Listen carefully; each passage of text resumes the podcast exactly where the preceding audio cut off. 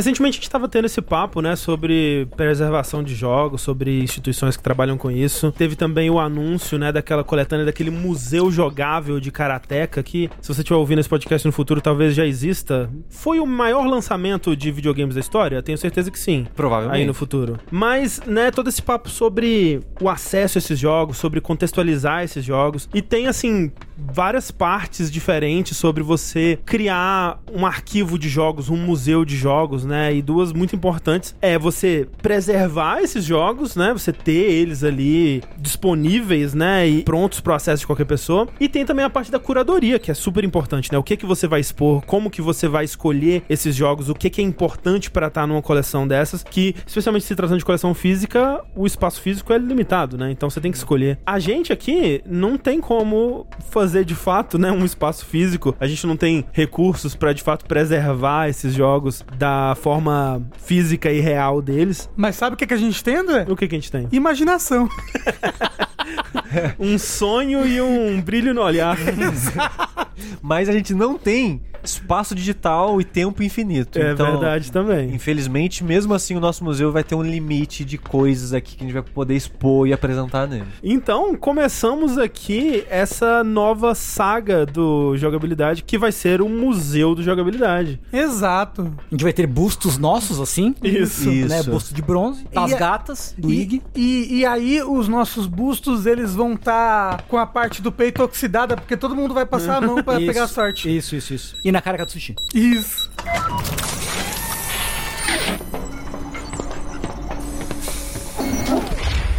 Eu sou o André Campos Eu sou o Eduardo Sushi. Eu sou Rafael Kina. Eu sou o Fernando Tengu. e esse é o centésimo quadragésimo oitavo episódio do Dash Podcast no Jogabilidade.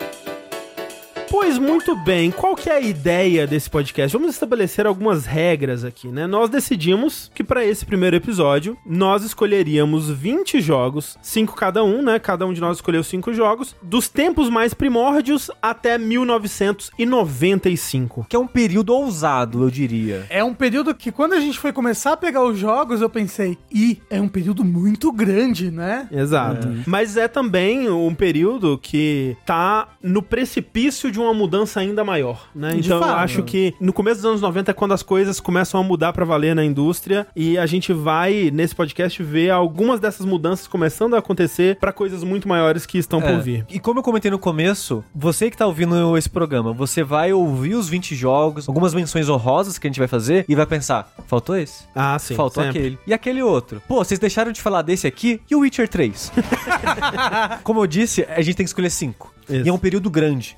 Os próximos episódios, que a gente quer transformar isso numa série, vão ser períodos menores. Uhum. Mas aqui, dado o limite de tempo, né, e tal, a gente não tem como colocar todos os jogos. E eu deixo também aqui a recomendação de um vídeo irmão desse Hum, é podcast verdade. que eu e o André fizemos em 2019. Tempos É, imemoriais. pois é, da pré-história humana, que foi sobre um período dos jogos em 1969 e 79. Uhum. A gente pega os redores também, mas tenta focar nesses anos. Desses 10 anos aí, né? E aí, né, essa é a grande questão. Como que a gente vai definir o que que a gente escolheu, né? Como que a gente fez essas escolhas? Porque como o Sushi disse, muita coisa vai ficar de fora e a gente não tá pegando aqui os melhores jogos desse período. Isso. Não é necessariamente os jogos nem mais importantes desse período. Porque se for listar os jogos mais importantes, também muita coisa vai ficar de fora. A gente teria que passar anos aqui gravando, né? Pra cobrir tudo dessas 30 anos aí, 20, 30 anos de videogame, dessa pré-história dos videogames. digamos. Até mais. Então, de fato, vão ter jogos que vão aparecer pela sua importância, vão aparecer porque mudaram algum paradigma, vão aparecer porque trouxeram alguma coisa interessante, fizeram alguma coisa nova, ou simplesmente porque é um jogo que é importante pra gente. A gente tentou trazer um pouco da gente também nessas listas, É, né? porque a gente vai meio que fazer cinco museus aqui, digamos assim. Vai ser Uhum. um só, mas cada ala desse museu vai representar um dos curadores, que somos nós Uhum, quatro no uhum, caso,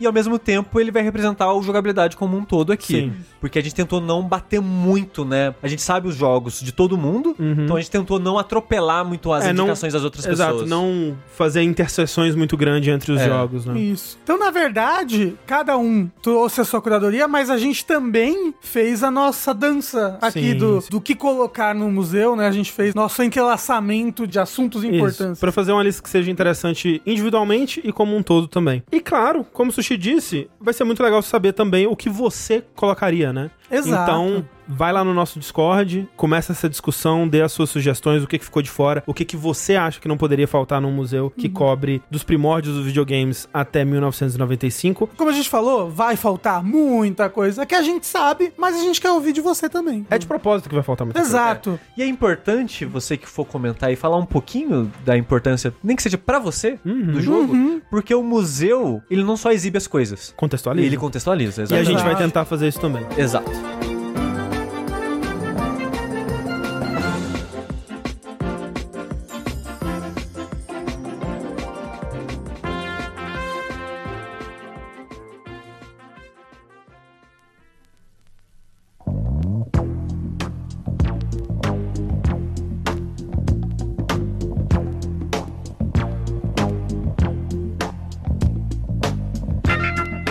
Seguir através da linha do tempo. Qual que é o primeiro jogo que nós escolhemos pra nossa lista então, Rafa? Então, primeiro de tudo, pessoalzinho aí do fundo do museu, por favor, tá na fila? Um pouquinho mais quieto, por favor, vocês estão atrapalhando a galerinha aqui. Olha só, aqui atrás de mim, tenho aqui uma linda máquina de arcade. Como vocês podem ver escrito em cima dela, está a palavra Pong. Uau! O primeiro jogo é o Pong, então, que foi lançado em 29 de novembro de 1972. Que muita gente tem no seu imaginário que é o primeiro videogame, que é o primeiro arcade. Não é isso, né? Primeiras coisas são muito difíceis de apontar, né? Sempre Exato. vai ter alguma coisinha antes, por mais obscura que ela seja. É, o próprio primeiro videogame, a gente sabe muito pela visão dos Estados Unidos, né? Das, das coisas. Que seria um jogo de tênis feito num radar de um avião da Segunda Guerra Mundial. Nossa, Segunda Guerra Mundial, sim, porque esse jogo, esse jogo, esse primeiro jogo eletrônico foi feito em 1947. Inclusive, é a primeira patente que a gente tem de videogame, ela é em 1948. O nome dessa patente é Dispositivo de Diversão de Tubo de Raios Catódicos. É como eu chamo o videogame. Então eu vou falar, é só assim que eu vou chamar videogame de gente. Isso que Dash significa, a sigla. Isso. É, isso. e aí o próprio videogame comercial mesmo, que a gente teve, não foi também o Pong, foi criação do Ralph Baer, que é o criador do Simon, que aqui a gente é gê- Gênios, né? Gênios aqui no Brasil. Isso. sim. Aquele E- brinquedo, né? de- das coresinhas e tal. Isso. E do Magnavox Odyssey, que foi o primeiro console caseiro aí de videogame, né? Uhum. Que até tem um Dash que a gente fala sobre isso. Mas é engraçado, né? Porque o Pong já demonstra muito bem como vai ser a indústria de videogames, porque começa com essa facada pelas costas, né? Que o Nolan Bushnell, que é o criador do Pong, viu Hum. primeiro o projeto do Ralph Baer do Magnavox e viu ele mexendo com esse jogo de tênis Isso. eletrônico. E a gente sabe isso porque teve uma exposição, alguma coisa Uhum. assim do Magnavox Odyssey, e na lista de assinatura das pessoas que estavam entrando e saindo tem a assinatura do. É, do Nolan Bushnell, Do que Nolan é o Bushnell. fundador da Atari e o criador do Pong, né? Junto do Steve Wozniak e outras e, pessoas. É, e junto do Alan Alcorn, que foi quem criou mesmo o Pong no final das contas, Uhum. né? De fato, como você disse, Pong, ele não é o primeiro jogo, ele não é nem o primeiro jogo de arcade, né? Talvez o primeiro jogo de arcade seja o Computer Space. Isso, que é, que é da própria Atari mesmo, né? uhum, De algum tempo antes, mas ele foi o primeiro fenômeno dos videogames. Exato. E aí a, a gente vê que isso tem- vai ser importante no nosso museu, que muitos dos jogos mais importantes, jogos que provavelmente estariam expostos em museus, são os jogos que trouxeram ao público essas coisas, que estouraram, né? E a partir dele, daquele jogo, as pessoas começaram a olhar pra ele e se inspirar. Tem um vídeo no YouTube, meu e do Sushi, que a gente fala sobre Metroidvania. Sobre gêneros, né? Sobre gênero dos videogames. E a gente fala muito sobre isso, né? Que não necessariamente é quem criou, mas é quem popularizou aquilo e quem as outras pessoas no futuro começaram a se inspirar e a olhar pra fazer o mesmo. E no caso Pong, ele que gerou, foi, ele foi o primeiro sucesso comercial dos videogames, né? O pessoal da Atari instalou uma, uma máquina do Pong pra testar num barzinho, tipo a primeira máquina. Uma semana depois, o pessoal ligou, ó, tá dando problema, a máquina não tá mais funcionando. E eles, eita, tudo bem, é normal, né? Acontece, tá- a gente tá, né, só testando ainda. E não tava mais funcionando porque encheu tanto de moeda. Não cabia mais. Exato, que deu pau na máquina. Pong que começou essa febre dos arcades, né? Que foi posteriormente gerar o Atari 2600, né? Sim, e, e gerou muita coisa na indústria. A febre do Pong inundou o mercado de clones, né? Então, várias empresas começaram as suas carreiras na indústria de videogames com clones de Pongs. Então, você tem a Coleco, a própria Magnavox, que em questão de linha do tempo acabou sendo um clone de Pong, mas na verdade é o Pong original, né? E, muito interessante também, a Nintendo, né? O primeiro videogame, a primeira coisa de ligar na TV e jogar que a Nintendo lançou foi o TV Color Game 6 e o TV Color Game 15 lá, que eram máquinas de Pong caseiros, né? Licenciados da Magnavox, inclusive. Inclusive, a Magnavox vendeu bem pouco, né? Uhum. Pro que eles queriam, provavelmente pra ser um sucesso, por isso não foi um grande sucesso. Mas eles ganharam muito dinheiro com processos, inclusive contra a Atari. Tipo. Ah, eu não lembro os números agora, mas tipo, ah, o Magnavox Odyssey deu pra eles 400 mil dólares. Os processos que eles fizeram em cima de Nintendo, em cima de um monte de coisa, porque eles patentearam esse conceito de videogame caseiro, né? Rendeu a eles, sei lá, 100 milhões de dólares, sabe? Caraca. Eles processaram todo mundo por anos a fio. Todo mundo que fazia videogame, eles processavam e ganhavam. Uma empresa de abrir processo. Exato. Mas, como eu falei, muito interessante o Pong aqui representando. Porque, né, eu tenho um pessoal aqui que tá fisicamente olhando pro nosso museu e pro nosso arcade, mas a gente tem uns convidados que estão aqui só por áudio, né? É verdade. Talvez você que tá aqui só por áudio, você não, não saiba o que que é um Pong. Mas é basicamente dois traços, né? Cada um de um canto, como se fosse cada um um goleiro, né? E no meio uma bolinha que fica batendo tuc, tuc, como se fosse um. Toda a juventude conhece, né? Um protetor de tela de DVD, entendeu? Que fica batendo assim, pra um lado pro outro. Pô, É, perfeito. Ele é uma versão digital de um air hockey, assim, né? Isso. Aquele É. brinquedo de shopping. Um pinball, né? Até é, um simplificado. pouco. É. Já existia pinball Já, na época? já, já, já. Pinball precede videogames. Na, na verdade, a inspiração é meio que o tênis. É tênis, é. É tênis. Né? Ou ping-pong. Ou ping-pong. Ou ping-pong, mas é, né, tem, tem até. Pong no nome, Tem né? todo o lance do tênis for two e tal, né? sim. Mas é, é por aí, a analogia É. é, meio que essa. E o que é interessante é que, caso você não consiga vir fisicamente aqui no nosso museu para apreciar essa belíssima exposição, o Pong, ele na verdade é um jogo difícil de emular, porque você tem milhares de versões aí, né, que você consegue rodar ele facilmente no seu computador, sei lá, acho que imagino que qualquer plataforma que você tenha, você consiga alguma coisa que seja parecida com o Pong. Se duvidar no Google, você escrever É, essa Pong, tem Pong como você jogar. Provavelmente. Mas o foda é que ele tinha como controle aquele trocador de canal, né? Aquele. Um círculo, Um né? círculozinho Um que você disco, girava né? um disco. Era um né? disco, é, que você rodava. E esse disco, né, a velocidade analógica com que você pode girar ele, ele é importante pra você conseguir percorrer a distância do campo com agilidade e ter uma precisão ali que é muito difícil num controle tradicional, num teclado ou mesmo num D-pad. Tanto que vários dos primeiros controles de videogames caseiros eram esses discos de rodar, né? Ou vinham com essa opção, pelo menos, É. né? O Atari 2600 ele tinha a opção do stickzinho, do joystick, mas ele tinha a opção do pedal, né, que eles chamam. Isso. Uma coisa curiosa, não tem a ver com o museu, mas o primeiro jogo que eu fiz num workshop e tudo mais foi um Pong. É. Muito utilizado como primeiro jogo pra ensinar pra pessoas como fazer coisas em videogames, assim, sabe?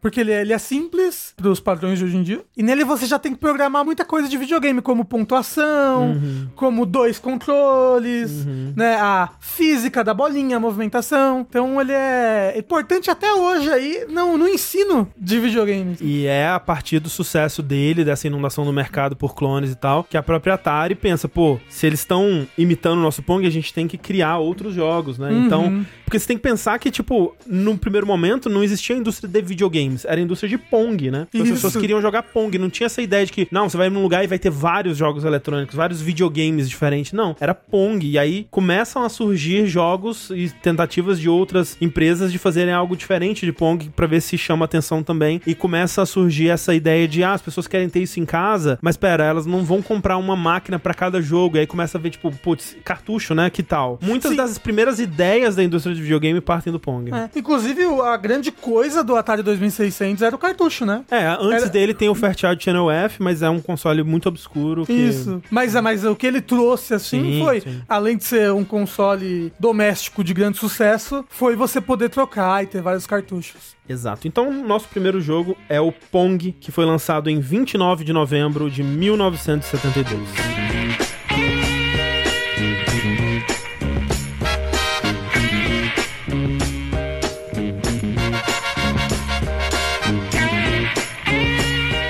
Próximo jogo, que terminou de ser desenvolvido também nos anos 70, mais especificamente em 1979, mas só foi lançado, publicado e vendido comercialmente em junho de 1980, é Adventure. Olha aí. Que, como vocês podem ver aqui atrás de mim, roda num Atari 2600. E, como vocês também podem ver, tem um vídeo de jogabilidade sobre. Ah, tem um retrocompatibilidade muito bom sobre Adventure. E especial. É. Bem especial. E olha que a gente teve um salto aí de tempo, né? Salto de grande. 72 pro Pong e agora pra 80 já. É. Né? Mas como a gente falou, o Pong foi o comecinho pra gerar o Atari 2600 e a febre toda do Atari que foi ter na década de 80. Exatamente. E aí fica a recomendação, caso você queira se aprofundar um pouco mais na história desse jogo, nos detalhes e no que, que fazia ele tão especial, vai estar linkado na descrição. Mas, né, dando uma breve passada aqui, o Adventure foi um jogo desenvolvido pelo Warren Robinett, que já era um desenvolvedor que trabalhava na Atari, numa época onde você podia perseguir seus próprios sonhos e interesses, né? As equipes dos jogos eram feitas por uma pessoa só e o que te interessasse ali você poderia correr atrás pra tentar fazer. E é um jogo que foi muito influenciado por adventures de texto, né? Ele se chama Adventure porque o primeiro adventure de texto que se tem notícia, provavelmente não é o primeiro também, é muito difícil falar em termos de primeiro, mas é considerado o jogo que começou isso, é o Colossal Cave Adventure, que também, dependendo da versão, era conhecido apenas como Adventure mesmo. Esse Colossal Cave Adventure é um jogo de aventura por texto clássico, né? Que hoje em dia a gente entende que é aquele tipo de jogo que vai te descrever uma situação,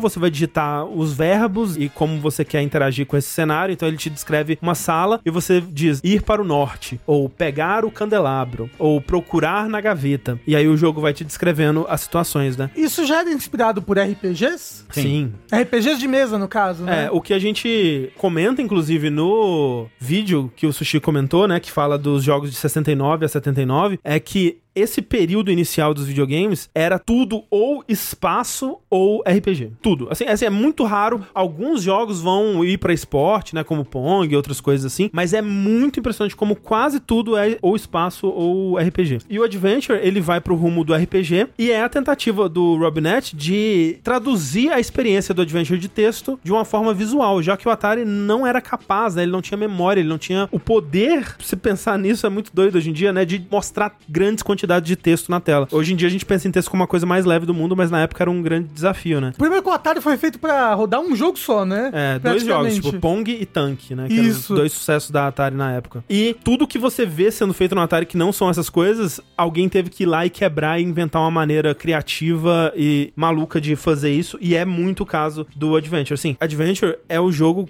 que, se houvesse uma equação de o que, que tinha disponível na época versus o que foi feito, ou o que ele tenta fazer, ou a ambição dele, talvez Adventure seja o jogo mais impressionante que eu conheço, assim, porque é muito doido o quanto de criatividade, o quanto que foi tirado ali de pedra pra fazer esse jogo. É realmente assustador o quanto que ele era avançado, não só pra jogos do Atari, obviamente, mas até pra jogos de arcade de plataformas muito superiores e tudo isso na base da criatividade. Porque ele é um jogo visualmente muito simples, né? Tem todas aquelas piadas que o dragão parece um pato, de que você é só um quadradinho assim, mas ele já começa a introduzir coisas como objetivos, né? Você tem um- uma quest ali, uma jornada que é pegar o cálice sagrado e você encontra esse cálice e você traz ele de volta pro castelo e aí você conclui uma partida do jogo, né? Ele pode ser considerado o primeiro ou um dos primeiros adventures gráficos, de fato, porque ele é um jogo que tinha já esse conceito de você explorar o mundo, encontrar itens e usar esses itens com outras coisas. Então, Por mais você... limitado que seja, né? É, você tinha um sistema de pegar os objetos do cenário e carregar eles pra outros lugares. Então você pegava a espada, você enfrentava o dragão, você pegava chaves e abria portas. Isso, tipo, velho, não existia. Talvez existisse num jogo muito obscuro que eu nunca ouvi falar, porque eu fiz uma pesquisa tentando realmente ir atrás desse tipo de coisa e não tinha dessa forma. Tinha por texto, tinha. Tinha em termos de RPGs que você fazia isso através de diálogos ou de menus ou alguma coisa assim, mas de você ir lá e fisicamente tocar o objeto e carregar ele com o controle direto do seu personagem pra fazer alguma coisa, não existia assim. Ainda mais num Atari, Ainda né? mais no Atari. Então, o game design dele é uma coisa muito à frente do seu seu tempo, muito criativa, muito impressionante mesmo. E o quão elegante era, né? Porque se você pensar que é um controle que tem uma alavanca e um botão único, né? Como que você vai criar sistemas de pegar itens, de usar itens, e é tudo com base no toque, né? Das coisas. Você encosta no item, você pegou, você encosta na coisa que você quer usar, você usa, e aí você usa o botão pra soltar esse item. Eu acho esse salto muito inteligente, sabe? E um jogo com várias telas. Várias porque era telas. muito comum, na época, os jogos passar numa tela só. É. E acabou. Não, ele era um jogo que tinha um mapa, Tinha né? um mundo, tinha Tinha um labirintos, mundo, castelos, isso. inimigos diferentes, lugares Como diferentes pra falou, você visitar. Por mais rudimentar que seja. Muito né? Era o quê? rudimentar. Umas 19, 9 telas, Acho sei que lá, são é pouco. 16 telas. uma coisa É, é assim. pouco. É. Mas isso já era muito na época. O André tá falando que, nossa, os jogos eram tudo de espaço ou RPG. Era tudo de espaço porque já era cor preta ali no fundo, Exato. né? E era corrida mais espacial. fácil fazer. É, e a corrida espacial da época, né? Você junta o útil ao agradável, né? Exatamente. É, E eu acho que a coisa que mais me impressiona nele, e é a coisa que eu até comento no vídeo, né? Que faz dele ser, além de um jogo que é uma curiosidade histórica, mas um jogo que é divertido de você jogar hoje em dia, e eu realmente recomendo que as pessoas tentem ir atrás do Adventure, ele tá disponível naquela coletânea Atari 50, né? Dos 50 anos da Atari, e jogar, porque o que ele faz com inteligência artificial, por mais limitado também que isso seja, é de explodir cabeça, assim. Cada objeto, ele reage a outros objetos e ao seu personagem de uma forma. Então, o dragão,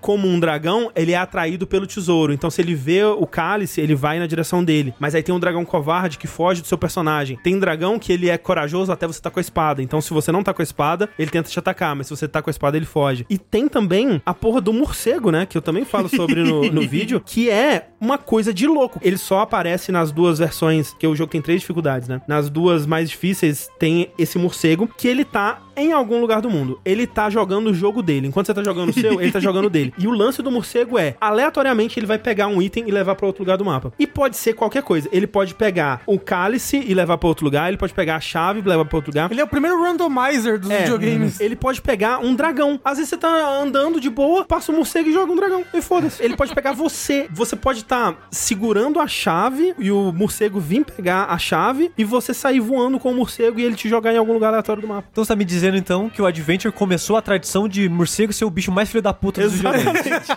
Talvez o primeiro morcego filho da puta dos videogames. E assim, é um jogo fascinante. Eu acho ele muito incrível até hoje. Eu recomendo todo mundo jogar. Ele é super jogável, ele é super simples, como eu disse. Inclusive, se você tá aqui no nosso museu agora, Uhum. se você se interessa por videogames, até por desenvolvimento de videogames, eu acho muito importante olhar pro Atari. Sim. Olhar pros jogos dessa época, olhar pro desenvolvimento de jogos dessa época. Joga Adventure. Jogue Adventure, né? Ele tá aqui nessa lista representando justamente isso. O começo dos adventures gráficos, uma versão caseira de um RPG ou de um, um jogo de aventura e muitas ideias extremamente à frente de seu tempo. Parabéns, Warren Robinette e seu trabalho com Adventure de 1980.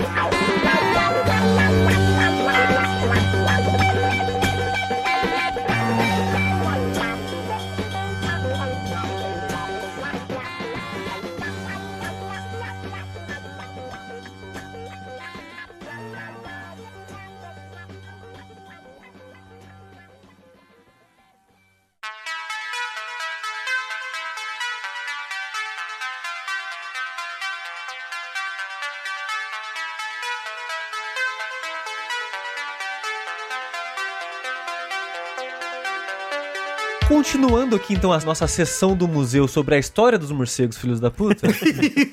Eu vou trazer um jogo que saiu próximo no ano seguinte, em junho de 1981, saiu Ultima, que pra mim, quando eu penso em um jogo que impactou a indústria dos videogames e você sente as ondas até hoje, pra mim não tem como não falar de Ultima. Isso é verdade. É um jogo que eu, particularmente, eu não sou tão familiarizado assim. Eu fui jogar só mesmo de verdade para esse podcast. Que na pesquisa eu pensei, ok, vamos jogar pra ver qual é que é, pra poder encostar no jogo antes de falar dele. E isso, porque ele é importantíssimo, né? É, porque eu sei da importância dele, eu sei da história de muitas coisas dele, mas eu nunca tinha jogado de fato. E assim, eu passei uma semana com a cabeça enfiada no mundo desse jogo, do desenvolvimento desse jogo, das consequências desse jogo, que a gente precisa fazer um dash dele. Eu concordo, eu concordo. É muito interessante, é muito fascinante. É, o falar dele com o nosso limite de tempo que a gente tem pra poder falar de todas as coisas aqui, é até um pouco triste porque ele é um jogo que ele tem tantas consequências em tantos níveis diferentes que até é difícil começar a falar, mas O que é Ultima? O Ultima, ele é um RPG que saiu, né, em 1981 pra Apple II.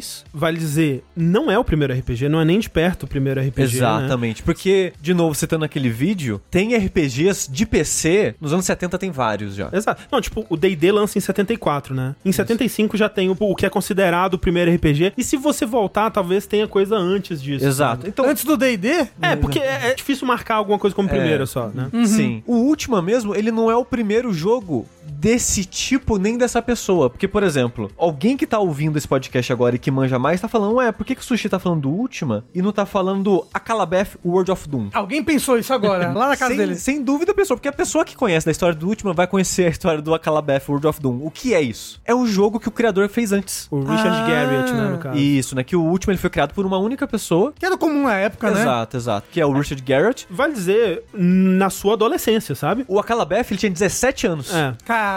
E dois anos depois, ele fez o Ultima com 19 anos. É. Sozinho, a mãe dele desenhou a arte da capa e vinha num saquinho plástico. Meu É, Deus. vendia o disquetinho no saquinho plástico. O Akalabeth foi o primeiro jogo comercial, porque ele realmente vendeu, né? Ele fez isso de ter a capinha. Mas o último foi o primeiro jogo já envolvendo uma publisher, né? Uma É. coisa mais profissional. É que a empresa que foi a California Pacific Computer Company, que É. como vocês podem ver pelo nome, era uma loja de vender PC. Só que ela, putz, esse menino aí, ó, essa parada dele tem futuro. E começaram a vender o jogo pra ele. Eu acho engraçado, né? Porque desde sempre, assim, quando eu comecei a ser exposto ao que era o Ultima e ao universo, assim, uma das Did You Know Gamings mais clássicos é você falar, você sabia que o Richard Garrett, ele está no universo de Ultima como Lord British, né? Tanto que os jogos da série Ultima, eles eram assinados por Lord British. E é tipo, nossa, ele se colocou no jogo como Lord British, que coisa tosca, né? Coisa cringe, que coisa meio infantil. E sim, ele era um adolescente, adolescente, né? Faz muito É. sentido. É, o, o Ultima do 1 ao 3, principalmente o 1 e o 2, ele é tipo, é um adolescente que quer fazer história com coisa que ele gosta. No É. primeiro Ultima, ele tem viagem no tempo, ele tem Star Wars, ele tem Senhor dos Anéis, ele tem Dungeons direta- Dragons pra é, caralho, Dungeons and né? Dragons pra caralho. E tem nome dessas coisas Sim. no mundo. Ele é só um adolescente que gostava dessas coisas e fez uma história juntando tudo sem pensar muito nas consequências, sabe? Tanto que no primeiro, último, que é o de 81 mesmo, né? Tinha Hobbit, tinha Balrog e tal. E É. na versão mais jogável, né? Do último, que é um, meio que um remake de 86, ele mudou pra Bobbit e Balron e outras coisas, assim, porque, tipo, eita, não vamos referenciar tão diretamente as Não, coisas. não vamos tomar um processo, né? A importância do Ultima, ela vem de muitas coisas. né? Nessa época, tava explodindo RPG, como a gente já falou. Outro RPG muito importante dessa época é o Wizardry. Sim. E uma coisa que o Wizardry faz e o Ultima faz diferente é que o Wizardry, ele é um dungeon crawler em primeira pessoa, e é isso. Você tá numa dungeon em primeira pessoa, andando meio que de pedacinho, né, de tile em tile, de área em área. Quando tem um combate, é um combate por turno, com todo mundo paradinho se olhando ali. Que era, inclusive, o que a gente tinha mais comum dos RPGs que vieram antes. Os RPGs do computador Plato, Temple of Apshai, o próprio Rogue, né? Que é de Sim. 80. Eles são jogos que são essencialmente dungeon crawlers. Isso. Exato. É sobre você explorar um calabouço, tentar sobreviver, lutar contra monstros, ganhar dinheiro. Eram jogos que só eram possíveis de serem jogados no PC, né? Na época. Um, Pela um- complexidade, Isso. é. Até porque você falou, o Atari nem conseguia ter texto direito, Isso, né? isso. E é muito interessante ver o legado de tanto RPG de mesa quanto Adventure de texto no Ultima, que é como você interage com o mundo. Cada botão do teclado É. faz uma coisa. Ele é muito Aham. um jogo de PC, né? Você quer ver algo, aí você aperta o V que é view. Você quer sabe? roubar algo, você tem um botão pra roubar. É, você quer falar ou comprar coisas, é o mesmo botão, né, que é transacionar. Fazer uma transação, né? Exato. Então, tipo, quase todo botão do teclado, ele representa uma palavra, que é uma ação, é um verbo que você vai usar no mundo, que é muito legado do Adventure de texto, né? Isso. Sim. Não, e os próprios gráficos dos jogos de PC nessa época, né? Eram caracteres, né? Vários deles. Eram, É, é, muitos é- desses jogos eram. O Sim. último ele já. Já era, tinha gráfico. Era mais avançado, né? Isso. E o Ultima, uma coisa que ele faz, que vai ser influente muito no Nintendinho, nos primeiros Sim. JRPGs e tal, é dois estágios de mundo visual. O que, que eu quero dizer com isso? Você tem o World Map, que é visto por cima, né, top-down, comum ver em, em RPGs, E na Dungeon, ele é um Dungeon Crawl em primeira pessoa. Phantasy Star é assim, por exemplo. Megami Tensei tem muito disso, né? Da Dungeon ser em primeira pessoa e um mundo ser um, um estilo visual diferente. Sim. Os JRPGs são muito influenciados pelo Ultima. Isso. Muito. Porque eu tô falando mais do Ultima 1, mas conforme o Ultima vai avançando e vai ficando mais complexo, e o Rafa vai eventualmente falar aqui do Dragon Quest, por exemplo, o Dragon Quest já tem influências do 3 e do 4 também, porque Sim. já tinha esses Ultimas na época, que o Ultima, eventualmente, ele foi abandonar a dungeon em primeira pessoa e virar só top-down. E o combate deixou de ser combate estilo rogue, que é tipo, você anda na direção do inimigo, vocês vão se batendo, dando caradas e lutando, pra um combate por turno. Tem o Wizardry, que tem o combate por texto, né? De, no caso, você tem a- uma lista de opções. Você vai atacar, defender, usar item, que o Dragon Quest depois vai É, absorver. o né? JRPG, ele é uma soma de Wizard com o Ultima misturada ali num pacotão, né? E, E rodando num console, né? e rodando num Isso. console. Que é, tipo, Simplificado pra um console. Exato, né? O que o Dragon Quest, quando ele vem a ser o primeiro JRPG, essa é a grande coisa que ele traz, né? É trazer aquilo que era uma experiência só de PC, e apesar do último das coisas terem sido populares, ainda não era acessível como era um console, Ah, não, né? Sem dúvida, sem dúvida. Né? Então trazer essas coisas que eram só de PC pro videogame, pro console de mesa, mais simplificado, acessível, visualmente atrativo, né? Um detalhe que eu acho interessante que o Ultima traz, já no primeiro, né? Essa parte gráfica que a gente tava falando, eu acho que a grande revolução do Ultima é você ter esse mundo inteiro pra explorar, né? Exato. Porque os outros jogos, eles tinham dungeons, né? Às vezes você podia ir pra uma cidade pra reabastecer e tal, mas geralmente era só um menu, né? No último não, você explora o mundo, você explora cidades, você vai pro bar e ouve rumores e É, ouve você que as pode roubar os NPCs. Todo NPC você pode tentar roubar. Se você é pego, o guarda te pega. Então essa sensação de você viajar pelo mundo, de você ter, pô, vou comprar um cavalo, vou comprar uma nave do Star Wars, você ter essa sensação não só de que você tá explorando uma dungeon, mas que você tá vivendo uma história épica, né? Porque ele vai além de só dizer visite a dungeon e derrote o grande mago do mal. Não, ele vai criar uma história Tipo, muito simples, né? Mas ele cria toda essa história. E um dos motivos que ele consegue fazer isso é usando uma técnica que era super recente ainda nos videogames. Acho que, dando uma pesquisada, o jogo que é atribuído como o primeiro a usar essa técnica é o Galaxian da Namco de 79, que é os tiles, né? Que é uma coisa que você pensa hoje em dia para jogos pixel art é super óbvio, que é você usar meio que essas lajotas de imagem, né? Em vez de você desenhar um cenário inteiro, um mapa inteiro como um bitmap, você constrói esse mapa repetindo pequenos azulejos gráficos, né? Então se você vê, pô, Super Mario, né, o tijolinho, né, os, Os blocos. os blocos, os canos, eles são todos construídos a partir de tiles, né, dessas lajotas gráficas que permitem que um jogo daquela complexidade rode na velocidade que ele rode no Nintendinho, né, no caso do Mario, e permite você ter um mapa do tamanho que você tem um mapa mundo inteiro do Ultima existindo na tela de um computador como o Apple II, né? Feito por um adolescente de 19 anos. Feito por um adolescente de 19 anos. Então, assim, é um avanço gráfico, um avanço técnico, né, pra RPGs, que é o que permite fazer todo o resto que É. ele faz. E do 1 ao 3, a história é bem o plano de fundo, bem genérico, assim, do 1 ao Uhum, 3. uhum. O último a 4, que é o que vai de cabeça nas histórias, Que ele já tava mais velho também, né? ele tava um pouco mais velho, já tinha dado dinheiro suficiente pra ele contratar pessoas e formar um estúdio que é importante pros Importantíssimo. videogames, que é a Origin. Origin Systems, né? O estúdio de System Shock. Que foi publicar System Shock, né? Isso, Porque isso. É, muitos isso. dos jogos da Looking Glass, que a gente pensa, né? O System Shock, o Ultima, Underworld Sim. e por aí vai, publicados pela Origin. Pela Origin, exato. que eventualmente foi ser comprado pela EA e a loja da EA chama Origin em referência à empresa Origin que eles compraram aqui. É. Que também já não existe mais, né? A- Não existe mais, é. Já, já é um legado do museu Isso. aí. Mas é muito interessante no Ultima 4 que ele via o comportamento das pessoas e ficou, nossa, as pessoas, né, elas são agressivas, né, só lutam e tudo mais, e ele tentou fazer uma história sobre as virtudes humanas. O Undertale de sua época. Mas é muito interessante que depois Dragon Quest 3 foi se inspirar nele Uhum. pra história de virtudes do Dragon Quest 3 que o Tengu jogou recentemente e você cria a personalidade do seu personagem, Uhum. que vem do Ultima 4. Então, o Ultima 4 com esse foco grande agora em história também começa a trazer isso. Putz, a gente não é só mais dungeonzinha mata monstro, dá pra ter umas histórias além disso com NPCs e arcos narrativos e tudo mais. E umas coisas que eu queria comentar sobre as consequências rapidinho aqui do Ultima é que o Ultima junto junto com Wizardry e outros RPGs da época, foram influenciar Dragon Quest, que Dragon Quest foi influenciar Final Final, Fantasy. Fantasy. É, não, e assim, o Final Fantasy, gente, ele pega coisas muito diretamente, né? Tipo, tudo bem que essa mistura de medieval com sci-fi vem também do próprio D&D, né? O D&D já misturava um pouco, tinha módulos de, tipo, coisas futurísticas e tudo mais, mas essa coisa do Final Fantasy ter uma viagem no tempo pra você conseguir derrotar o grande mal, né? Um barco que voa. É, então, isso tudo muito última. Muito.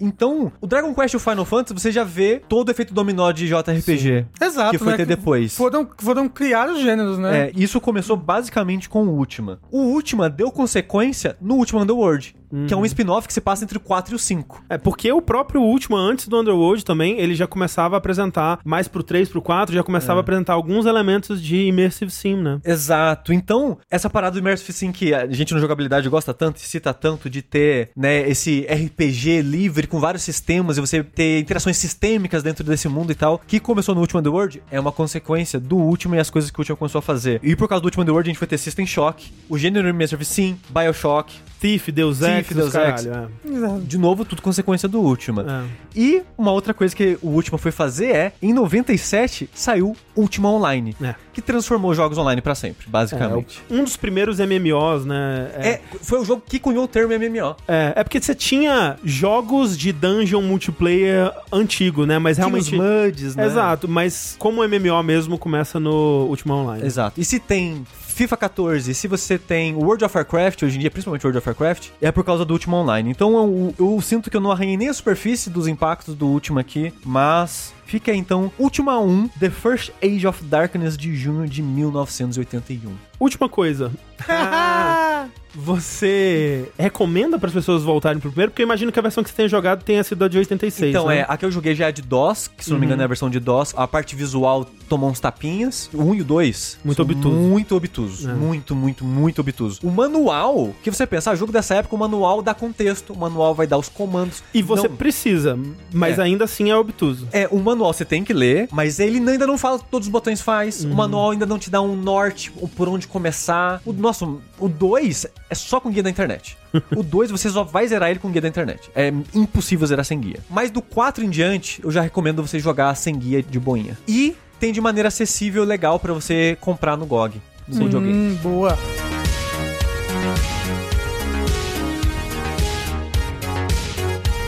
Mas indo então, um mês depois do lançamento do Ultima, em 9 de julho de 1981, eu trago aqui então pra gente no museu um arcade muito conhecido, né? Na verdade, tá- muita gente não conhece, assim, um personagem meio estranho, um macaco, que é o Donkey Kong. o Olha só. arcade de Donkey Kong. Aquele jogo de plataforma do Super Nintendo?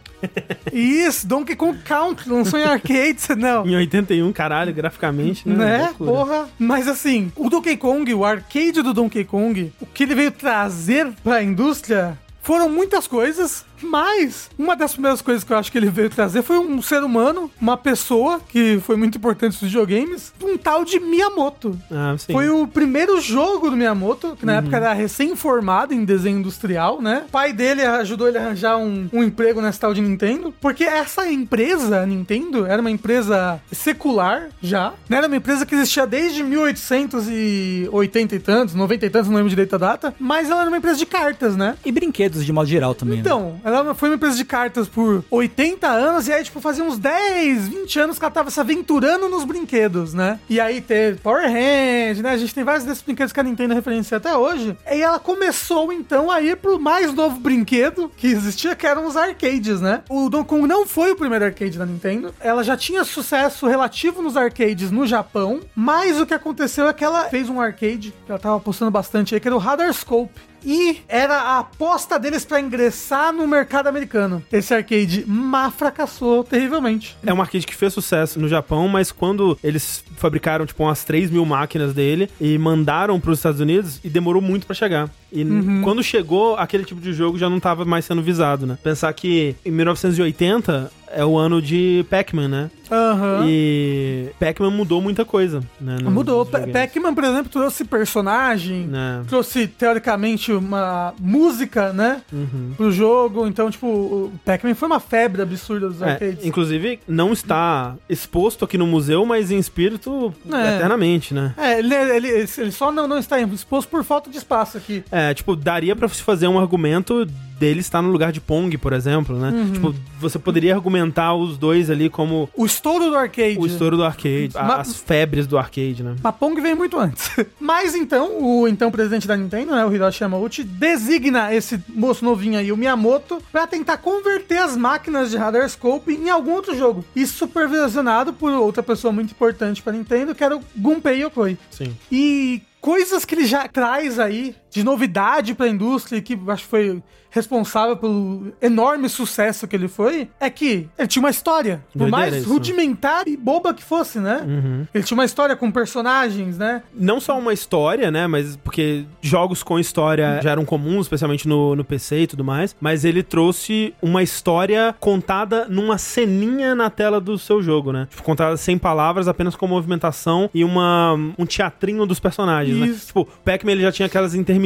onde aparecia o Pac-Man correndo atrás dos fantasmas entre algumas fases e tal. Mas o Donkey Kong ele tentava contextualizar por que, que eu tô nessa fase. Tipo, Uhum. Como que esse gorila chegou até aí? Qual que é o meu objetivo? O que que acontece entre uma fase e outra, né? Então, quando você chega na fase, você vê o Donkey Kong escalando com a Pauline, assim, e aí ele pula e deixa as vigas tortas. E aí, quando você termina a fase, ele fica puto, pega ela e vai pra próxima fase, né? Então, tem uma narrativa sendo contada com, Bonequinhos. com bonequinhos, com os objetos do jogo mesmo, né? Uhum. Originalmente, né, era pra ser um meio que o- um triângulo amoroso Popeye, Brutus e Oliva Palito, né? É, eles estavam tentando licenciar Popeye, mas acabou não É. rolando. Não indo, então acabaram que criaram esses personagens originais, né? Uhum. Tipo, o Brutus vira um macaco. Uhum. Um ma- Baseado no King Kong. Exato, que a princípio era tipo. O nome era tipo Stubborn Monkey. alguma Stubborn coi- Gorilla. Isso, Stubborn Gorilla, que é tipo gorila. Teimoso. Teimoso. E aí, pô, sinônimos, teimoso, É. burro, donkey. Tinha uma outra lenda que era, ah, eles era Monkey Kong, mas no fax saiu meio borrado, aí Ah, leram verdade. Donkey e tal. Mas o Gaming Historian, que é um, canal muito bom do YouTube, ele conseguiu ir no congresso ver os documentos do processo que rolou entre a Universal e a Nintendo, justamente sobre o nome do Donkey Kong, que eles falaram, não, estão usando o nosso King Kong aí, é a nossa marca e tal. Processo que a Nintendo ganhou, né? Ganhou, ganhou. Ga- Ganhou porque já tinha inspirado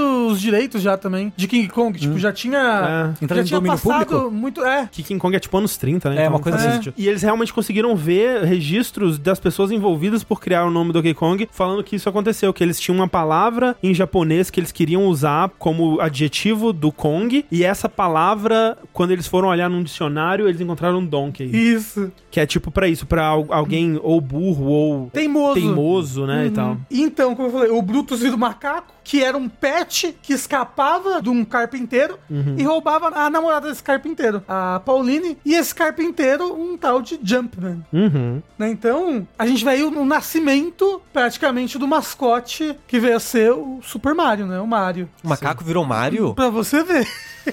Então, assim, Foi ele- também do, do, do Donkey Kong, que foi essa grande febre, assim. É, vale dizer também que foi também o nascimento da Nintendo da América, né? Porque Isso. o Arakawa, a esposa dele, mais alguns outros funcionários se mudaram pro, pra Seattle, nos Estados Unidos, montaram o escritório da Nintendo. E esses quatro, né? O Arakawa, a esposa dele e outras duas pessoas que eu não vou lembrar o nome, me desculpem se vocês estiverem ouvindo aí, o Dash.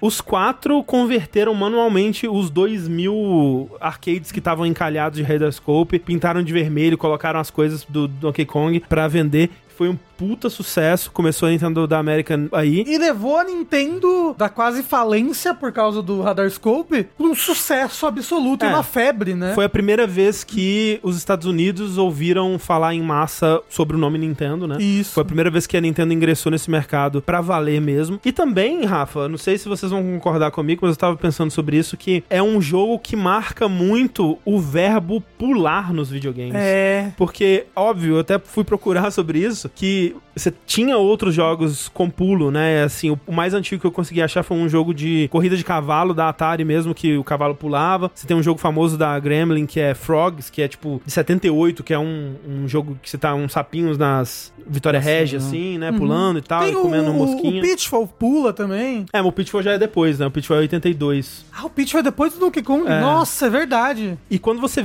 pega pra olhar assim, jogos de arcade do começo dos tempos até 1981, você vê muito alguns dos mesmos verbos assim, né, que é ou atirar e atacar ou se mover, né? São a- alguns dos verbos mais proeminentes e nem tanto assim pular. De novo, tinha, né? Óbvio que tinha em alguns jogos aqui e ali. Mas não era um dos verbos mais proeminentes dos videogames como a gente conhece hoje. Eu lembro, na época do Ocarina of Time, peraí, não tem um botão de pulo? Isso nem é um videogame. O que, Não. que é isso? Hoje em dia, pula é tão sinônimo de videogame que quando, sei lá, Dark Souls 1 ou Demon Souls mais ainda, não tinha um pulo, as pessoas falam, nossa, que estranho, né? O jogo não tem pulo. É. Como, é que joga um jogo sem E, pulo? e- e não, e não tinha até ali jogo em que o pulo era a mecânica central É, do jogo. exato. Exato. Como é no. no- É, é o no- nome coisa. do personagem, né? Jumpman. Eu acho que foi o jogo que mostrou como que é satisfatório, como que é versátil, como que pode ser útil e divertido pular num videogame. Exato. Seres humanos desafiando a gravidade? É. Impressionante. Não pule na sua vida real. Não, na vida real pular é muito difícil. Isso é uma loucura. Fica aí. Quando você sair do museu, não aqui dentro que o chão risca, pula um pouquinho pra você ver como é complicado. É bem difícil.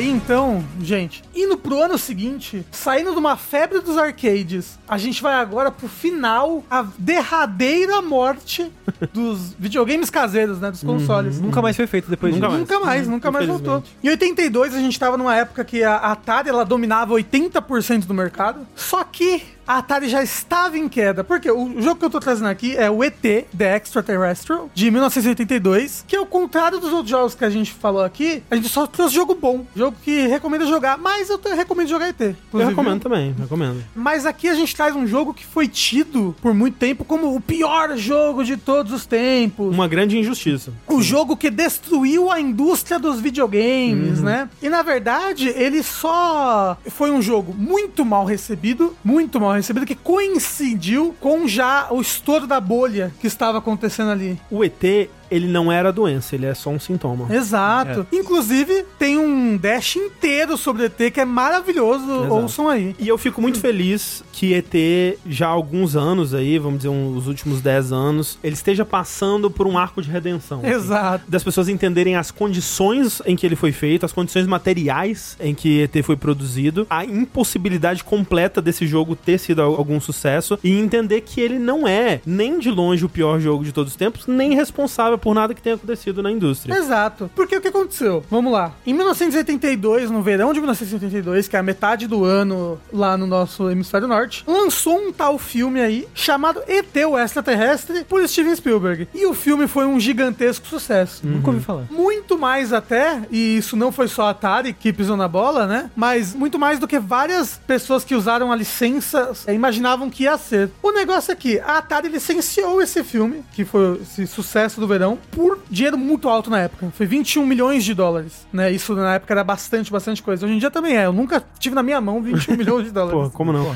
Né? É, não, é corrigido pra inflação hoje em dia seriam 60, 70 milhões de dólares, que, tipo, não é um preço de um jogo AAA, mas é quase, né? Você pensar que um jogo AAA hoje em dia é 100 milhões, mais um 100 de, de publicidade, né? Assim, E tem que pensar que os jogos não vendiam o volume que vende hoje em dia. Exato. a indústria era exato. muito menor, né? A Atari, ela fala, não, a gente tem que lançar então um jogo agora, que a gente licenciou, a gente tem que lançar um, um jogo pro... Direção de graças, né? Pro holiday deles, né? Tem que ser, meu Deus do céu, vamos botar esse moço aqui, que fez um jogo muito bom recentemente, que fez o jogo dos Caçadores da Arca Perdida, do Indiana Jones. O moço, no caso, é o Howard Scott Warshaw, que Exato. era realmente um dos grandes programadores, game designers da Atari. O cara realmente fez alguns dos jogos mais interessantes do sistema, como, por exemplo, Yard's Revenge, que é tido como um dos grandes clássicos do Atari 2600. E, realmente, essa adaptação do Indiana Jones que o Rafa falou é um jogo interessantíssimo. Eu já quis por muito tempo fazer alguma coisa sobre ele, seja um vídeo, alguma coisa assim, falar sobre esse jogo, porque ele é muito fascinante também, que era um jogo que você usava os dois controles do Atari ao mesmo tempo. Um com um deles você controlava o personagem, com o outro você mexia no inventário, você selecionava itens e usava e tal. É um jogo muito interessante mesmo. Isso, e foi um sucesso na época, porque Foi. afinal de contas Indiana Jones, né? Tanto que quem escolheu o Howard pra fazer a adaptação do ET foi o próprio Spielberg. Isso, exatamente. Que, como a gente descobriu assistindo aquela conferência, ele é um gamer. Isso. E naquela época, o tempo normal de desenvolvimento de um jogo era de 5 a 10 meses, né?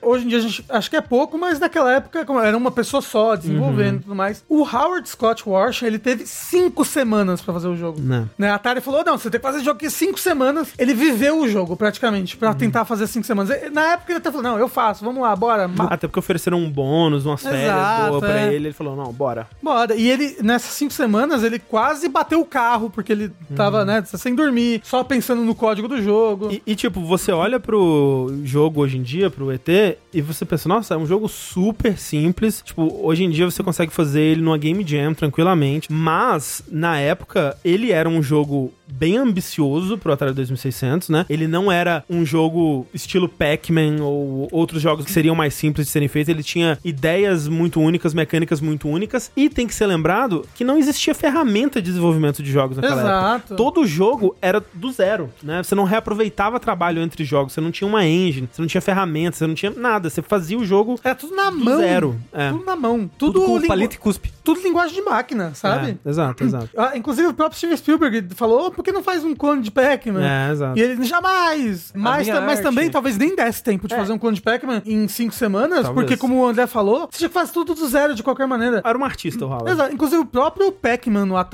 foi um dos responsáveis pela quebra da indústria, porque o jogo era horrível, né? Não era aquilo que, que tinha no arcade que as pessoas amavam. E o ET, quando ele lançou, ele vendeu estimadamente um milhão de cópias, que era bom. E a recepção foi extremamente negativa? Foi. Com o tempo, as pessoas começaram a devolver o jogo? Começaram a devolver. Mas o negócio também é que a Atari era uma empresa comandada por gente que cheirava cocaína. Aham. E eles não tinham ideia das coisas de número, de logística, sabe? Porque eles mandaram imprimir 4 milhões de cópias. Era mais do que a base instalada de Ataris nos Estados Unidos. Ah, não, os tipo, caras estavam postando que ia duplicar a venda de console. Exato. Porque realmente o filme foi um fenômeno, né? Então eles, tipo, ah, então se isso aqui foi o, o resultado das bilheterias, manda 4 milhões que vai ser show. É, e aí a gente vê que, na verdade, porque o ET ele só coincidiu de estar ali no final da vida dos consoles de mesa, que nunca mais voltaram a existir, obviamente. Infelizmente. Tipo, Tipo, o ET foi usado como um bode expiatório, né? Porque realmente as pessoas criticaram muito ele. Porque apesar da gente olhar hoje pra ele, se você entender o que é pra fazer no jogo, que é meio, é meio obtuso, ele, ele é um jogo funcional. Funciona. Funciona e tudo mais. Ele é difícil de você entender o que é pra fazer. Ele tem uns bugs. Tipo, o lance dele é que em cinco semanas você tem um termo em desenvolvimento de jogos que é o first playable, né? Que é quando você consegue fechar um executável ali, né? Um pacote do jogo, que é a primeira versão que dá pra alguém abrir o jogo e jogar alguma coisa. Não significa que tem todo o conteúdo. É pré-alfa, né? É a primeira versão jogável realmente do jogo. Essa versão é a que foi pra loja. Exato. Não teve tempo de polir, não teve tempo de testar, não teve tempo de nada. O Exato, cara fechou o jogo no cartucho, pronto, esse é o tempo que Ele, têm. ele praticamente não conseguiu testar o jogo. É. Pra saber como é que tava, pra sentir o fio do jogo, né? Então, culpa novamente da diretoria da Atari e da cocaína. E aí, como eu falo, né? Trouxe o ET aqui pra representar essa morte que teve do- dos videogames na época. Esse crash da indústria norte-americana de consoles domésticos. Vale dizer especificamente isso, né? De consoles domésticos. né? Nos Os- Estados Unidos. Nos Estados Unidos. Nos Estados Unidos, isso. A gente vê que o Japão, por exemplo, continuou de boa. Continuou de boa, os arcades continuaram de boa, os Exato. computadores continuaram de boa. Inclusive tiveram um boost, né? Os computadores, eles cresceram nos Estados Unidos nesse período Isso. porque não tinha mais oferta de console por alguns anos. né? Isso. O verdadeiro motivo, então, dessa morte dos consoles domésticos foi a enxurrada de jogos bucha, né? Primeiro, culpa da Activision.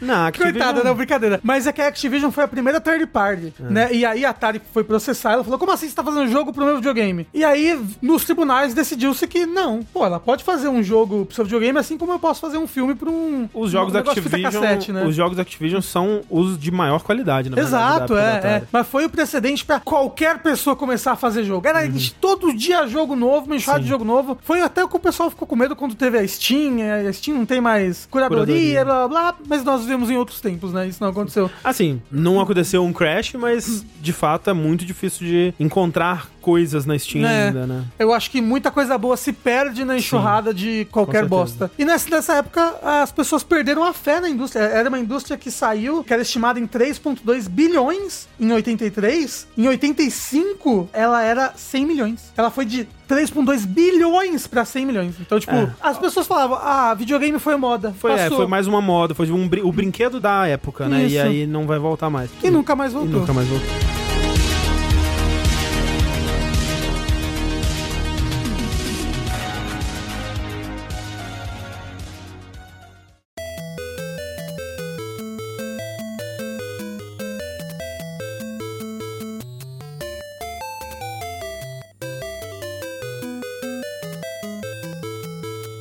Porém, do outro lado do lustre do castelo, na União Soviética, Oh! ainda existia videogame. Ainda existia esperança. Na verdade, não era bem um videogame, Não tinha esperança, acho que não, mais nessa época. Já era 80? mas um senhorzinho, um cientista chamado Alexei Pajitnov. Pai de 9? Caramba, que trabalho. Mano, é foda, né? Na época ele era um jovenzinho, né? Vai. É, Ele tinha o quê? Uns 20 e tantos anos? É. 30 e Pô, tantos é um anos? jovem também, é um senhorzinho. É que eu penso nele sempre no senhorzinho, na imagem do senhorzinho. O sushi de 34 anos falou, não, aquele senhorzinho de 20 anos.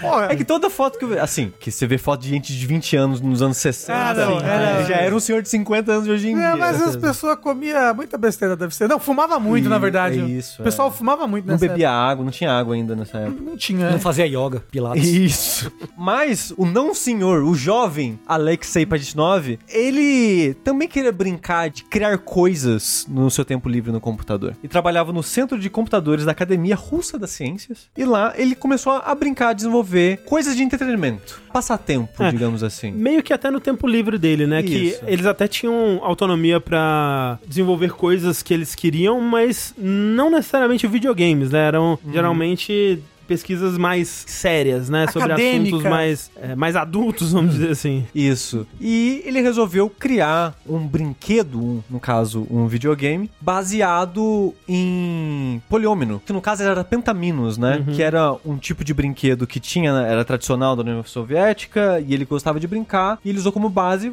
Vou criar um, um jogo que usa peças que se encaixam como base. Que no caso, esse- essas peças têm um nome, né? Que é poliômino. A gente tem vários tamanhos e formatos e números de peças. No caso, esse pentamino, então, são cinco, Cinco. quadrados. Cinco bloquinhos. né? Exato. bloquinhos. O Tetris é um nome adaptado que eles dão pra essas peças de quatro É, o quadradinhos. Que são os Tetramino. tetraminos. Exatamente. Tetris o te- é- Tetris é quebrar, né? Os quatro linhas. né? É, é, Tetris é a mistura de tetramino com tênis. Olha que incrível. Né? Porque tem muito tênis, né? Tem gente? Você muito. joga esse jogo, você Uhum. pensa em tênis. Fica aí um- uma curva aqui no tema que board game tem um, um gênero só de jogos com Poliôminos. Por isso que eu esse termo, porque tem muito jogo de, de board game com poliômino. Então ele resolveu fazer jogo bem simples com esses pentaminos, que são pecinhas com esses formatos específicos que vão cair do céu, nesse espaço específico, e quando você encaixa eles formando uma linha completa, a linha limpa e continua caindo peças. E é uma corrida por ponto. Até pontuar mais. Mas E- deu errado isso daí com o pentamino, né? Porque ele teve que tirar um dos quadrados. É, em algum momento do desenvolvimento ele percebeu que era mais interessante ter menos formatos, né, que ia funcionar melhor e tal. E várias dessas coisas que a gente vê como partes fundamentais do Tetris não estavam lá no design original, como por exemplo, serem tetraminos, como isso da linha desaparecer quando você completa ela, né? Porque tipo, inicialmente ele tava querendo criar uma versão do brinquedo que ele gostava, que é isso, é, é você preencher uma caixa retangular com esses poliôminos, né, esses pentaminos e tal, e só ir encaixando eles. Tem um brinquedo que existe até hoje. Até hoje. existe. Inclusive, a última vez que eu brinquei com isso foi num museu. Olha só. Um museu de, de matemática e ciências. Uhum. Só que aí a brincadeira acabava muito rápido. Você preenchia e pronto, acabou o jogo, né? E o pulo do gato do Tetris foi perceber que, pô, se eu apagar as linhas que se completam, eu posso continuar jogando pra sempre, supostamente, né? Exato. E é difícil comprovar isso, provavelmente não vai ser o primeiro de nada. Mas por causa dessa natureza infinita do jogo e instigante de você querer continuar fazendo essa atividade, ele é um dos primeiros jogos a ser considerado, ou, ou o primeiro jogo a fazer as pessoas pensarem em vício. Nos videogames. Sim. Tem até o termo, né, do efeito Tetris, de você É. parar de jogar o jogo e você continuar vendo as peças caindo na sua frente, ou você olhar pro cenário e ver ele encaixando como se fosse peças de Tetris. Eu falo muito disso, às vezes, tipo, eu tô jogando um jogo, eu paro de jogar. E a minha mente ainda tá funcionando na lógica do jogo, né? Isso acontece muito com o Tetris. Você joga muito, porque Tetris é viciante.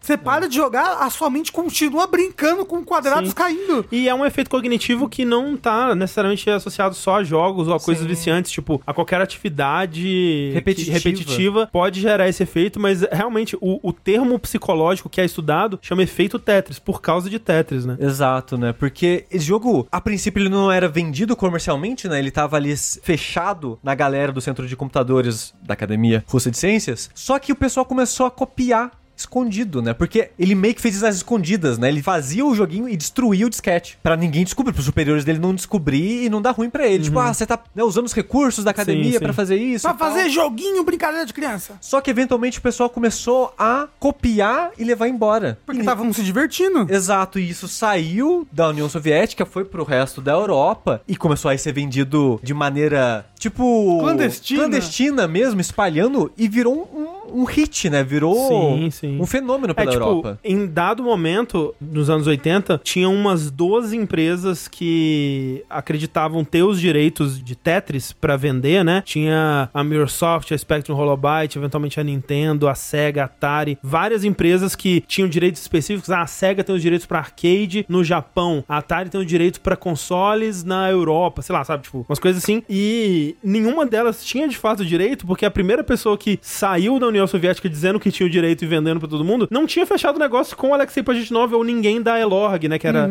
o órgão que cuidava de vender esse tipo de coisa, de vender a propriedade intelectual e tudo mais. E, assim, por mais que eu critique a adaptação do... a- Do o- filme. O filme Tetris, né? Que é um filme recente da, que saiu pela Apple TV e tal. Essa parte, eles fazem muito bem. De mostrar a canalice que rolou em volta, né? Das pessoas, de todo mundo querer os direitos desse jogo, que era imediatamente cativante, imediatamente fascinante. E todo mundo querer publicar, todo mundo acreditar que esse jogo é a próxima grande coisa dos videogames, mas ninguém ter esse os direitos de fato, né? Que, Ah, chegou um moço e me vendeu, porra. Ele, É. ele deve saber o que ele tá fazendo. que, que culmina no ponto de que o Hank Rogers, né, que depois foi se tornar um grande amigo do Alexei Pajitnov, depois eles fundaram juntos a Tetris Company, né, compraram de volta os direitos do Tetris pra ele, né, hoje em dia quem detém os direitos de Tetris é a família do Hank Rogers e do Alexei Pajitnov, e os dois, né, que os dois estão vivos ainda, mas chegou ao ponto de que o Hank Rogers foi na União Soviética, na, na empresa lá, com uma caixa de Tetris pra Nintendinho pra mostrar pros caras, não, olha cá, ó, isso aqui tá sendo vendido, ou vai ser vendido nos Estados Unidos, e eles, tipo, como assim? A gente não tá sabendo de nada. E o, o pessoal tá vendendo o nosso jogo, né? É nesse momento que eles olham pra bandeira vermelha e falam até aí, fogo ao Isso, comunismo. exatamente. Só no filme, né? No filme, no filme. Então, assim, tem uma história fascinante em volta de Tetris que, pô, é realmente coisa de filme mesmo. Mas, infelizmente, o filme em si, ele pesa muito nessa coisa do. Do do anticomunismo. co- é, tipo, de ter espiões da KGB e eles querem nos matar. E, oh, meu Deus, que medo, como as pessoas são tristes na Rússia.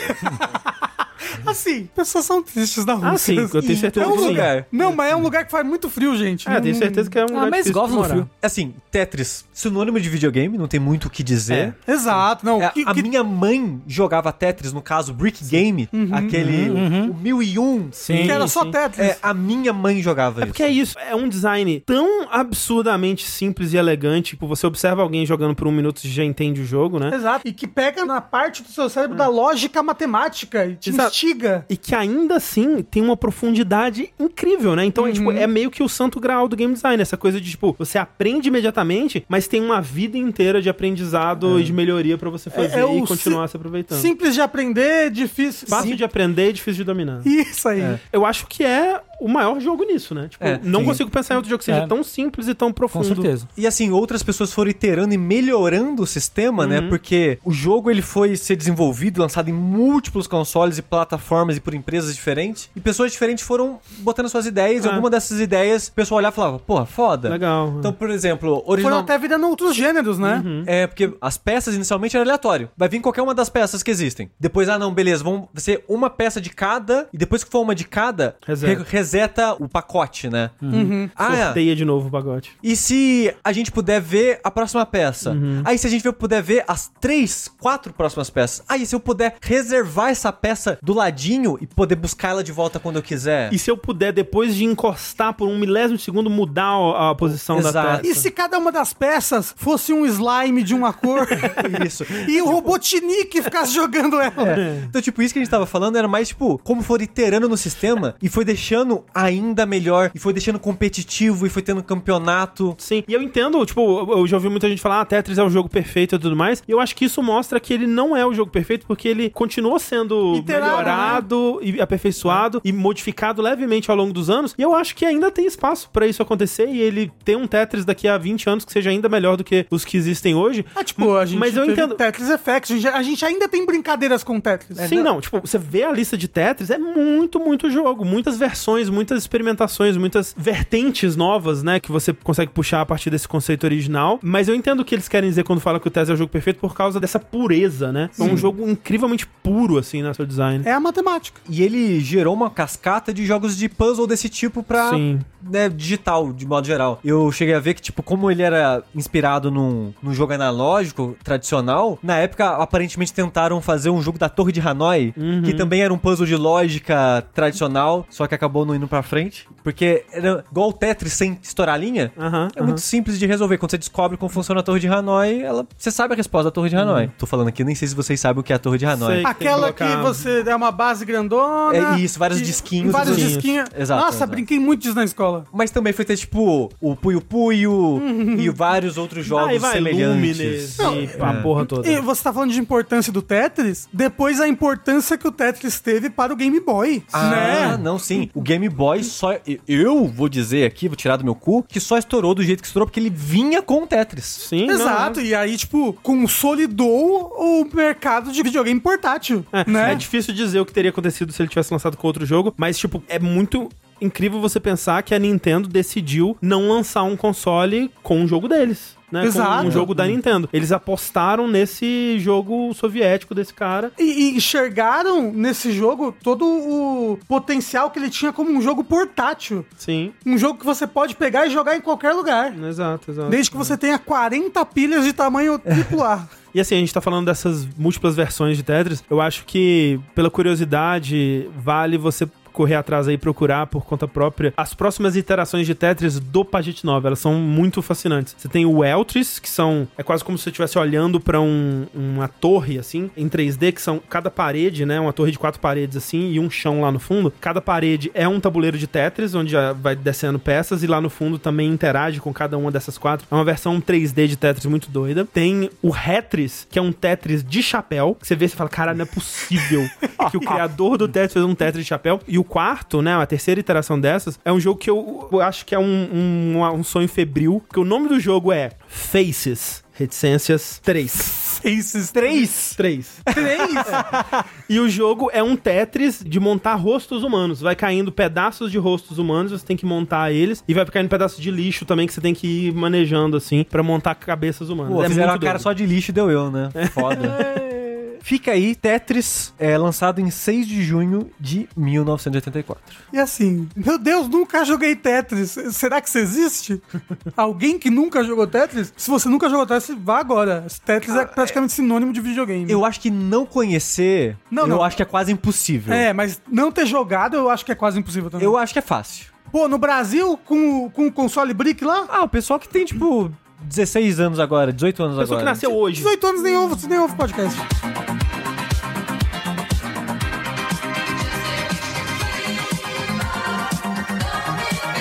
Olá, bem-vindos a essa ala do museu, que é a ala de jogos colocados no museu para exposição por critérios duvidosos. Que isso, mentira. Mas assim, vocês não viram o resto da minha lista. Então não tem nada exato, a gente criou nenhum gênero, mas talvez que tenha sido um marco importante nesse gênero, ou mudado alguma coisa de forma drástica, ou Eu acho que todas essas coisas, sim. É. O nosso primeiro exemplar é um jogo de arcade, né? Lançado em 25 de outubro de 84 pela Konami. Olha só. Essa empresa que é tão malfadada hoje em dia, né? tão Vai virar maldita. Empresa de spa depois, né? Empresa de spy, de jogo do bicho, né?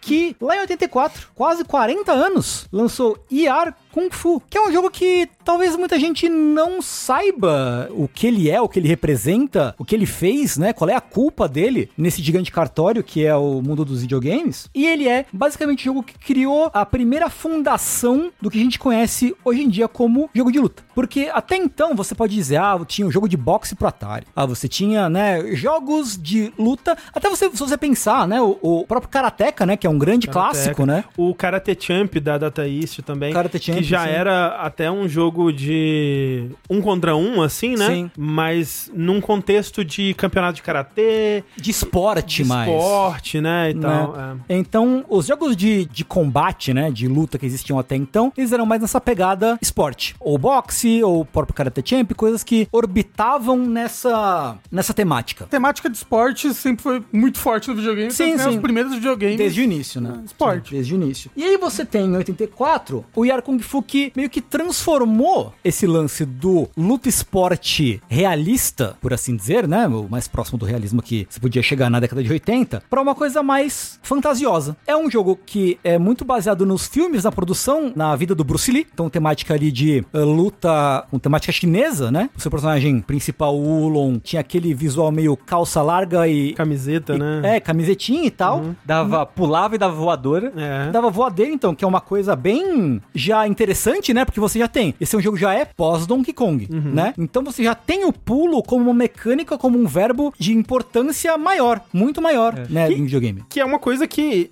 tirando filmes de Kung Fu, eu imagino que numa luta de verdade ninguém vai pular. Não, não. Não. Mas é muito icônico do Bruce Lee, É. a voadora dele. Exatamente, Uhum. exatamente, né? E engraçado que hoje em dia, jogo de luta. Hoje em dia não, mas é. Depois que virou o jogo de luta, virou um gênero, jogo de luta sem pulo. Impensável. Então, Não. começou a ter mais quando a gente teve jogo de luta 3D. É. E mesmo assim ainda existe pulo no jo Sim, nesses sim, jogos, né? sim. Na vida real eu vou pular. Quando eu lutar com alguém, eu vou dar um pulo. só pra pessoa ficar distraída. Mas aí que você tem que entender que a- mesmo no, no jogo de luta que tem pulo, você não pode pular. Tem que Só de pular. vez em quando. Se você toma Shoryuken. É, É verdade. Toma Se- facão, toma Shoryuken. Se eu tomar um Shoryuken quando eu pular, eu vou ficar muito triste.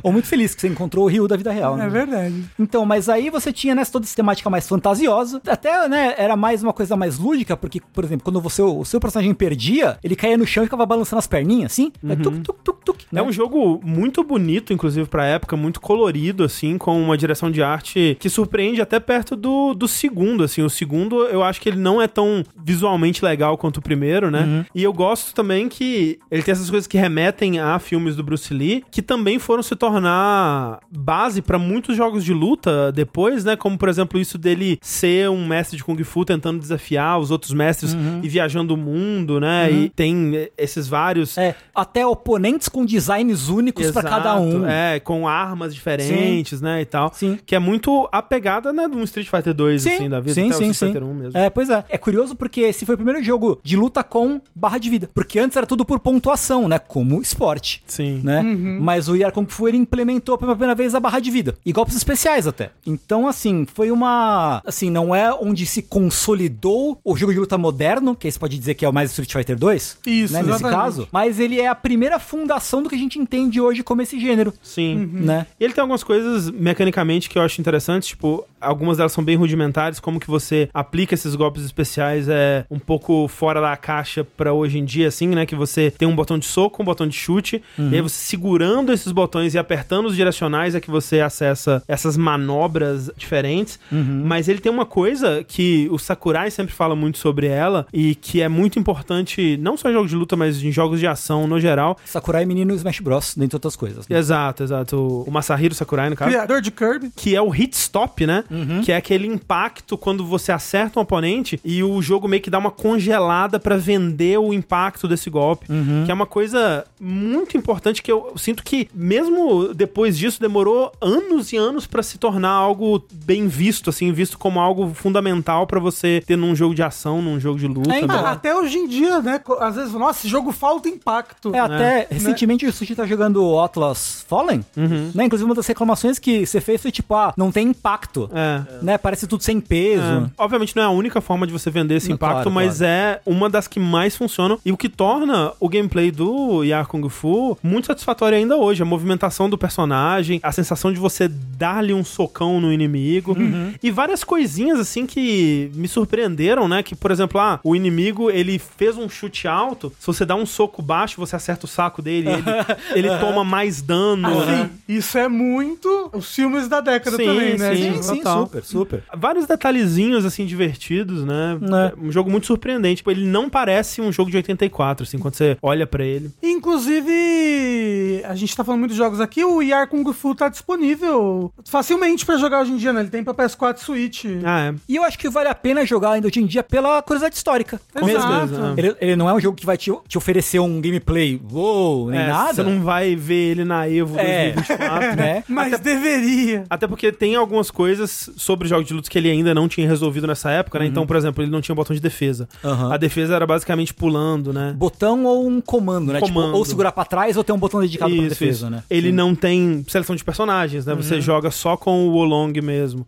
E ele não tem versus ainda, Uhum. né? Então o versus ele vai vir só no Yar Kung Fu 2 e em algumas versões outros portes do Yar Kung Fu 1 também. Mas nessa primeira ainda não tinha, que é algo super importante também Sim, pro né? E, e a gente vê muito do Street Fighter 1, né? No, Sim. no Yar Kung Fu. Sim. Primeiro Street Fighter é. O Street Fighter 1 bebe muito do É. Yar Kung É. Fu. Que inclusive no Street Fighter 1, os golpes especiais, que são poucos, mas eles estão lá, né? O Hadouken e o Tatsumaki Shoryuken. São impossíveis de serem feitos? Grande lance é que no Street Fighter 1 usa esse conceito de você apertar o botão, fazer o comando e soltar, E soltar. o botão. É. Quando Que você solta o jogo. botão, É. é, ele executa o comando especial. Caralho, eu não sabia disso. Por isso que uma É. vez quando o André fez a gente tentar fazer um comando Street Fighter, a gente, eu não consegui de jeito nenhum. É, não, é muito contra-intuitivo, né? É, super, super, né? Mas é aí, Yar Kung Fu, super clássico, que é o tataravô aí dos jogos de luta. Em outubro de 84.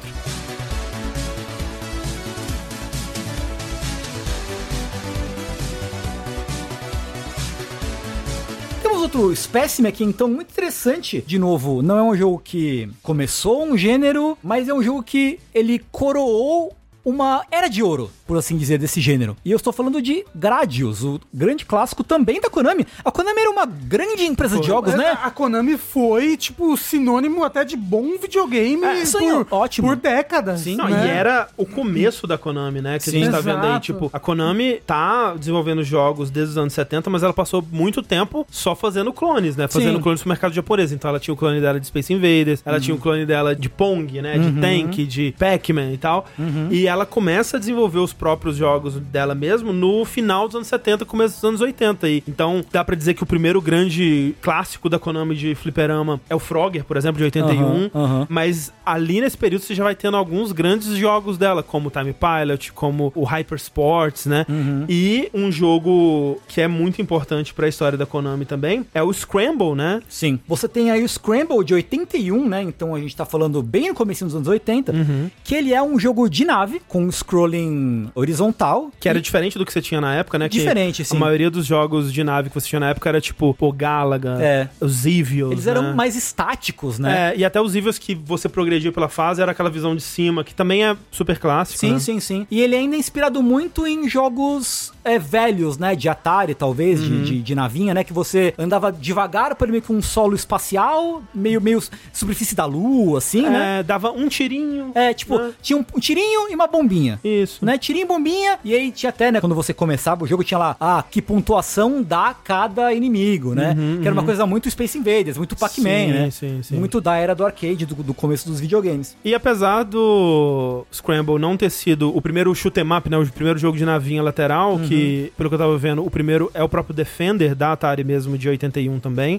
é muito próximo, né? E as coisas que o Scramble traz, elas são, eu diria que igualmente influentes e importantes pro gênero. São, com certeza, né? Tanto que o Kazuko Ozuki, que é o fundador da Konami, ele considera o Scramble o jogo mais importante da história da Konami. Por ter sido o jogo que fez, tipo, não, se pá, a gente tem como produzir os nossos próprios jogos e competir de frente com essas outras empresas e realmente focar os esforços da empresa em videogames, né? O que é um pouco irônico Não é? quando você pensa na Konami hoje Porque em assim, de novo, que nem você falou, a Konami, nos anos, década de 80 e 90, é só pedrada, assim, é pedrada, atrás de pedrada. pedrada. É, muito né? forte. E aí, no caso, a pedrada da qual nós estamos falando aqui é Gradius, que foi lançado em 2 de fevereiro de 85, que já é meio tarde nessa geração, né, nessa época. É, ele tá na virada de uma época, né? Porque quando ele sai, ele é o primeiro jogo da Konami naquela placa 16 bits dela, a primeira placa 16 bits e o primeiro jogo na placa 16 bits, que é a Konami Bubble System, Uhum. que o, que o que fez do Gradius um espetáculo visual quando ele, Ele é lançou, né? absurdo. Visual- Era, era arcade, Era arcade. inclusive. Sim, sim, né? sim, sim, sim. Visual e sonoro, né? A trilha do Gradius É muito, muito, foda. icônica, né? É. E ali foi, né, o que o pessoal chama de era de ouro dos shooters, né? Dos, dos Uhum. team-ups. Em que saiu o Gradius, saiu as, as sequências do Gradius, saiu tipo R-Type, Uhum. saiu, né, vários jogos desse estilo. Você diria que aí que é o comecinho do Bullet Hell, Tengu? Pode-se dizer que sim. Se pá, é, né? Posso dizer que sim. Porque realmente o, o caos na tela de Gradius você não tinha Não. antes. A, a coisa de você ter, né, mesmo por questões de capacidade de hardware, você não conseguia botar muito elemento na tela ao mesmo tempo, né? Mas o Gradius tinha bastante. E o né? bastante. Gradius tinha bastante, né, realmente, É, né? tanto- Assim, não vai ser um Bullet Hell, tipo um Torrou da vida, mas tinha bastante pra época. Como o Tengu falou, né? A era de ouro dos shmups, né? Tipo, Uhum. pra quem não, não, não tá familiarizado, é jogos de navinha. É, shoot 'em né? ups ou Shoot 'em ups, né? Sim. Sim, sim. E esse caos na tela, tanto dos inimigos quanto do jogador, né? Por conta dessa grande mecânica que o É, jogo trazia. Que você, né, ali no Gradius é meio que, talvez onde o gênero se realizou, assim, né, completou. Uhum. Faltava uma pecinha, É, né? faltava alguma coisinha, né? Então que o gênero se completou pro que viria dali em diante, Uhum. né? Que é justamente essas coisas, né? Trilha sonora marcante, o visual marcante, muitos elementos na tela, inimigos que voam em padrões diferentes, né? Não que tivesse sido o primeiro jogo de nave que com um padrão de inimigo, É o Galaga, talvez, né? é, mas, né, ele também cunhou isso da forma moderna, por assim dizer, né? E ter algum sistema mecânico marcante, né? Que no caso é o sistema de power-ups que o Gradius tem, que também já tinha aparecido de forma rudimentar em alpha, vai, no próprio Scramble, já tinha um- uma coisa parecida. Uma versão disso. Né? Que é quanto mais você pega itens de power-up, mais você vai avançando em uma espécie de tabuleiro que você pode apertar um botão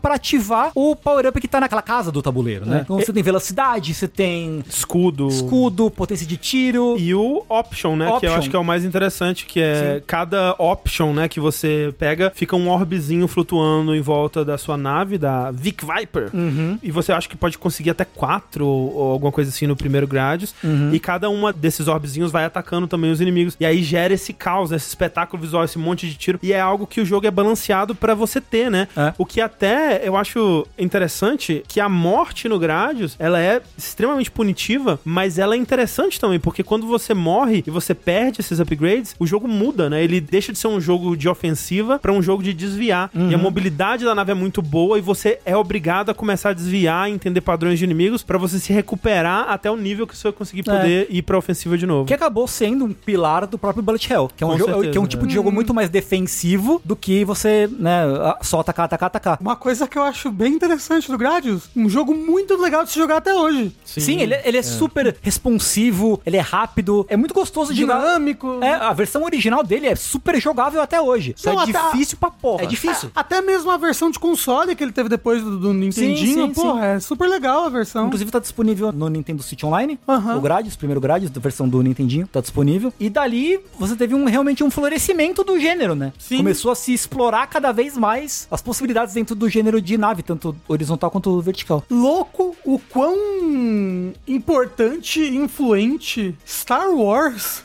Ah, sim. Sim. foi pra indústria inteira, de que todas as indústrias de mídia, né? Que loucura, né? Com certeza. Você foi ver jogos de navinha, gente. Não era só o negócio da exploração espacial. É Star Wars. A capa de Gradius é Star Wars. Assim, não, o design da Vic Viper é um X-Wing modificado, assim, né? É, Exato. o surgimento de primeiro Star Trek, depois Star Wars, Uhum. tipo, foram eventos históricos culturais, assim, mudou a percepção da galera do que era espaço, Uhum, né? Exatamente. E só pra não dizerem que a gente não focou nisso, mas a trilha de grades, e assim, é importante citar que a gente não comentou sobre trilha até agora de nenhum jogo. Porque não existia, Porque né, meio direito. que não tinha, né? Eu não vou dizer, obviamente, não é Gradius que começa com a trilha de videogame, mas é nessa época, né? Mais ou menos nessa época, quando os hardwares vão avançando, quando isso vai se tornando algo mais presente, né? Porque você tinha temas musicais e pequenos momentos musicais nos jogos, né? Mas É, você o tem. Pac-Man acho que foi um dos primeiros, Sim, né? Não, o Space Invaders já tinha sonzinhos, né, que tocavam Icônicos, icônicos, no jogo,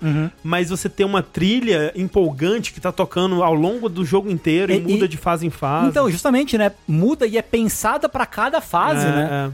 É. uma coisa muito, muito doida. Que Sim. começou, também começou a florescer nessa época. Exato. Gradius, novamente, nosso joguinho aqui, lançado em 2 de fevereiro de 85.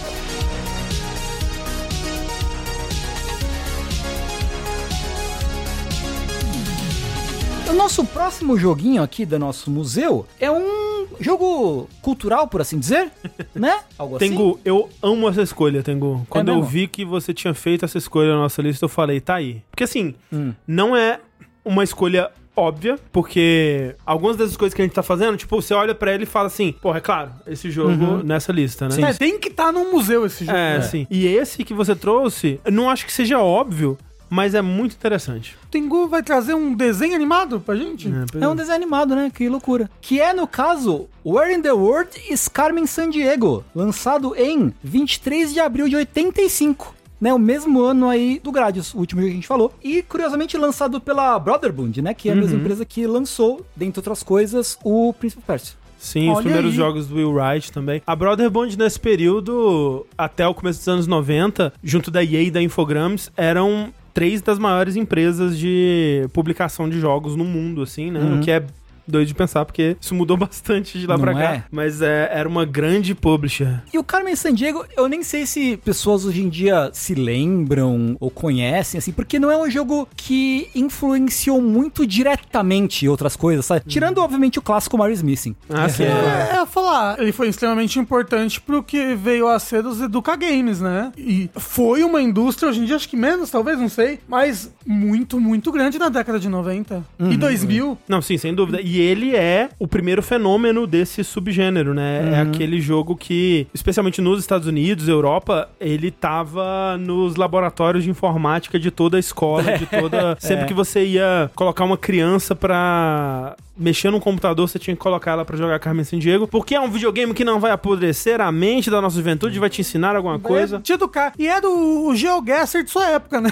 É, Meio que isso, né? Inclusive, ele era distribuído junto com meio que um, um livro de, de conhecimentos e trivias sobre, sobre Sim. história, sobre É, lugares. que você podia utilizar pra solucionar algumas das charadas do jogo. né? Sim. Esse jogo, eu posso estar tirando da minha cabeça aqui, isso é só uma percepção errada minha. Mas ele foi bem relevante no Brasil, não foi? Exato, eu coloquei aqui como um dos pontos de destaque dele também, para o nosso museu em específico, que talvez tenha sido o primeiro jogo em português que eu joguei. Ah, é. É, isso que eu ia perguntar, tipo, porque ele é um jogo de 85 e ele saiu em português, Saiu né? Será que ele foi oficial. o primeiro jogo traduzido? Ou um dos É, primeiros? difícil um dos primeiros, É. provavelmente, porque. E assim, a indústria de jogos, de videogame no geral brasileiro nessa época, era uma loucura. É, é muito difícil a gente conseguir informações pra saber se foi sim. o primeiro, sabe? E, e eu não sei quando que saiu a versão brasileira, mas eu não tive computador na minha escola, que eu estudei minha vida inteira em escola pública. Mas eu já vi gente relatando que na escola, quando jovem, tinha Carmen Sandiego pra Sim. jogar também. Não, é sim. o que o, o André falou. Ah, sim, mas falando, tipo, no- mesmo no Brasil, eu tô Ah, dizendo. não, eu acho que na minha escola, nos computadores, tinha Carmen Sandiego. E, mais importante, é Chapolin contra Drácula.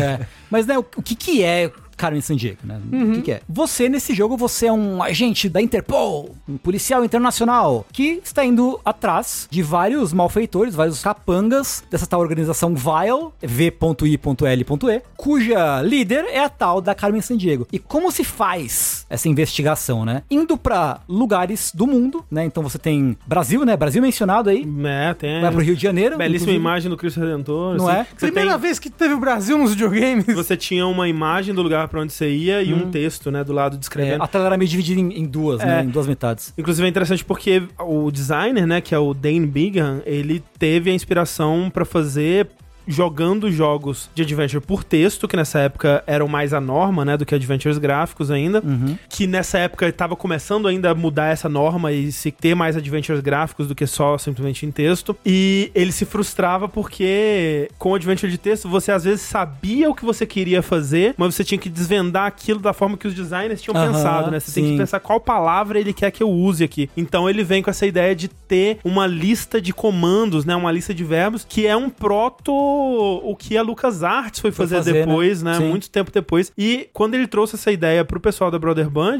eles gostaram, mas eles trouxeram a parte mais educativa, né? E Uhum. aí a ideia foi se transformando mais nesse jogo, como você tava dizendo, de viajar pra lugares, né? É, é um jogo de história e geografia, né? É, porque o lance é como que você investiga os, esses criminosos. Você primeiro tem que descobrir para onde ele foi, para onde no mundo ele foi. Você pode essencialmente viajar para qualquer lugar do mundo. Você tem um tempo limite para encontrar e prender o, o malfeitor e você tem que seguir pistas para você ir perseguindo o criminoso de país em país. E essas pistas, esses puzzles que você tem que des- desvendar para conseguir encontrar o sujeito é informações sobre os lugares. Tipo, ah, informação sobre o que Redentor, por exemplo, se você tá no Brasil. É, tipo, você conversa com o cara do hotel, aí o cara do hotel fala: Ah, eu vi essa pessoa que você tá procurando. Ela tava num carro com a bandeira assim, assim, assada. Isso, com as cores tais. É, Ela disse que tava indo pra um lugar onde samba e carnaval é muito forte. Tipo, Aham. alguma coisa cultural, alguma coisa sobre a bandeira, alguma coisa sobre. Tipo, ah, ela me pediu pra trocar o dinheiro dela pra. Tal. é. é, marcos, né? Aham, aham. E aí, tipo, qual que é o país que tem essa moeda, né? E tal. E aí, enquanto isso, você vai descobrindo características da pessoa. Ah, ela tinha cabelo ruivo. Ah, Hum. É. ela usava óculos. Ah, aí você vai montando o perfil É, do criminoso. Porque aí pra fazer o mandato de, de prisão, você tem que ter as características certas Uhum, do criminoso pra poder prender ele depois. Isso, que você pode Né? prender a pessoa errada e aí você Isso. não completa. isso. É um jogo muito legal de investigação e do tipo de jogo que eu mais odeio que quando você percebe, você aprendeu alguma coisa. Pois é. E eu, de fato, aprendi muito sobre geografia. Tipo, É. eu lembro de coisas que eu aprendi com esse jogo até hoje, assim. Teve um dia que foi, pô, uma das vitórias mais incríveis que eu tive no Carmen San Diego, que mais pra frente, quando você vai avançando, né, quando você vai completar um caso que você avança de nível, Uhum. né, porque você tem os níveis lá de investigador, e só no último nível que você vai ir atrás da Carmen San Diego mesmo, que é, tipo, a última chefona, né? Aham, aham. E pra mudar de nível, você tem que responder um quiz. E o quiz normalmente não tem a ver com geografia ou com as coisas que você viu, nem nada. Eu até imagino que as informações estariam nesse atlas, nessa... É. Ou no manual do jogo? Manual do jogo, sei lá. Mas aí perguntava alguma coisa sobre o filme Ana e o Rei de Sião. Que Caralho. eu nunca tinha ouvido falar. O que você tinha que completar era a palavra Sião. E, tipo, eu lembro que eu olhei na enciclopédia Barça que tinha em casa. Caramba! E eu achei a informação e completei. E o caralho, velho, eu sou muito foda. É. Eu lembro disso, tipo, eternamente marcado na minha cabeça. É. assim. Carmen Sandiego, inclusive, personagem feminina nos videogames aí. Ah, é. Girl Power, Girl Sim. Power. This is Girl Power. Sim, é. A sim. última chefona do tráfico. A gente não quer mulher apenas sendo sequestrada por macacos. É. A gente quer mulher empinando moto, atirando pra cima, aquela coisa é, toda. cheirando coca. Exato. Quer dizer, muitos dos jogos que a gente colocou até agora quase não tem humano como protagonista. É, Mas Era isso- mais raro, é. Sim, Mas sim. isso é uma virada, né? Da Eu não sei se é que você falou da mulher, eu, eu fui ver, tipo, tem alguma mulher nos jogos que a gente falou? Ah, quase não tem gente É, nos tipo, jogos. Exato. Tipo, a mulher tem a Pauline até No, agora. não, e no IR Kung Fu tinha uma ou duas mestras que eram mulheres também, Aham. mas era meio que isso mesmo. Então, tipo, o Carmen Sandiego, ele foi essa reinterpretação muito interessante do que eram os Adventures, né? Sim, é uma versão educativa e muito única e que uma coisa que a gente não comentou, usava elementos procedurais, né? Porque o caso, ele não era fixo, né? Não era sempre a mesma ordem nem os mesmos É, casos. tipo, né? ele gerava uma pessoa aleatória que vai ir pra países e fazer coisas aleatórias e vai roubar uma coisa aleatória, ou de uma lista, né, que eles têm. E toda vez que você jogava, era uma experiência diferente, né? É. Então era um jogo meio que infinito. assim. E essa coisa de você também usar coisas de fora, né? De Uhum. fora do jogo, do mundo real, pra você resolver os mistérios, né? Então é um jogo super, super interessante. Foi Ele... um marco cultural também. E- É, diria que sim. Tanto que virou uma franquia mesmo, É, né? virou uma franquia. Tipo, Como eu falei, eu, eu acho que eu vi antes o desenho do que eu vi o jogo, sabe? Eu também. eu É, não, eu vi o jogo primeiro. Foi realmente um jogo que eu joguei bem cedo, assim, no computador. É, é, tinha no computador dos meus primos, tinha lá ó, é, vários jogos e tinha lá o Cameron San Diego. Tipo, nossa, que da hora. E era um jogo que, se ele não tivesse em português, naquela época eu não teria Não, nenhuma, esquece. nenhuma chance de jogar. É, esquece, né? Pra criança daquela época lá não tem como. Até tem vários jogos da série que é pelo mundo, tem um que é Viagem no Tempo. Sim, sim. Né, tem vários. Que, que é o 2, né? Mario Smith primeiro, depois é. Mario Travel Machine, alguma É. coisa assim. E né, inspirou Mario Smith, que é um grande clássico, né? Um grande clássico da Celebrado até hoje aí nos videogames. certeza. Então, novamente, Carmen San Diego, lançado em 23 de abril de 85.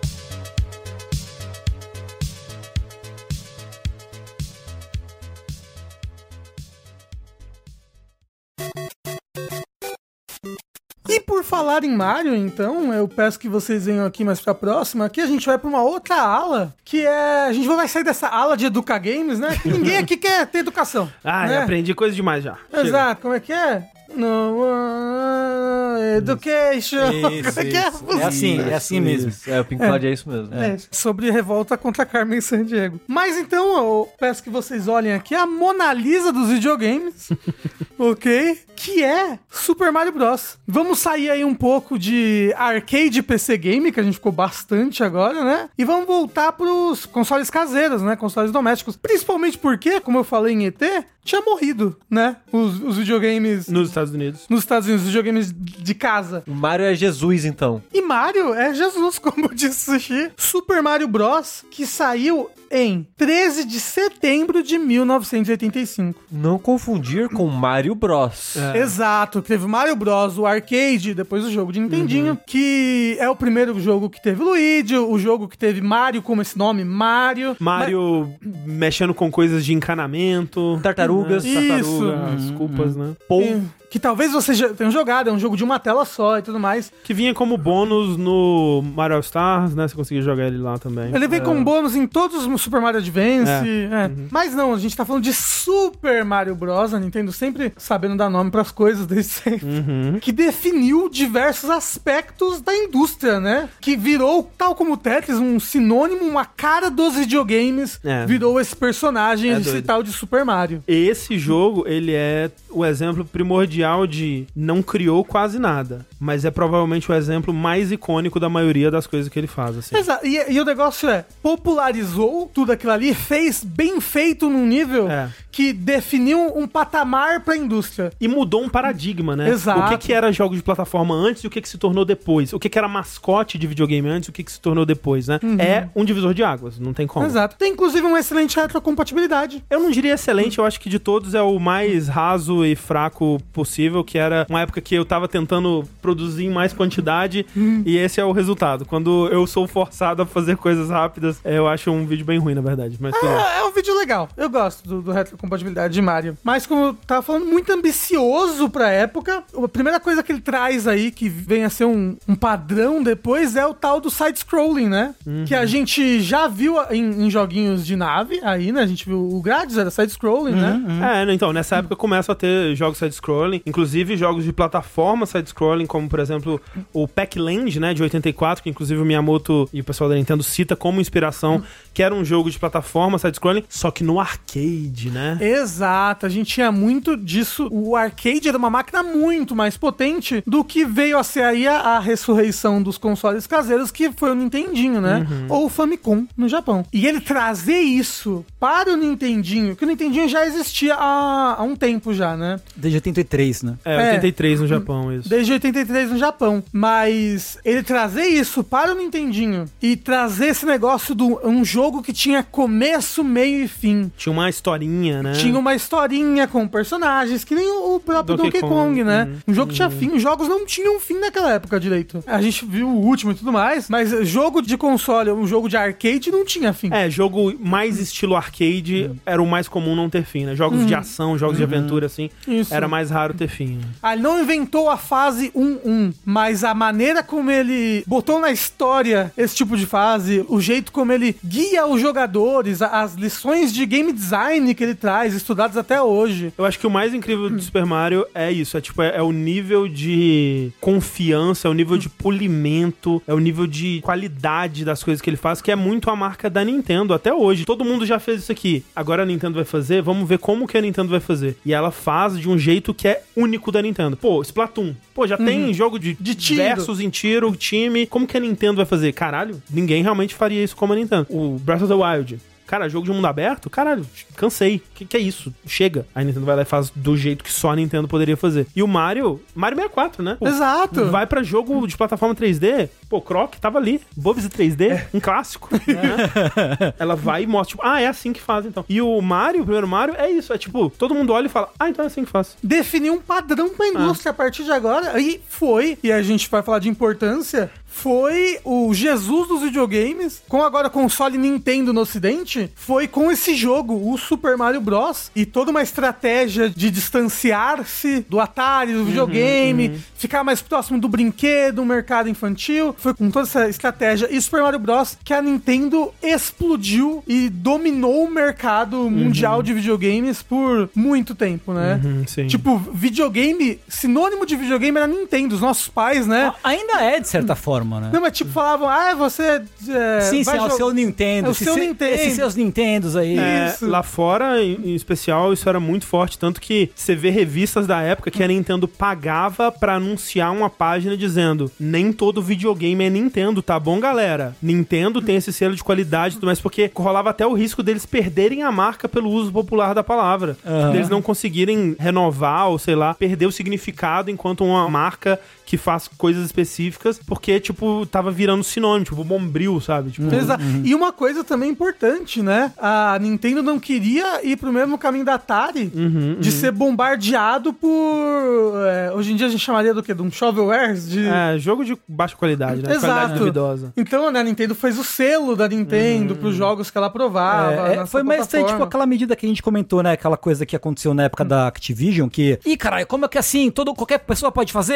É. E a Nintendo tomou uma das. Talvez uma das primeiras grandes medidas contra isso, que foi deixar as empresas refém do É. tal do selo de qualidade, né? Ela limitava quantos jogos cada empresa podia publicar, né? Justamente pra tentar evitar essas coisas. E aí, obviamente, tem histórias fascinantes de como que as empresas burlavam isso, como que pirataria veio a acontecer. É, a história né? da Tengen é, é muito curiosa. É, a própria Konami, né? Que ela tinha o selo Ultra, que era só pra publicar mais jogos por ano. É, mas o- uma coisa que o Super Mario Bros. traz, que é muito, muito icônica, além de ter uma equipe lendária, né? Da, da Nintendo, que hoje em dia é lendária, né? Uhum. Sim, Você pensa sim. em nomes como Tezuka, o Miyamoto, Miyamoto, Koji Kondo. É falar isso. Os personagens, mas o som, a música, Uhum. os sons dos itens, a trilha sonora, tudo coisas que, se a gente tivesse no mundo de deuses americanos, Uhum. cada uma dessas coisas ia ser um deus, sabe? Porque tá dentro do imaginário popular, num nível assim. É o que eu falei, não criou nada dessas coisas, mas, cara, a música de Mario é tipo a música de videogame padrão, assim, né? É o ideal platônico da música de videogame, assim. Tipo, é muito doido. E isso que você tá falando, né? Tipo, cara, é uma equipe surpreendentemente grande pra um jogo dessa época. É, Era, que 5, 6 pessoas. É, você tinha pessoas dedicadas pra level design, pessoas dedicadas pra parte específica. Tipo, o Koji Kondo, ele foi contratado pra Nintendo pra ser um compositor. Tipo, em algumas outras empresas já tava acontecendo isso, mas ainda era super raro. E além disso, o tempo de desenvolvimento, eles tiveram muito tempo pra trabalhar nesse jogo, pra polir esse jogo. Começou aquela clássica frase de Albert Einstein, ah não, Isso. Miyamoto, que era um negócio do tipo, um jogo... Esqueci- Lançado ruim é ruim pra sempre. Não, um jogo... O jogo adiado, uma hora sai, o jogo que sai ruim é ruim pra sempre. É, tipo assim, É, tem Alguma coisa assim. É. Não, um jogo, Gandalf. um jogo corrido, um jogo corrido é ruim pra sempre. É. Um jogo adiado, é, eventualmente, Um dia vai é- ser bom. Um dia vai ser bom, é isso aí. Acho que agora, principalmente com a importância, é que consolidou o personagem Mario pra Nintendo. Nos anos 90, todo mundo queria ter o seu Mario. Todo mundo queria ter o seu joguinho de plataforma com o seu mascote, né? A Nintendo criou mascote de videogame? Não. Mas o Mario virou esse grande... Cadê o nosso Mario? Pô, vai ser um, um porco azul que roda, ai meu Deus. Né? Todo mundo tava em busca do seu próprio Mario e, e a Nintendo criou aí o Mickey Mouse dos videogames, né? Consolidou ele aí nesse jogo. E esse então é Super Mario Bros. de 13 de setembro de 1985.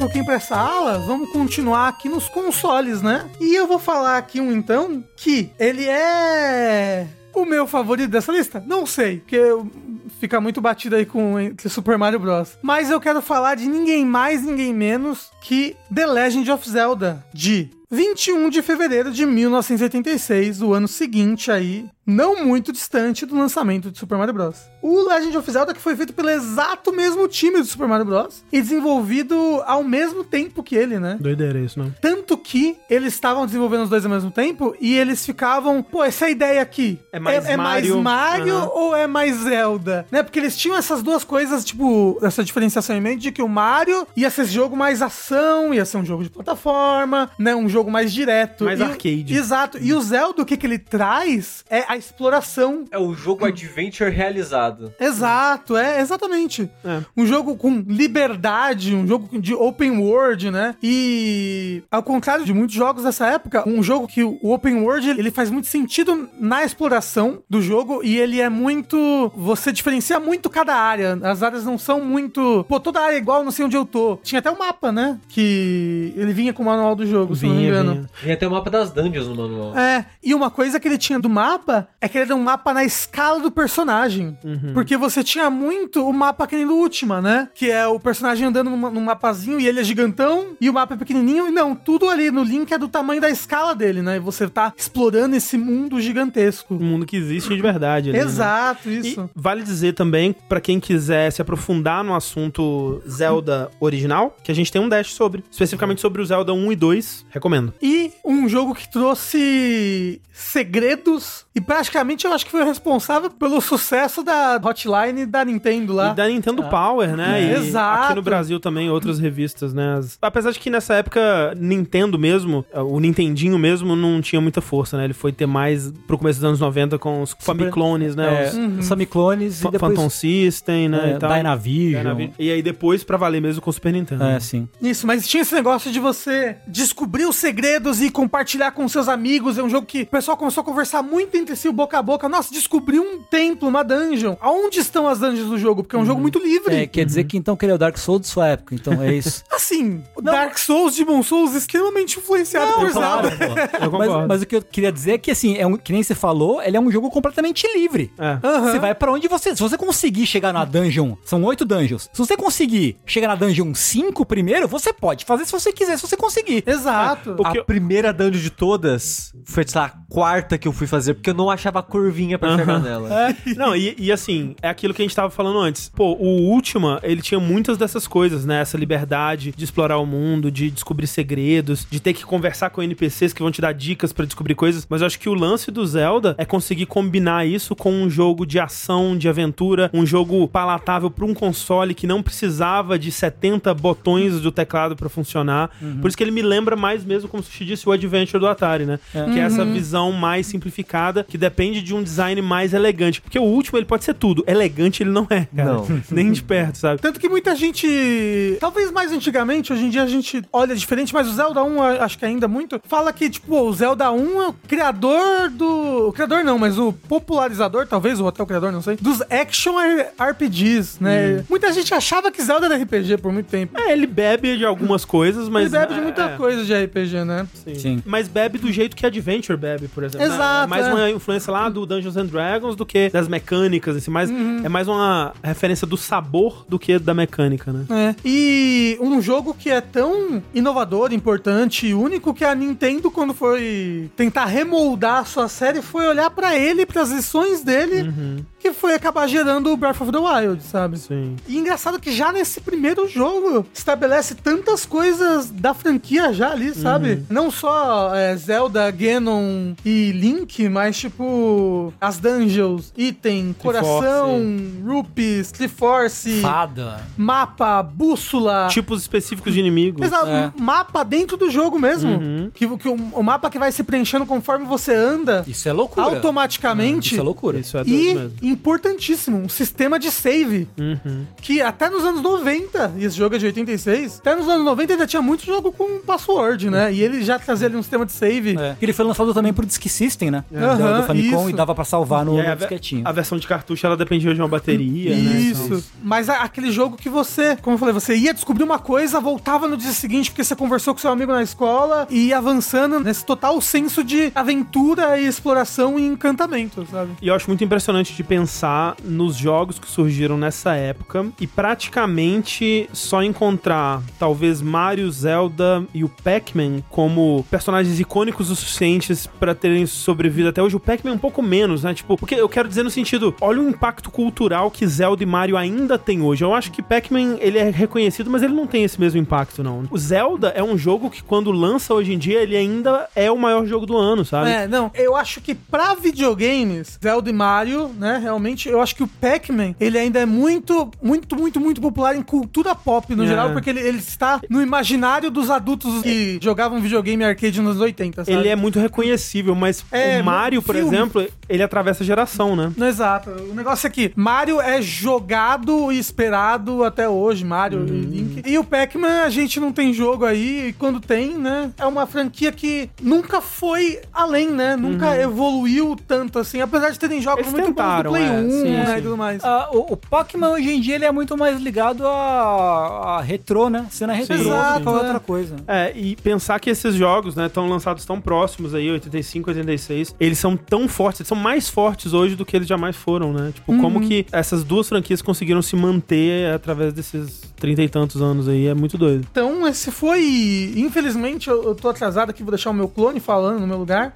Mas esse foi o último jogo que eu vou apresentar aqui no museu. Aham. Por favor, não baguncem. Pessoalzinho aí de trás, presta atenção, que vai ser cobrado na prova. E esse foi então The Legend of Zelda, de 21 de fevereiro de 1986. Mais um jogo aí com muita influência de Star Wars. Aquele comecinho, né? O texto. E, caralho, trilha sonora de novo extremamente icônica de Koji Kondo, sabe? Que maravilha, que delícia.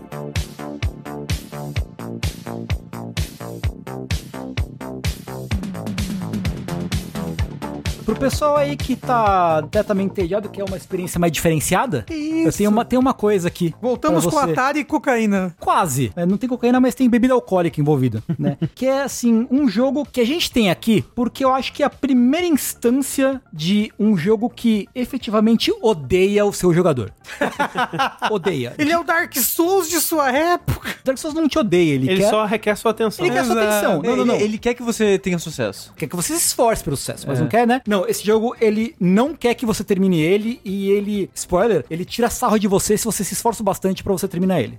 Inclusive. Assim, nessa época a gente ainda tinha muito cultura de arcade nos videogames, que era tipo, o jogo tem que ser impossível de zerar, tem que ser de gastar o máximo de fichas possíveis.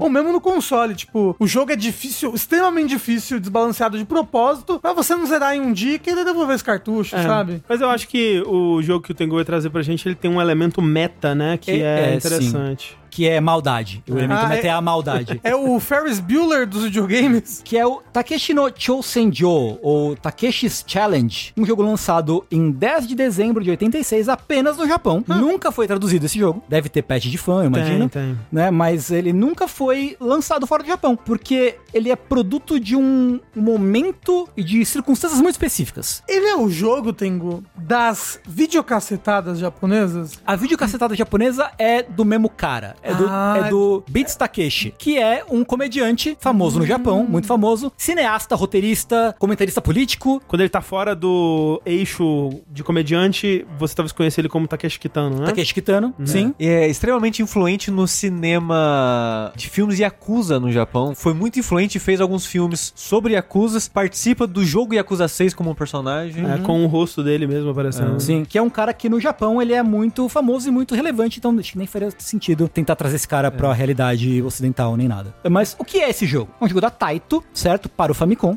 em que chamaram, não, pô, todo mundo tá fazendo videogame? Tem que ter um videogame do Bito Takeshi, que é esse comediante famoso e tal. E ele falou, ah, vocês querem fazer um jogo, né? Então, beleza, vamos fazer um jogo então. O que é esse jogo? Você é um salaryman que tá puto com o trabalho e vai embora atrás de um tesouro numa ilha deserta e perdida. Só que pra chegar nesse lugar, você tem que passar por uma série de tarefas completamente imbecis. Como, por exemplo, você tem que ir num bar de karaokê e cantar e tirar uma nota boa no karaokê. É o Yakuza de sua época, o Sushi. Cantando no microfone do Famicom.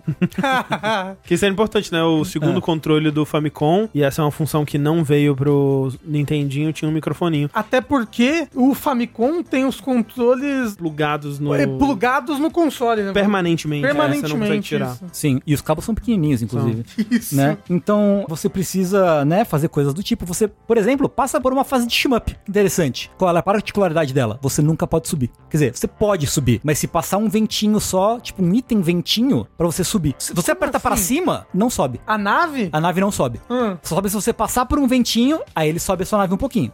Mas se você, por acaso, você quiser desviar de um inimigo botando pra baixo, você não consegue subir pra cima de volta depois. Então o que você tá falando do jogo que ativamente odeia o seu player. Pra você, por exemplo, revelar o mapa do tesouro, tem que passar o mapa numa substância e deixar o mapa secando, passando horas da vida real. Incrível. Meu Deus do céu. Então ele é um jogo completamente irritante. E nessa temática de, né, uma aventura urbana, tem essa temática meio ácida, né? Porque você precisa espancar o seu chefe, você precisa pedir divórcio da sua esposa, você precisa é, acabar com as economias da família pra conseguir viajar atrás desse tesouro. E tem um tempo é, definido, que inclusive se você falhar em certo momento, sua esposa te traz de volta, é o seu chefe te traz de volta pro trabalho. E no fim das contas, quando você finalmente termina o jogo, o final é a cara do Takeshi Kitano, do Bito Takeshi. Beats Takeshi é o nome de palco dele, né? O nome artístico. Aparece assim a cara dele falando assim, tipo, mano, por que, que você tá se esforçando tanto por um videogame? E acaba o jogo. Talvez seja o primeiro jogo de troslagem É, então. dos videogames. Eu acho que esse jogo ele tem o seu espaço aqui no nosso museu por esse aspecto. Ele é meta, ele quebra a quarta parede, né? Ele tá comentando sobre videogames, ele tá comentando sobre a cultura dos videogames. Dentro de um videogame. Dentro de um videogame, e ele tá explorando outros motivos para se fazer um videogame, né? Sim. Que era algo que ainda não era muito pensado sobre, né? A gente ainda tava bem na infância, e o videogame é pra divertir, o videogame é pra você tirar sua cabeça do seu mundo É- normal. é- é lúdico, É lúdico, é- é, fantástico, né? Sim. E aqui você joga com, tipo, cara, o ser mais desprovido de esperança que você puder imaginar, que é um salaryman, né? Que é o, o funcionário padrão, né? De qualquer empresa qualquer japonesa, né? Num videogame que ele quer te frustrar, ele quer te trazer outros tipos de emoção que não necessariamente estão ligados à diversão. E isso, cara, é coisa que a gente começa a ver pra valer, assim, na nossa indústria só depois da boom indie, assim, onde você vai É, ter... depois de Dear After, sei lá. Direta, é- tipo, é. Eu penso no Getting Over It with Bennett Foddy, Aham, aham. onde ele vai, inclusive, falar sobre isso, como que ele acha que a frustração é também um elemento a ser perseguido num jogo Uhum. e que ela tem o seu valor dentro da jornada de satisfação depois, né? E aquele, o doce, ele só é tão doce quando você sabe o sabor do amargo, né? Uhum, E eu acho que esse jogo, ele tá indo muito atrás disso, eu acho muito interessante. E comédia nos videogames, Sim. né? Sim, Uhum. Tipo, também. talvez se você tivesse outros jogos engraçadinhos, já na época do Atari, mas era mais, acho que, pornô do que engraçado. Eu acho que era mais jogo pornô. Né? Comédia não é fácil. Trazer comédia pra videogame, então, uma coisa extremamente inovadora pra época. certeza. É difícil e raro até hoje. Exato. É, fazer funcionar é muito difícil, né? E a tagline, a meio que o- a frase de promoção do jogo na época era tipo, um videogame feito por quem odeia videogame. Inspirado em quem odeia videogame. Porque o Takeshi, ele não gostava de videogame. Aham. Pra ele era um, Era um, era um idoso. era um cara, era um- ele era um idoso já 40 anos atrás, assim, né? Então, é um jogo que, assim, ele não é um jogo bom por medida alguma.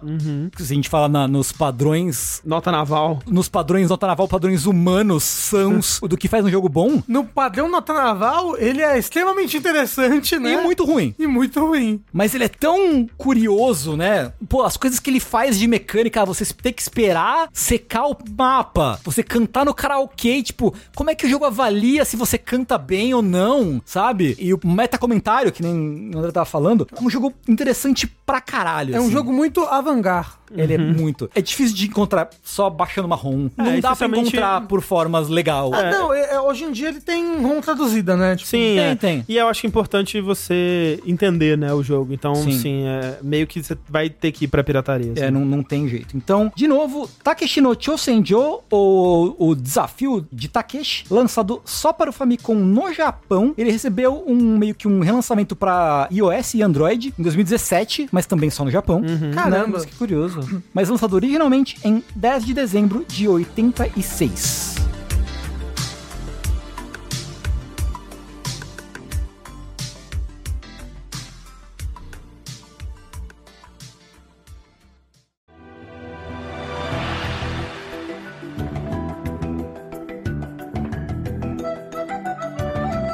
Turma, vou conduzi-los aqui a este canto de volta da exposição, onde voltaremos um pouquinho brevemente aí para os computadores. E o jogo que eu vou trazer aqui é um jogo que já comentei em outras oportunidades, é um jogo que eu comento sempre que surge a oportunidade, na verdade, que é The Secret of Monkey Island. Olha só. Não é segredo pra ninguém, né? Na verdade. lançado em outubro de 1990. E o Secret of Monkey Island, que é o primeiro jogo da série Monkey Island, ele Olha, tá eu tinha aqui. um mês de idade. Olha só. Que loucura. Ele tá aqui representando Adventures, né? Que, como a gente comentou algumas outras vezes, que é um dos primeiros tipos de jogos que foram existir para computador, né? Inicialmente só em texto, depois misturando texto e imagem, né? Depois migrando totalmente para imagem. E essa transição ocorreu ao longo de vários anos, né? Então, nos anos 80 todo aí, a gente poderia ter comentado, por exemplo, a série Quest da Sierra, né? Que tem o King's Quest, tem o Police Quest, tem o Space Quest, tem o Colonel's Bequest. Começa a série de aventuras da Laura Bow e da Roberta Williams e tudo mais. Por que que eu escolhi The Secret of Monkey Island? Justamente porque ele tá nesse período onde tudo isso já aconteceu. E assim como o Takeshi's Challenge que o Tengu trouxe, ele é um jogo muito meta e ele é um jogo muito engraçado também, né? Então ele mexe muito com essas duas coisas. Inclusive o primeiro jogo brasileiro é um adventure, né? Que é o Amazônia do Renato De Giovanni. Nessa época, a maioria dos jogos de adventure já tinham migrado pro point and click, né? O mouse já era um advento bem difundido. Mas o que o Monkey Island traz pra mim é o ponto de vista do Ron Gilbert, que é o seu game designer, né? Sobre isso tudo, né? Então é um jogo que ele vem pra criticar e tentar propor um novo caminho pra adventures. E dessa forma, eu acho que, assim como o Mario ou outros jogos que a gente comentou, ele é um ponto de virada desse gênero. Ele é um ponto de, ah, então é assim que se faz. Olha todas essas questões aqui que o Monkey Island solucionou. Olha, esse é inquestionavelmente um jeito melhor de fazer várias dessas coisas que a gente estava fazendo, que a gente estava tentando resolver de forma diferente. Tipo, é como se fosse um velho oeste antes, todo mundo fazendo de formas diferentes. Tipo, ah, no King's Quest você controla o personagem na tela, mas você ainda digita comandos. Ah, nesse aqui você tem um controle direto sobre o personagem. Ah, os puzzles são assim, são assados. E o Secret of Monkey Island, ele meio que junta tudo isso, ele condensa tudo isso de uma forma que ele resolve muitas dessas questões. E muitos desses adventures da Sierra, especialmente, estão muito ligados ainda, ainda à questão de pontuação, né? Pontuação, Que é né? uma Muito coisa doido. Super do começo dos adventures mesmo, Sim, né? É, situação de falha permanente. É. Uhum. Tem Até a- foi ter, tipo, isso de pontuação até bem depois, assim, se tornou uma marca dos adventures dele e eu nunca entendi. Tipo, caralho, como assim? Pra quê, né? Ponto, né? Ponto. Ah, porque era videogame, tem É. que ter ponto. É, e essa coisa, né, da falha permanente, tem uma coisa de algum King's Quest, que você pode digitar um comando pra destravar a fechadura, né, que é de pick lock, que se você digitasse, tipo, pick nose, que é o equivalente em inglês de cutucar o nariz, é como se o seu boneco enfiasse a gazua no nariz e morresse, assim. Caralho. Era muito filho da puta esses Não, adventures. eles são extremamente. É aquela coisa que o game designer tá achando engraçadíssimo, assim, mas pro jogador é uma merda, sabe? Porque, tipo, você tava andando e morreu do nada. E às vezes tinham esses estados de falha que, tipo, caraca, eu tomei essa decisão, eu deixei uma coisa lá atrás e agora aqui na frente eu tô precisando daquilo, então o meu único jeito de continuar é resetando o jogo. Um soft lock, né? Um É, hard exato. lock. Tá, E não é um hard lock ou soft lock por acidente ou por bug ou alguma coisa. É um soft lock planejado, tipo, é parte do jogo. Então, várias dessas coisas, né, tanto na questão de não ter estado de falha, tanto no design dos puzzles em si, como, tipo, pô, em tudo que você precisa fazer no jogo tem alguma pista em algum lugar. É Dentro como- do próprio dentro jogo. do próprio jogo, como o lance dele fazer, de te dar vários puzzles de uma vez, pra caso você esteja empacado em um, você vai tentando fazer outro e esse outro talvez te dê uma informação ou te dê um, um momento eureka pra você resolver aquele primeiro, né? E tudo isso foi ser replicado e se tornou padrão pra muitos jogos que vieram depois. Também eu acho é um excelente exemplo da comédia nos videogames, como o, o jogo do Takeshi, porque Assim, bem mais tarde que o Takeshi, né? Porque a gente deu um salto de quatro anos aí, né? Sim, sim. Mas como a gente disse, é raro e é muito difícil de fazer bem Exato. feito, né? Se você for ver, a verdade é que até hoje, comédia talvez seja o gênero mais difícil de todos, né? Ah, em qualquer mídia. Em qualquer, É, qualquer mídia, mídia, exatamente. Difícil. em videogame ainda é. E Sabe? eu realmente acho que, tirando o jeito que ele lida com coisas tipo voodoo, que é meio estereótipo, anos meio 90. racista, sabe? Assim, é um humor que se mantém ainda bem atual. Assim como ele tá criticando, né, e zoando, tirando um sarro de como adventures eram feitos antigamente, ele tá tirando um sarro também de tropos desse tipo de aventura, né? Que é uma aventura sobre um pirata que, num dado momento, ele se vê com o objetivo de resgatar a mulher que ele se apaixonou e ele quer se casar e ele vai nessa jornada pra salvar a mocinha indefesa, né? E é um jogo que zoa esse, esse tropo, esse clichê, né? Porque, tipo, o Guybrush, pra começar, ele não é o seu herói tradicional, né? Ele não é o, o homem da ação que vai lá e resolver as coisas. E, tipo, quando ele finalmente chega pra salvar a Elaine, que ela tá indo se casar com o vilão, né? Aquela cena clássica desse tipo de história, assim. Ele vai salvar a noiva e a noiva é um monte de macaco empilhado num vestido de noiva e a Helene já saiu. Era o meu apelido no colégio. Né? Um monte de Macaco. macaco empilhado num vestido de noiva. É um jogo que realmente ele melhora toda vez que eu jogo, né? Eu recentemente joguei ele com a Clarice tomando as decisões e fluiu super bem. É um jogo que eu fico impressionado pela qualidade do game design dele e eu acho que ele tem o seu lugar aqui representando esse ponto de virada para jogos de adventure. Eu acho que é, por mais que tenha sido um gênero que foi tão presente, tão importante para videogames, né? Até o jogo mais popular de videogames se tornar FPS, era adventure, né? Antes disso. Eu acho que só aqui em 1990 é que ele se encontra. Eu acho que é o ponto de virada e de entendimento, assim como o Mario é pra plataforma, assim como outros jogos vão ser definidores pro seu gênero. Eu acho que Secret of Monkey Island é o jogo que define o gênero de adventure, lançado em outubro de 1990. Lembrando que a melhor versão do jogo é a versão do André. Exato. Você não tem. Que você. Você pode ter, porque eu upei ela no archive.org. Talvez eu deixe linkado aqui no post. Recomendo.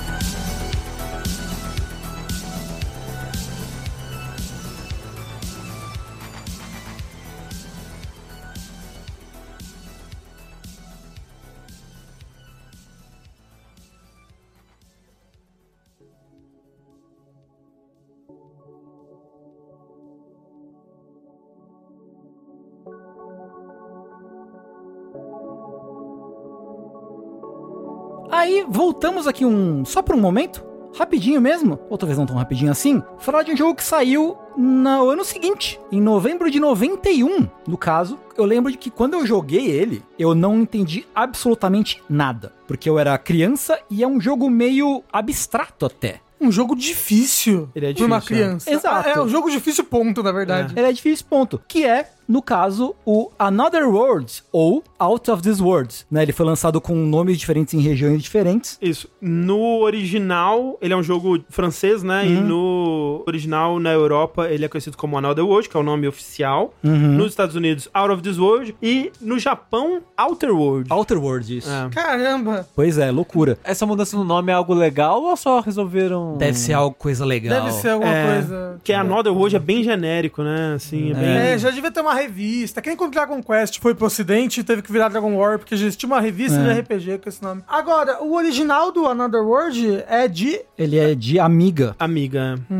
É assim, mas um jogo da Brother Band. Não Ele é Delphine, não Ele é da Delphine Software. Eu achava que era igual do Não, não é. Quest. Ele foi publicado por um monte de empresas em momentos e lugares Ah, diferentes, sim. né? Ah, não. A gente não acabou entrando em detalhes assim, mas esses jogos de PC dessa época, assim, era muito comum. 15 plataformas diferentes, Sim. Cada uma feita do zero, Nossa, basicamente remakes. Exato. Do último eu não falei, mas o último tem tipo 15 plataformas cada versão. A original de Apple II, mas depois é ganha de Commodore, aí ganha de Amiga, de ganha de não sei o que, é de Nintendinho também. é- E naquela época, como o Sushi falou, cada PC tinha que ser feito do zero. Pra o jogo de né? para aquele PC.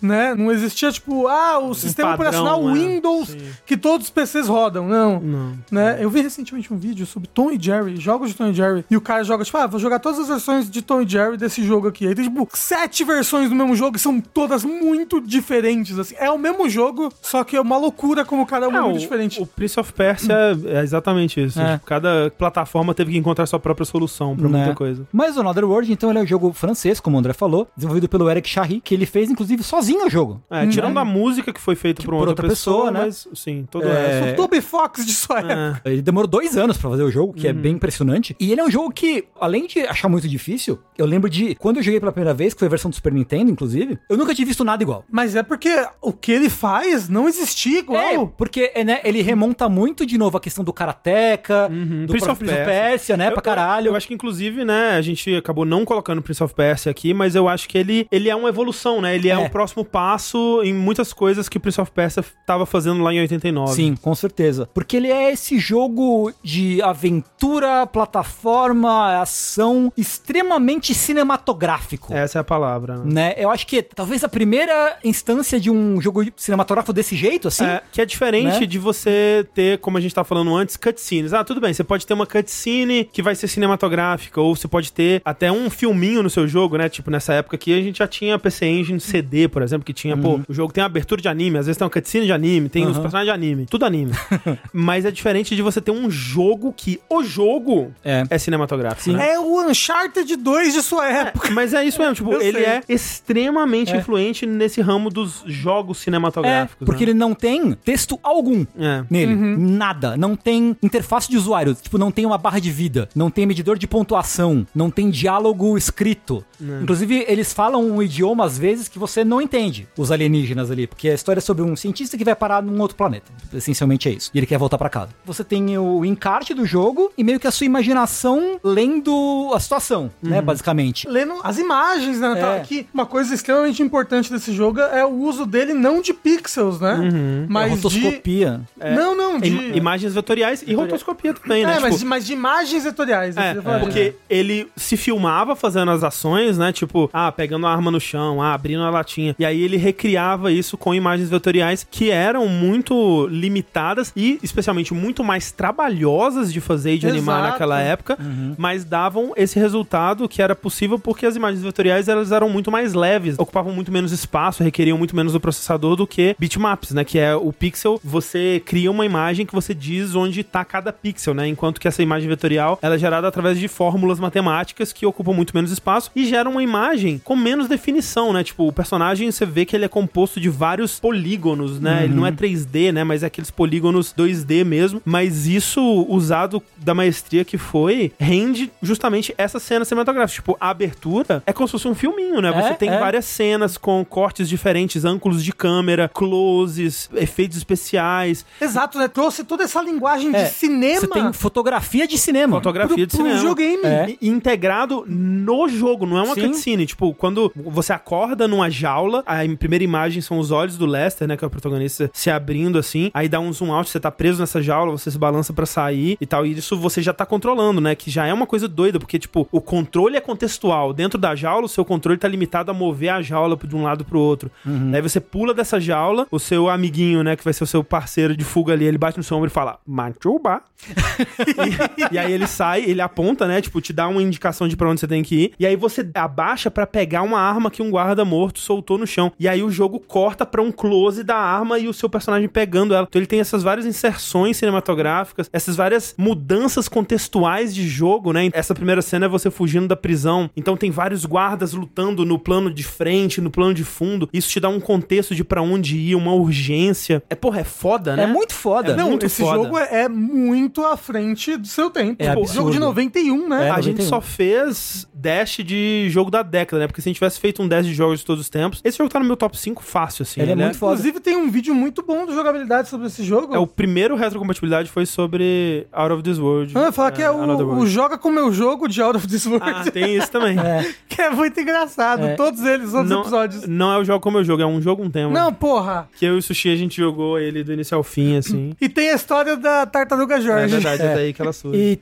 e tem a questão da dificuldade que a gente comentou, né? Porque assim, eu, como criança, eu aluguei o jogo na locadora e eu não descobri como saía da Ah, primeira não, cena. eu não saía da piscina. Que tem o... Ah, é que você precisa nadar, né? pra- Exato, pra, pro nossa alto. senhora. É que tem esses vários momentos que, É. tipo, você que é, ah, pô, jogo de plataforma, jogo de side-scroller, de ação. Eu entendo como esse tipo de jogo funciona. Não, você não entende. Esse, Não. é, esse não. Ele É, é- funciona sobre as próprias regras dele. É. né? Né? Ele cria o Cinematic Plataforma. É, o Prince of Persia meio que cria, talvez o Karateka já seja o começo, assim, mas Aham. eu criar mesmo eu atribuiria ao Prince of Persia. Mas ele é um passo à frente, com É. certeza. É, é. Porque você tá nesse lugar que aí, se você anda errado, uma cobra te pica e você morre. E aí tem uma cena né, É, da cobrinha com o tentaculinho assim. A- a- Não é- não é uma a- cobra, o não, é um dentinho, um assim. dentinho. É um... É um... Uma lesma. Uma né? parasita, sei lá, um É um sanguessuga. sanguessuga, Um isso. sanguessuga, aqui, é. é. aquilo aí assombra meus sonhos. Isso e o gato. É, o leão O lá, o leão, que é tudo preto, assim. Isso, que é, Começa a correr atrás de você. Que você precisa correr, pegar a corda Nossa, e depois é voltar. É, Quando eu vi isso pela primeira vez, eu falei, não é possível.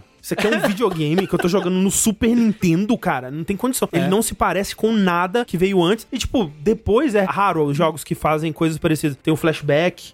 Não é da mesma franquia, universo. É um sucessor Um espiritual. sucessor espiritual, né? É, porque sequência mesmo, o Another World tem no Heart of the Alien, que é no mesmo universo, você joga com o, o Manchuba, né? O seu amigo. Manchuba. É, logo depois dos eventos do primeiro jogo, que saiu pro Sega CD só e que é muito ruim. Eu nunca joguei muito esse. triste. A versão do Super Nintendo Nintendo, que acho que é a versão que mais todo mundo aqui jogou, ela saiu quando? Então, ela saiu em 92. Um ano depois. Caramba! É, saiu junto a versão de DOS, de Super Nintendo e de Mega Drive. Caramba! Saiu É, no mesmo eu ano. joguei bastante de Mega Drive também, depois muito, muito mesmo no PC. E se tornou um dos jogos que talvez eu tenha mais terminado na vida, assim. Tipo, eu não canso de jogar esse jogo. Uhum. Ele é muito bom. Tipo, amo como, pô, no final, né, você vai ficando cansado, né? E o Lester vai ficando cansado no final, ele tá se arrastando pra chegar no objetivo, assim. Uma coisa que me lembra muito Metal Gear Solid 4. e o Kojima fala que esse é um dos jogos mais importantes da vida dele. Que, tipo, ele viu, caramba, dá pra contar esse tipo de narrativa num jogo assim. Dá pra fazer cinema nos videogames, né? É. Que é uma coisa que Metal Gear sempre, sempre quis, né? Sempre almejou. É, e o jeito que eles contam a história de amizade, como camaradagem entre esses dois personagens sem, Sem diálogo, É. só com as ações. Tipo, você tá avançando aqui, você tá vendo ele atravessando lá pelos tubos, aí você tá empacado num lugar, ele chega e te ajuda. Não é muito foda. É um jogo que não te pune por experimentar.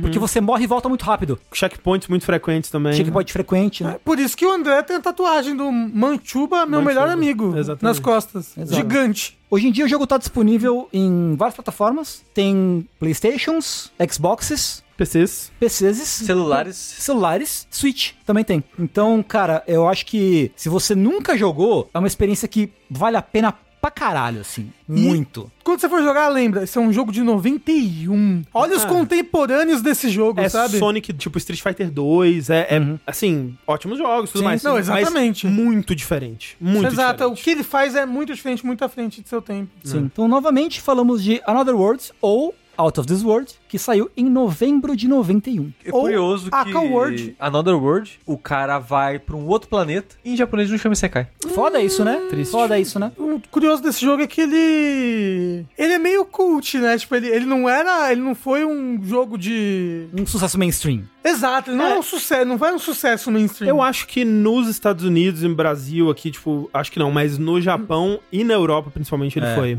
Ok. Ele não foi um Heart of Darkness, né? Que todo mundo jogou e gostou muito.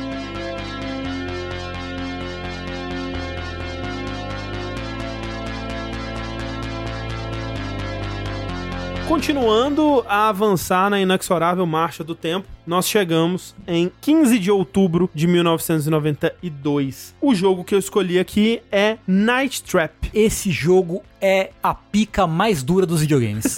Caraca. Em múltiplos níveis. é a mais dura das picas. E, inclusive, né? Tem lá, né? O FMV da pica bem dura, assim. Esse jogo tá aqui representando a era dos CDs. Eu diria. E mais especificamente, a curta era dos FMVs, né? Que não é que não exista jogos mais em FMVs, mas teve uma época onde realmente se acreditava que esse era o futuro dos videogames. É, é- era a aposta, né? Era a aposta. FMV, pra quem não sabe, é uma sigla pra Full Motion Video. E apesar de poder significar animação, coisas em 3D também, a gente acaba usando mais pra quando se tem live action, quando se tem atores de verdade num jogo de videogame. E essa coisa dos filmes interativos, né? Jogos que envolviam elementos de live action e até atores, por um tempo foi muito forte. Era realmente uma grande aposta. A tecnologia pra fazer isso já existia desde o final dos anos 70, né? Pra você fazer CD e, sei lá, Laserdisc e tudo mais. Tanto que em 83 você tem Dragon's Lair, né? Que é o primeiro jogo a ser um filme jogável, né? É uma animação do Don Bluth, que era um ex-animador da Disney, que faz realmente um desenho animado inteiro que você vai assistindo e você toma decisões em momentos-chave e você tem que sobreviver. E é um jogo, assim,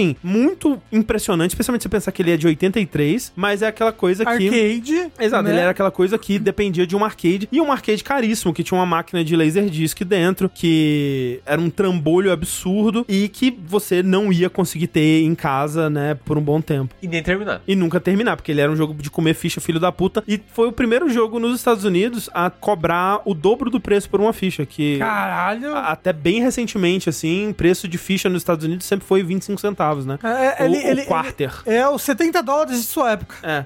E o Dragon's Lair pra jogar era um o equivalente a duas fichas, né? Eram 50 centavos. Só que realmente isso ia demorar muito pra vir pra casa, né, das pessoas. O primeiro console a mexer com mídia ótica, né, a mexer com CD-ROM, foi o PC Engine no Japão, que em 1988 lançou seu acessório pra CD pro PC Engine, que eh, o PC Engine ele é um console de 8 bits, na verdade, né? Ele tinha um processador mais potente que o Nintendinho, mas ele ainda tava naquele meio termo de 8 bits, 16 bits, e o que eles conseguiam fazer na época pra aproveitar dessa nova mídia era ter cena de abertura, uma cutscene aqui e ali e música, né, de CD, principalmente música, que era o, o grande chamariz desses jogos. Demorou um bocado para os jogos começarem a, a ser feitos inteiramente a partir desse conteúdo do CD, até porque a leitura desse conteúdo era muito lenta, né, e a interatividade com esse conteúdo era muito limitada por conta disso. Então o que você tinha no, na época do PC Engine era muito, sei lá, um visual novel, que ele é todo filmado com atrizes assim, e aí você vê cenas, mas na hora de interagir são imagens estáticas, com texto e tal. Então, o que você fazia com a parte filmada mesmo era muito limitado. E aí que entra o Sega CD e o Night Trap que a proposta dele era ser um jogo inteiramente filmado com atores e o tempo todo você estaria assistindo essa filmagem e o jogo se daria em cima dessa filmagem. Né? Quer dizer, então, que Immortality paga comédia, então? Paga comédia demais, nossa. Mas não, 100% são jogos, né? Immortality, todos os jogos do Sambalo devem muito a Night Trap, sem dúvida. Mas e Plumbers Don't Wear Tie? Achei que era o jogo mais importante aí de FMV já feito. Né, provavelmente. Eu não sei de quanto que ele foi, mas eu chutaria que é depois. Não, é depois, com certeza. E é praticamente um soft porn. Ah, mas até aí, né? É, bom. Night Trap não é muito melhor também. Night Trap é mais inocente que Plumbers Don't Wear Tie. Ah, com certeza. Ah, sim. Então, o Night Trap ele foi a primeira produção original pro Sega CD, 100% em vídeo com atores, e a ideia era que você era um membro do Sega Control Attack Team, ou SCAT. Incrível. E tem essa história onde tem essa casa, onde garotas estão desaparecendo, uma casa maluca, cheia de armadilhas, né? Tipo, a, aquela coisa bem Looney Tunes, assim, que tipo, ah, uma parede vira, um chão abre, a escada fica lisa pra você deslizar É, nela. Bem Scooby-Doo. Bem, é, É. bem é, desenho animado mesmo. E esse grupo de SCAT vai Meu Deus do céu. investigar a casa e você controla um deles que tá observando tudo que tá acontecendo na casa através de um painel de câmeras, assim. É o Five Nights at Freddy's de sua época. Eu ia falar isso daí. Five Nights at Freddy's deve muito a Night Traps. certeza. É uma tela onde você vê as oito salas, né? Os oito cômodos da casa, da os casa. oito ambientes da casa que tem câmera. E você pode alternar entre essas câmeras quando você quiser. E em todas essas câmeras tem um vídeo contínuo que tá ocorrendo em tempo real em relação ao outro. Ou seja, se você tá vendo o vídeo da sala, você tá perdendo o que tá acontecendo no quarto. E o mesmo pras outras, né? Tem uma versão moderna de Night Trap, que é a versão ideal pra se jogar, onde o ícone pra mudar entre essas câmeras são miniaturas dos vídeos também. Então você Ah. consegue ver todos os vídeos ao mesmo tempo, apesar de que onde você não tá, você tá vendo só uma miniatura, você não tem todos os detalhes. E nem o áudio, né? Que é muito importante também. Porque uma coisa importante é que o Night Trap, principalmente o original aí, não é um jogo bom. É, então ele é um jogo complicado, ele é um jogo de muita tentativa e erro. E eu acho que foi muito por conta dessa versão melhorada que a gente jogou. Eu e o Sushi a gente jogou ele num saideira e eu achei uma experiência muito legal, muito mais do que eu imaginava. Eu achei Então- bem divertido. Fazer o final certo era meio frustrante, porque tem uns detalhezinhos meio chato, mas a maneira que ajustaram a sua interação com o jogo hoje em dia, ele é bem legalzinho de jogar. É, Mas porque, assim- porque o lance é, tipo, do gameplay, né? Tá tendo uma festa nessa casa, você tá lá vigiando. É, tipo, vai ser uma festa do pijama das Isso, meninas, das né? meninas. Umas meninas se juntaram pra dormir É. junto e, E, tal. e você tem o controle das armadilhas. Na, De cada ambiente, De cada né? ambiente. Então você tem que, em teoria, estar no lugar certo na hora certa. Uhum. Pra quando alguém for atacar as meninas. Ninja. São os Ogres, que eles chamam que são tipo vampiros, mas na verdade são uns caras com a roupa preta, parece um Preta. ninja, é, assim.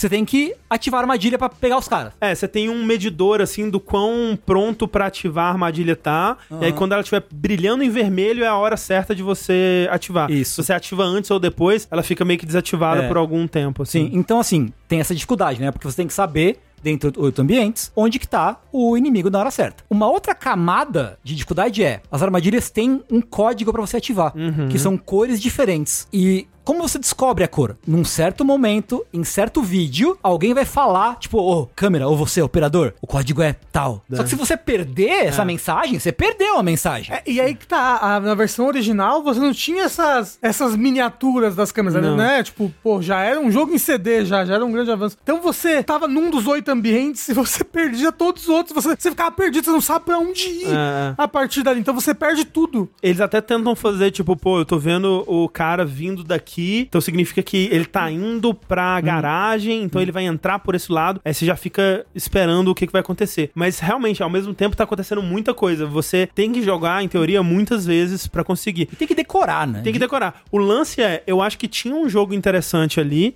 que tava soterrado pelas limitações do Sega CD e de CD no geral na época. Mas realmente, eu acho que jogar esse jogo hoje em dia Nessa versão Nessa que a gente versão tem hoje em dia. É bem interessante, não só pelo artefato histórico, mas sim também por esse artefato histórico, porque uma coisa muito importante que estava acontecendo na época também era um pânico moral em relação a, a videogames. De tempos em tempos, né? Os Estados Unidos da dessa. Tem um pânico moral sobre alguma coisa, sobre quadrinhos. Ai, meu Deus, quadrinhos estão. É, Engueizando a população. é, corrompendo as crianças. É, e geralmente vem atrelado alguma coisa de errado que tá acontecendo na sociedade, alguma coisa de ruim, e aí eles vão tentar encontrar um, Um bode bo- expiatório. né? Exato. Então, na época, tava tendo mais violência com armas e tal. Ao invés de, tipo, pô, se pá as armas, né? Não, videogames. E aí, o que acontece? Chegaram à conclusão de que os videogames estavam ficando cada vez mais violentos e destruindo a inocência dos nossos jovens. E em dezembro de 1993, membros do Senado, junto de representantes né, de várias empresas de videogames, incluindo Sega e Nintendo e tal, fizeram uma série de audiências no Congresso para discutir jogos violentos e o lugar deles e a viabilidade deles sequer continuarem existindo, né? E inicialmente, principalmente, os dois grandes focos dessa discussão foram Mortal Kombat e Night Trap, cara. Isso é muito doido, porque Night Trap é um jogo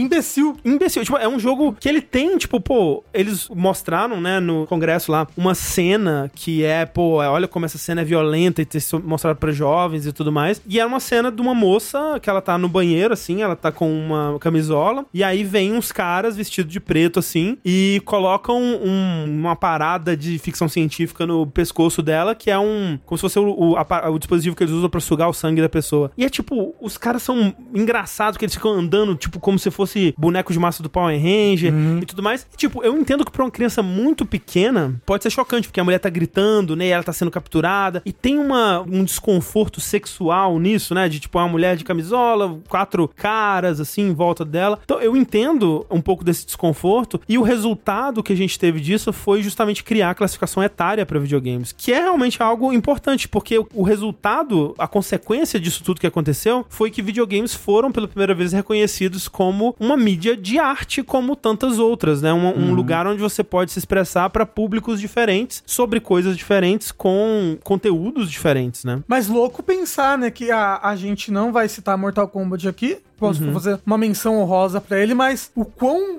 importante Mortal Kombat foi, não só pra jogos de luta, Sim. mas para a história dos videogames, junto com o Night Trap, por ter sido utilizado como esse bode expiatório falar, olha como videogames estão corrompendo a nossa juventude, mostrando violência e sexo para as crianças, e aí essa virada da indústria de, não, a gente vai se re- regular aqui É. pra que isso não aconteça. E toda a... o que eu posso dizer? Toda a, a bola de neve que isso vai se formando, tipo, não, então videogames são pra crianças. Não, então a Nintendo é super conservadora com videogames e com violência nos videogames, tudo vai ter nos videogames, e como isso vai gerar o efeito mola, né? Depois ali pra frente que dão, na época do Play 2, até já final do Play 1. Play tipo, 1 até, né? É, mas acho que mais o Play 2 é o grande estouro de tipo, não, agora é pra adulto, entendeu? Agora a gente vai ter sangue e morte e nudez e tudo é muito ed e a videogame é de adulto. Você que é adulto, vem jogar videogame. E, né, são só os adolescentes que criam isso. Mas tipo, que começa aqui. E é aquilo, né? Você vai apertando, apertando, apertando, o efeito mola. Vai apertando as pessoas nesse sentido de que, de, não, videogame... Reprimir, né? Isso. E aí, de repente, isso, isso estoura na indústria depois, mais pra frente. Aí vira o quê?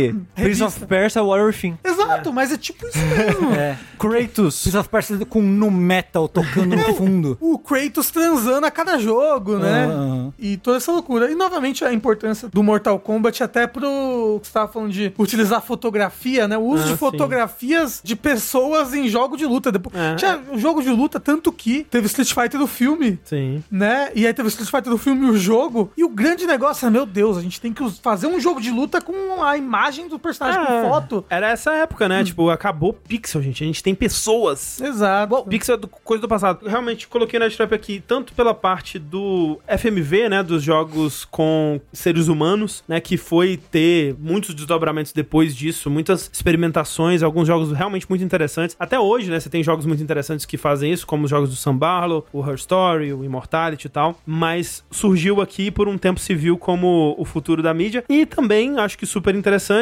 foi um epicentro ali dessa discussão sobre videogames enquanto mídia, né? E, e que saímos dessa com um precedente legal de que sim, videogames não são só um brinquedo de criança, né? São uma mídia, uma forma de arte, uma forma de expressão, como tantas outras. E estão corrompendo a juventude. Também.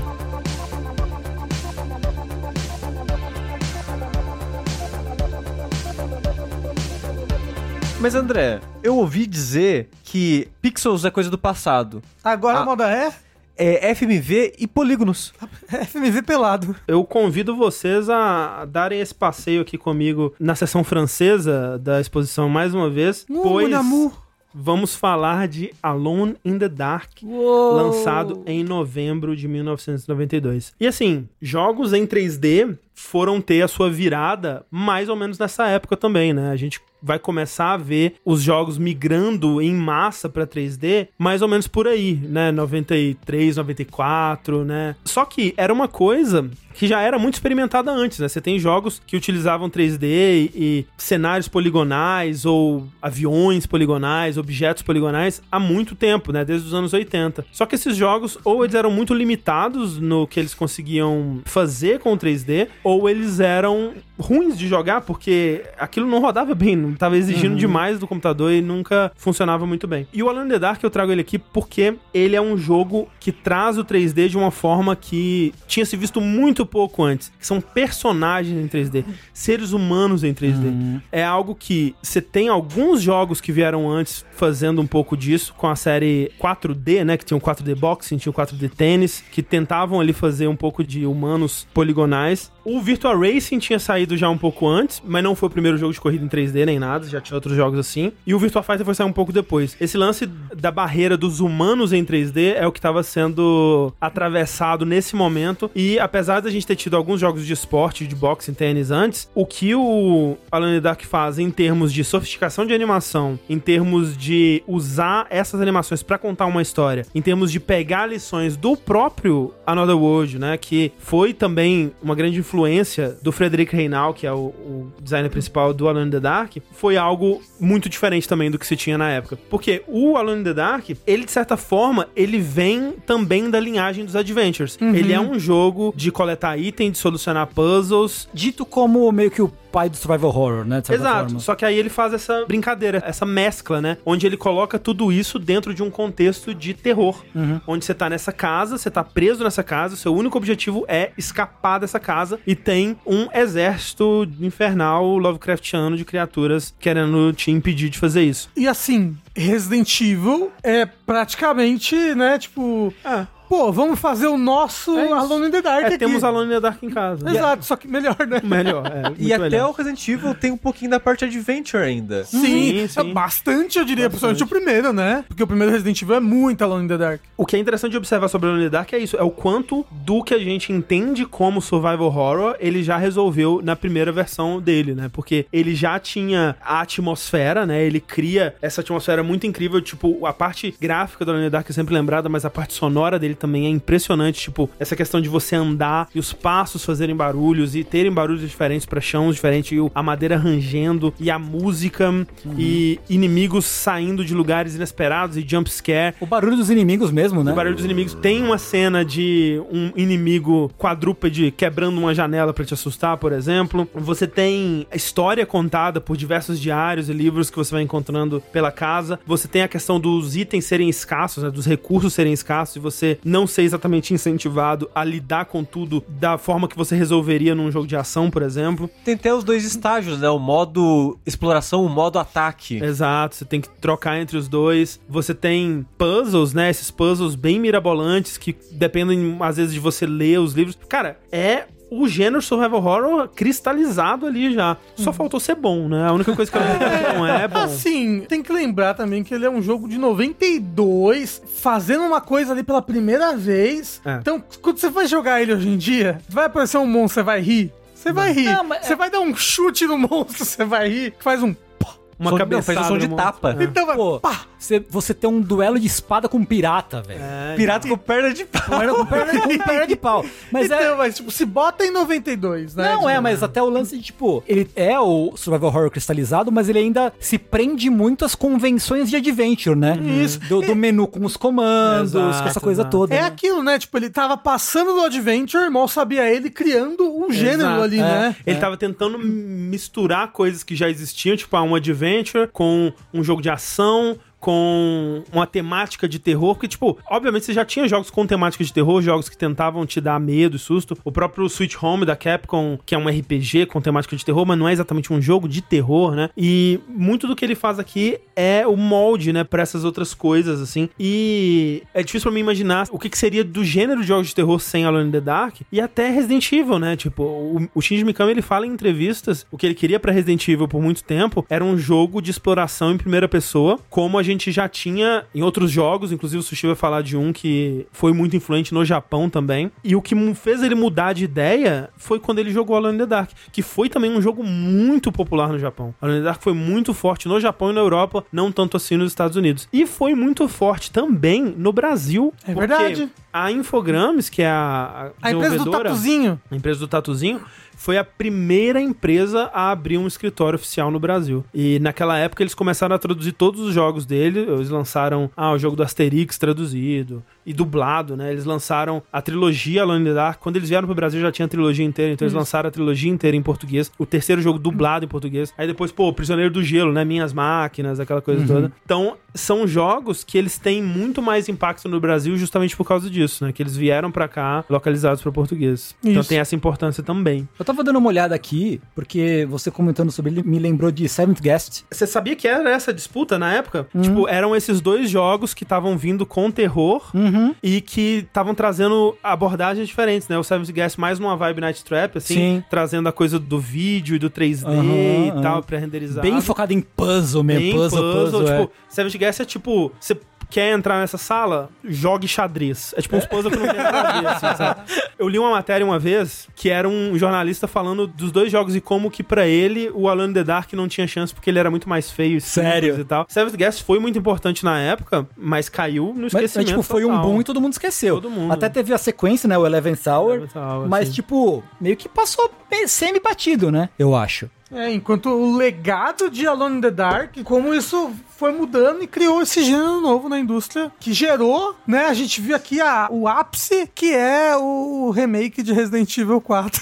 Que a gente gravou recentemente. Exatamente. é, brincadeiras à parte, outro jogo que é um jogo de PC, né, mas que você consegue acessar hoje no PC pra jogar, Consegue, você consegue comprar tanto no Steam quanto no GOG, a trilogia original. e que ainda hoje vale a pena você dar uma olhada. Eu acho Tipo, que eu vale. acho que todos esses jogos que a gente tá falando, va- vale muito a pena você dar uma olhada. De certa forma. É, É. A- até porque uma coisa legal que a gente. que você deve estar percebendo aqui pelo museu, e isso museus, acho que museus fazem isso, né? Faz parte. É, a gente tá andando pela história dos videogames, né? E todos esses jogos, de alguma maneira, marcaram e moldaram a história dos videogames, né? Sim, sem dúvida. E Alone in the Dark é um, um grande deles aí. Lançado então em novembro de 1992, Alone in the Dark. Para PC? Para DOS? Era do quê? Ele era DOS.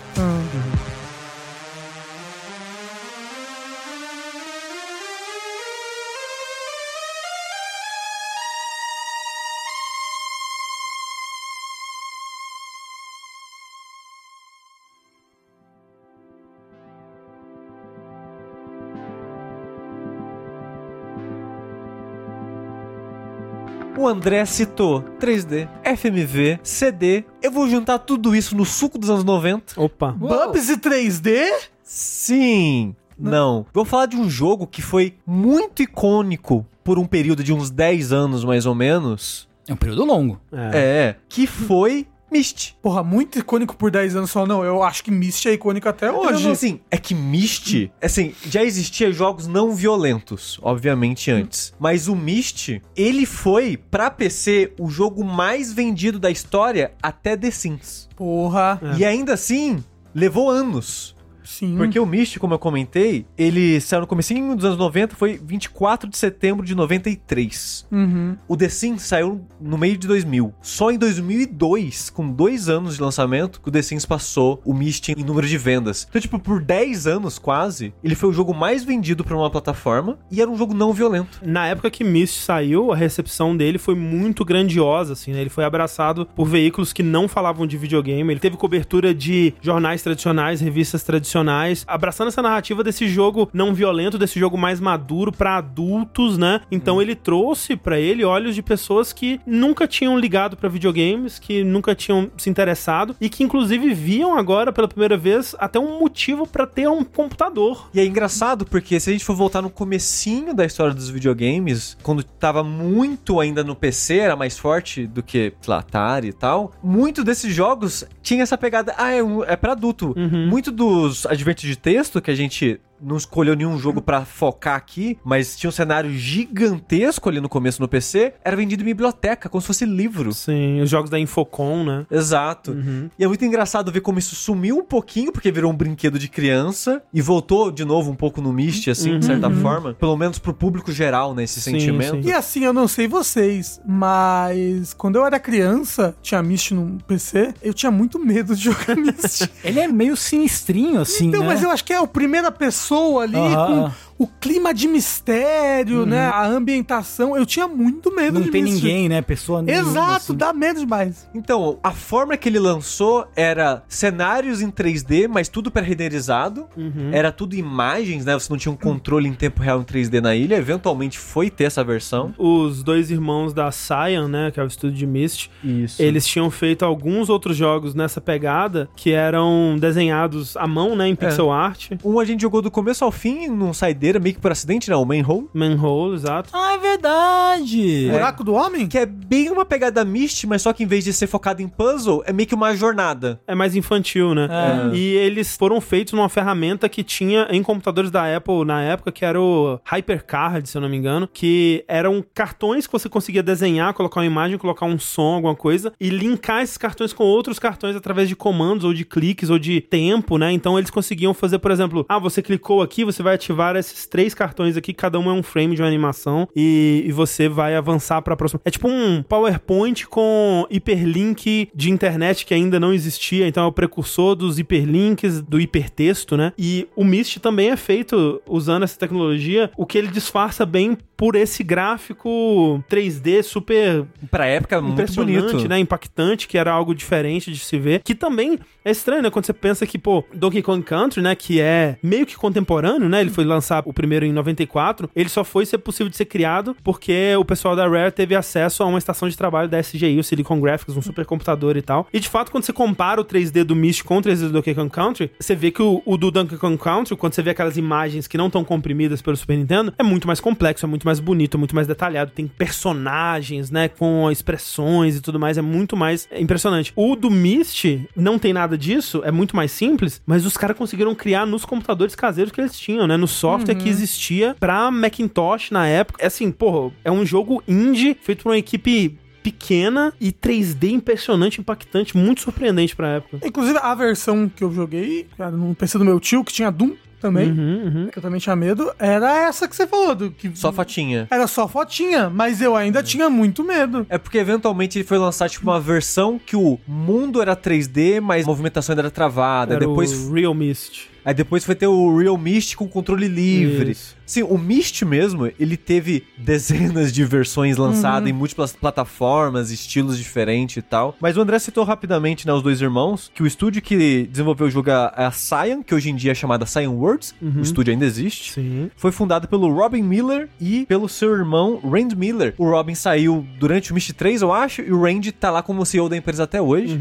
Eles continuam fazendo jogos de puzzle em primeira pessoa com essa vibe até hoje, basicamente. Chegou um ponto que eles foram lançar um Myst MMO, Sim. que era um MMO sem combate, focado em puzzle. Puzzles comunitários nesse mundo que eventualmente o Myst foi criar Uma lore. uma lore que é tipo o Remnant hoje em dia, Rafa. É Que é múltiplos que mundos, multimundos, o Myst era isso, né? Cada mundo era um livro e você acessava esses mundos através dos livros e tal. É bem interessantezinha a lore. E eu citei brevemente antes também, né? FMV. O jogo também tem FMV, porque esses dois irmãos, eles são personagens na história, personagens aprisionados em livros. Então quando você encontra eles, você abre o livro e a carinha dele é o vídeo passando, né? Da carinha deles É, conversando ou, com ou você. então tipo, projetado em algum lugar do mundo, assim, né? É. um uso bem limitado de FMV e é algo que, inclusive, nem tava nos planos originais porque não era possível na época, com a tecnologia que eles tinham. Só que quando eles estavam desenvolvendo, a Apple lançou pela primeira vez o QuickTime, que era um codec de compressão de vídeos, permitiu eles colocarem vídeos no, dentro do jogo. Eles usam isso até hoje. Uhum.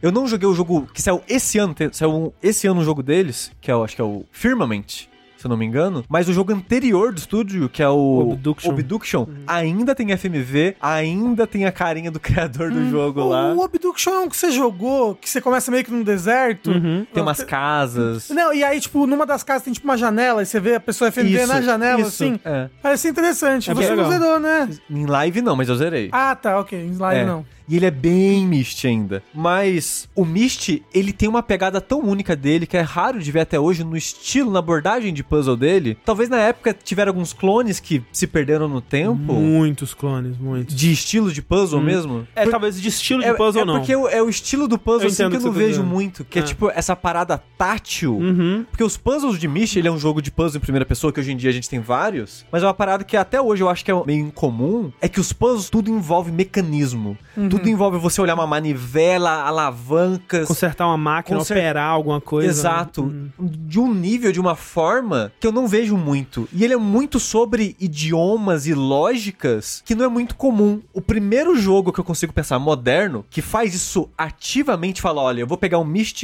e vou tentar fazer um Myst pra uma era moderna. É The Witness. Hum, sim. Que o The Witness nasceu como isso. Que tipo, olha, eu vou tentar fazer um Myst com sensibilidades de design de puzzle hoje em dia, mas tem mecanismo, ainda tem essa parada meio que do idioma, de compreensão. Não, e o Myst traz todo esse imaginário de uma ilha misteriosa, né? Um local misterioso numa ilha. E que o, The Witness é basicamente isso, né? É, não é. E essa taticidade toda dele faz com que ele funcione muito bem em VR também, né? Hoje em dia, né? É, ele teve relançamento em VR. Não gostei muito de jogar no VR, mas Então, eu não joguei ele em VR, mas essa versão VR ganhou uma versão tradicional. prefiro. Que eu acho que é a melhor versão de Myst. É que é feita No mercado, toda em atualmente. 3D, tempo real, gráficos modernos, é bem legal. É. E Sobre isso dos puzzles, uma coisa que eu vi uma vez numa entrevista, o Randy Miller falando, é que também era uma resposta a como eram feitos os jogos de adventure até então, porque eles queriam fazer esse jogo mais focado no público adulto, e pô, o pai de família sabe trocar um fusível. Essa era a lógica dos puzzles, tipo, é uma coisa que você vai olhar e tentar usar a sua lógica do mundo real pra solucionar, e não necessariamente uma lógica abstrata, bizarra, mirabolante de um jogo de adventure. É, porque né? os Adventures eles têm uma lógica própria, né? É, Do mundo sim, do Adventure, é. né? Então ele tenta trazer mais uma lógica do mundo real. Não sei se ele consegue 100%, ainda tem uns puzzles muito mirabolantes, muito difíceis, mas eu gosto de como eles são únicos mesmo. É, e mesmo Mirabolantes é, é muito tipo você olhar esse objeto no mundo e ver o que ele faz naquele mundo pra conseguir solucionar. Sim. E assim como a gente falou de Tetris, que ele foi sendo iterado, iterado, iterado ao longo dos anos, o Myst, como ele teve muitos lançamentos, ele também foi. Então os puzzles, eles foram levemente alterados pra ficar um pouquinho Sendo mais polidos. mais intuitivo, um Sim. pouquinho, né? E essa versão mais moderna, eu sinto que é a, é a realização completa do jogo até então, assim. Eu acho que eles melhoram vários dos puzzles, fica muito mais intuitivo, muito mais fácil de você ver o que eles queriam que você fizesse nesses puzzles. Eu acho que não está mais no Game Pass, Hum, mas já triste. esteve. Talvez dá uma conferida, eu acho que já saiu, mas talvez esteja. Essa versão tá tipo em PlayStation, Xbox, tá em PC, e eu recomendo demais Myst. Eu nunca joguei Myst, mas uma coisa que me marcou muito é que o Riven,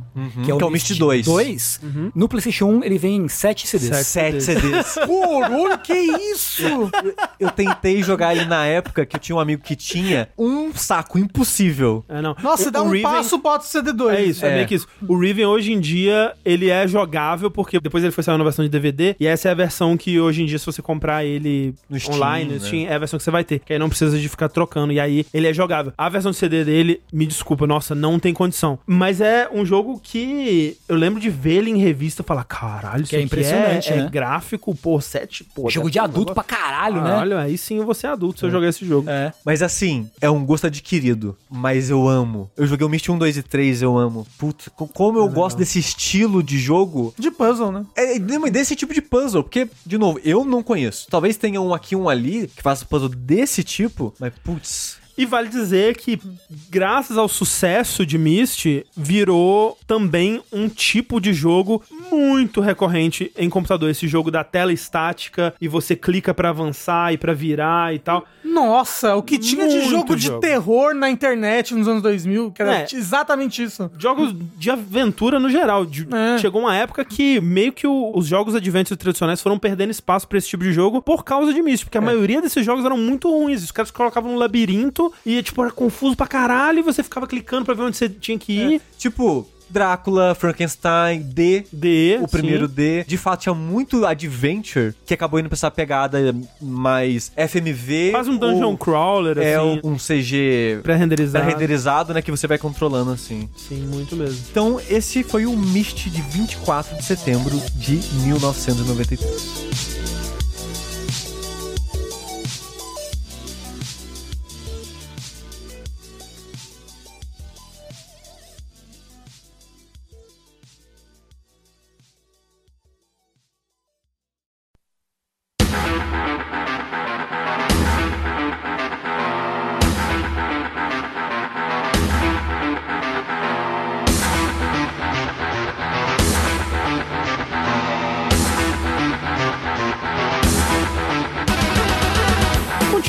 Então no 3D, por que não, né? E aí, se Alone in the Dark trouxe personagens e animação, e Myst trouxe, pô, o mundo inteiro que dava a sensação de ser um lugar de verdade, né, que você tava habitando, Doom, de 10 de dezembro de 1993, trouxe velocidade, trouxe qualidade mecânica, trouxe design, trouxe Satanás. Que é mais importante. É o mais importante. Doom não foi o primeiro a fazer, mas que é o pai dos FPS, né? Sim, é outro... Esse gênero que talvez seja o gênero mais popular até, hoje, né? É. Vide Call of Duty, né? Sim. Tipo, tanto que FPS era chamado de Doom-like, né? Era um Ou clone Doom, de Doom Doom. clone, né? É, clone de Doom. De novo, assim como a gente disse algumas vezes pra alguns outros jogos aí, tipo o Mario, né, e tal, é um jogo de mudança de paradigma. Até Doom, o tipo de jogo mais popular no computador era Adventure. Depois de Doom, só FPS. Era FPS pra sempre, em todos os lugares. Uhum. É tão louco isso que Alone in the Dark 2, que foi lançado depois de Doom, eles tentam fazer uns labirintos e colocar ação pra caralho, porque acho que era isso que as pessoas queriam em jogo de computador. Tipo, não, cara, não era isso que as pessoas queriam em Alone in the Dark. Mas sim, o mundo, o universo de jogos de computador se tornou clones de Doom nessa época. E o porquê disso, né? Doom, quando ele saiu, ele, assim como Another World, né, e outros jogos que já fizeram coisas parecidas com isso,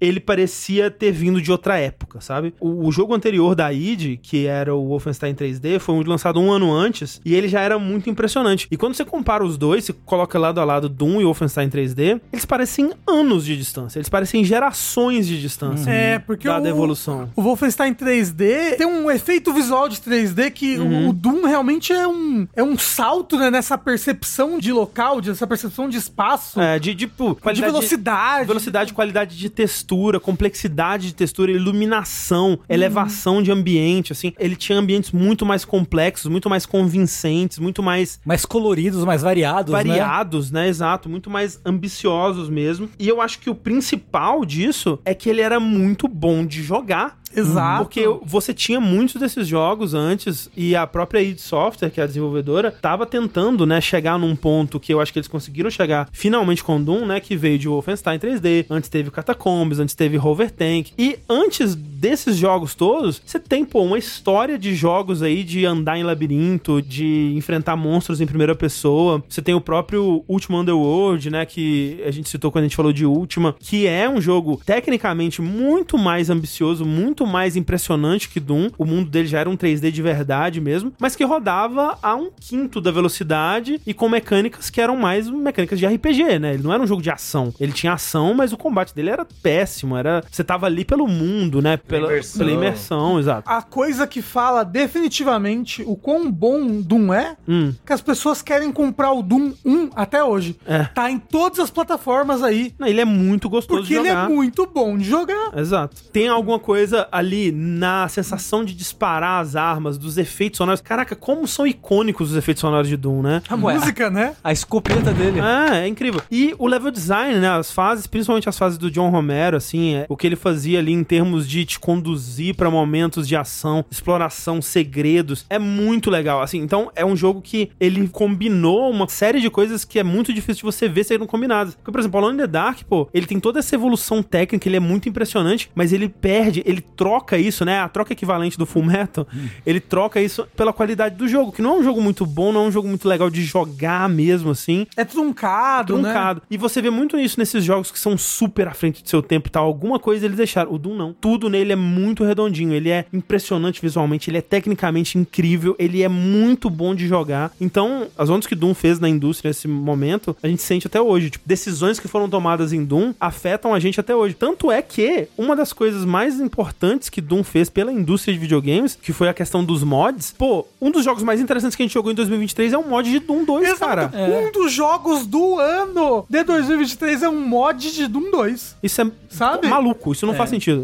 Exato. E, tipo, o que, que ele fez? Ele separa a engine do jogo do conteúdo dele. Ele cria esses arquivos .wad que são muito fáceis de modificar. Que é interessante porque as pessoas jogavam o Wolfenstein 3D, jogavam os outros jogos da id e começavam a mexer, tipo, pô, quero criar uma fase, quero modificar alguma coisa, só que aí tinha que fazer uma engenharia reversa e tal. Muitos estúdios falariam, pô, não, que isso, tá mexendo no nosso jogo, não. Doom, eles facilitaram. Eles falaram, não, é isso mesmo. Vamos te dar aqui as ferramentas, vamos facilitar, vamos abrir, vamos organizar isso aqui pra você mexer nisso mais fácil. E criou, quase que sozinho, toda a cena de modificações de jogos. Criou uma, criou-se uma comunidade, criou né? uma comunidade, criou carreiras de muitos designers, tipos de jogos, né, que existem até hoje. Sem falar do multiplayer, né? Que Ah, é. inicialmente só era possível em universidades, né, em grandes empresas, etc. Tanto que gerou aquela coisa das pessoas se reunirem depois do expediente pra jogar Doom e coisas do tipo, ou depois das aulas, né? E foi um dos primeiros impulsionadores para as pessoas quererem ter velocidades mais altas de internet em casa. Pode parecer exagero, né? Mas tem uma estatística que eu acho completamente maluca, que em 94, que obviamente foi antes do Windows 95 lançar, existiam mais computadores com Doom do que com Windows instalado.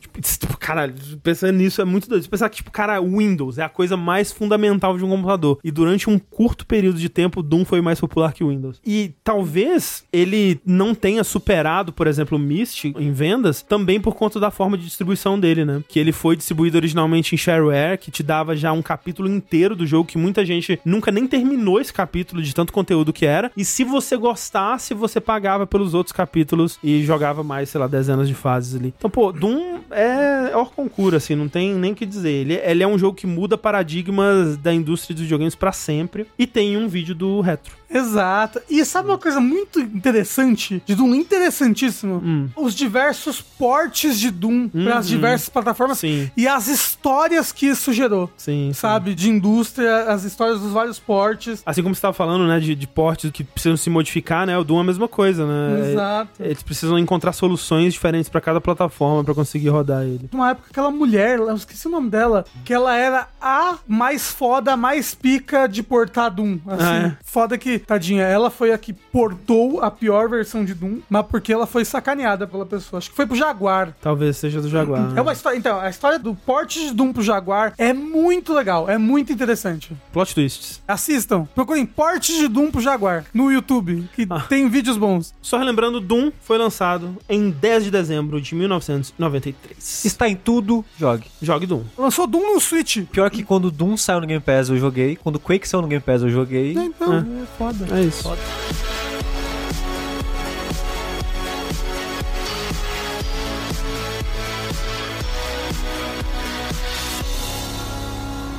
Saindo, enfim, da marcha inexorável do tempo, e da evolução tecnológica, vamos voltar pra pixel art. Exato, Opa, porque, que saudade. porque a gente tava muito no PC. E até hoje em dia, né, o PC, ele tá sempre à frente tecnologicamente do console, né? Uhum. A gente volta agora pro consoles, né? Exato. Um jogo muito perto do meu coração e com influências perto de todos nós, Ah, Ah, sim. Exatamente. Olha só. que é Super Metroid, lançado em 19 de março de 1994 para Super Nintendo. O jogo que criou a pizza. Isso. Eu tô usando Super Metroid aqui e não o Metroid lá atrás e não o Samus Return, o Return of Samus, eu sempre confundo Uhum. pro Game Boy, porque é no Super Metroid que a forma ganha forma. Tinha jogos de plataforma não lineares antes, né? Como você falou, o próprio primeiro Metroid. Que também é, importantíssimo, né? Importantíssimo. Ele é um jogo de plataforma não linear. Você vai pra. Pô, Commodore 64 tinha um jogo chamado Below the Root, que era muito interessante, muito à frente do tempo dele também, que era um jogo de exploração em plataforma não linear. Você tem o Wonder Boy 3, Dragon's Trap, que também é um protovania, assim, que você tem também uma exploração que é ajudada pelas transformações que você faz e tal. Mas todos esses, eles tinham parte da solução, né? Vamos Exato. Eventualmente, esse subgênero do Metroidvania foi se fundir lá com o Castlevania Symphony of the Night, mas o Symphony of the Night, ele é inspirado no Super Metroid. A gente tem um vídeo todo falando sobre Metroidvania, né, Sushi? É. E a verdade é que Symphony of the Night, ele não traz, assim, tanta coisa pro gênero, O que né? ele traz? Ele traz muita coisa para a série Castlevania. Pro gênero, ele traz o aspecto mais RPG. RPG. É. Exato. é. Que nem é um aspecto inexorável do gênero, né? Que todo mundo vira RPG depois? Não, não, não. que não é tão fundamental pra ser um Metroidvania não, não, você não. ter- Eu não diria que é. Não. Não, não, seja. É. Assim, Eu, eu, eu diria que quem realmente cria o Metroidvania, consolida o que é um Metroidvania, é o Super é, o Metroid. Super- e é um dos melhores exemplos até hoje. Não só isso, mas muita gente considera um dos melhores jogos, ponto, até hoje. Sim. É que nosso museu tem pouco espaço, mas vários jogos do que a gente falou aqui, as pessoas, às vezes, é, esse daqui é o pináculo dos videogames. É, sabe? depende da era que a pessoa conheceu esse jogo, É. né? E o quão impactante foi pra formação e gosto daquela pessoa. Sei lá, o último, hoje em dia eu olho pro último um e penso, pô, maneiro, né? Mas isso aqui só foi ter um impacto relevante, né? Pra mim, anos depois. Mas alguém que tava lá em 81 falou, porra, não, isso aqui, ó, os videogames começaram aqui. Mas, ó, pô, Super Metroid, você pega qualquer pessoa, bota pra jogar, é bom. Até hoje, é que nem Doom. Até porque ele é bem tardio já no Super Nintendo, né? Ele é 94. Sim. E, pô, além de tudo, né? Que espetáculo visual, né? Tipo, dominando ali todas as técnicas do Super Nintendo, tudo que o console conseguiu fazer de melhor. A gente citou mais cedo, né, o Cinematic Platforms aí, né, com o Another World, citamos brevemente Prince of Persia e outros jogos. O Super Metroid, a ambientação dele é muito forte. Ele é a lindo parte demais. dramática dos chefes, né, você entra numa sala, você, ué, não tem nada, o chefe vai meio que surgindo assim. Uma coisa quase de terror, né? Em alguns momentos. Aquela Exato. introdução que você vai andando pelo laboratório e todo mundo tá morto. Ah, não, ele pega muita essência do filme Alien, né? Tipo, muito. Mas só que ele coloca essa parte mais cinematográfica num jogo de plataforma mais livre, né? Porque esses Sim. Cinematic Platforms, eles são jogos mais lentos, metódicos. mais realísticos. né? Exato, com ações e coisas específicas de momentos específicos pra dar essa dramaticidade, né, nessa cinematografia, digamos assim. E aqui ele coloca num jogo de plataforma mais tradicional, de certa forma, com você com controle mais livre. O conjunto de arte e trilha sonora desse jogo É absurdo. é absurdo. Simplesmente é absurdo. E, né, assim como o Link to the Past, ele consolidou o formato de Zelda pro bem ou pro mal por muitos anos, o Super Metroid ele vai colocar um pouco do clichê do que é esse gênero, né? O mapa, a exploração com o vai e vem. Ela é bom lembrar, né? O, tanto o Metroid 1 quanto o Return of Samus não tinha mapa, né? Exato. Esse mapinha bem característico de Metroidvania, né? Que as salinhas vão se colorindo enquanto São você vai explorando, quadradinhos, quadradinhos, né?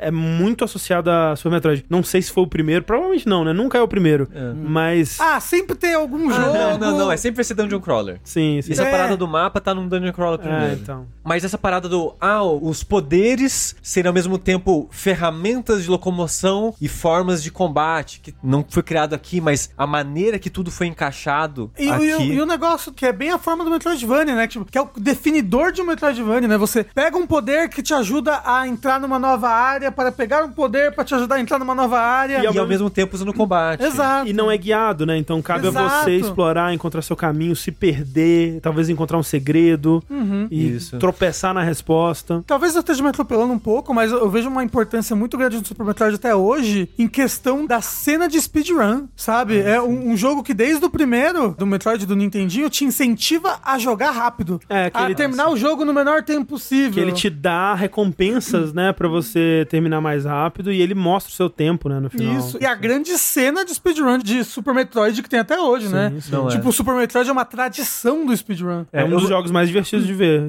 Isso. É, eu não sei o quão forte ele é pra alimentar a cena de speedrun como um todo, mas a cena de speedrun dele é muito forte e viva até hoje. E de fato, eu acho que é, é o meu jogo favorito de assistir speedrun, é o Super Metroid. Ponto. Talvez, talvez seja o meu também. E ele tá aqui por causa do impacto como um subgênero. Uhum. Que ele aca- acabou criando, demorou, porque o Super Metroid e o Metroid no geral não é uma série de sucesso de vendas. E o também- Dread é o jogo da série que mais vendeu e vendeu 3 milhões. Uau. É louco porque também é muito difícil você copiar o Super Metroid. Era muito difícil, né? Uhum. Você fazer um jogo na complexidade de game design level design que ele tem e ficar bom, Isso. né? Tanto que a gente vê um bom Super Metroid é tão gostoso. A gente aqui particularmente pega muito, né? Quando, Sim. pô, Hollow Knight, quando caralho, olha como um bom Metroidvania é uma aula de game design. E eu até consigo ver, refletindo um pouco, o Vania no Metroidvania, porque quem manteve esse tipo de jogo vivo por bom tempo foi Castlevania. Exato. Não, e Apesar foi de que ele- Metroid continua existindo aí, né? Não, Sim. mas bem menos. É, de É fato. muito menos. Durante muito tempo, as duas franquias que faziam esse tipo de jogo eram Metroid e Castlevania. Exato, é. Então eu acho justo que eles compartilhem Sim, sim, sim. aí o mesmo nome. Inclusive, os Igavanias aí são, tipo, dos meus Metroidvanias favoritos, assim. Eu amo os Metroidvanias de Castlevania. Tenho muitas saudades deles. Muita, muita, muita. E acho talvez por isso que eu goste tanto do... Ah, não, tem ótimos Metroidvanias Castlevania. Não, não, eu amo os Castlevania e Metroidvania. Que é por isso que eu gosto tanto de Bloodstained, assim. Que eu sinto muita falta dos Castlevanias Metroidvania. Muita, muita falta. Sinto muita falta de Castlevania ponto, eu acho, né? E é muito importante ter aqui o, o pai, de certa forma, desse gênero, que hoje em dia é um dos maiores gêneros dos videogames. Pelo menos no cenário indie, Ah, sim. fortíssimo, fortíssimo hoje em dia. Assim, eu diria que só não é mais forte Que roguelike. que Roguelike, que é um jogo que a gente acabou passando aqui, mas que você nos comentários aí me diga, me diga mais É. sobre Rogue. Rogue e NetHack, é, é, eu sei que existe, gente, eu gostava, só que não cabe tudo aqui. Mais do que, acho que além de ser um gênero forte, é um gênero que é constante, meio que nunca sai de moda, assim. É. Depois que entrou, É. faz uns Tipo, bons anos sei aí lá, que tá. depois do estouro de Hollow Knight, Eu acho que um pouco intensificou. interrogação. Mas é um que pouco realmente, antes. durante um período que era basicamente só Castlevania, Castlevania. fazendo, a gente começou a ter outros estúdios lá na época do Shadow Complex, Ah, né? sim, sim. A gente começou a ver alguns outros jogos brincando com isso. Mas é aquilo, era um gênero super amado, Uhum. as pessoas gostavam muito, mas que as empresas não apostavam nele. Não era um super sucesso de venda, né? Exato, mas é um gênero extremamente amado. E aí teve que vir os indies com as pessoas. Caralho, eu quero um Metroidvania, eu amo Cave Story. Metroidvania. Exato, Story. Cave Story. Um dos primeiros indies dessa leva que começou ali no meio dos anos 2000, né? Da renascença dos indies, Isso, né? isso. Que a gente- nós vivemos até hoje, né? Uhum, uhum. Você vê a importância de Super Metroid e depois não, o gênero do Metroidvania pra indústria dos videogames. Então, esse aí é o Super Metroid de 19 de março de 1994, ainda acessível hoje em dia e um ótimo jogo ainda hoje em dia. Exato. No ano do Tetra.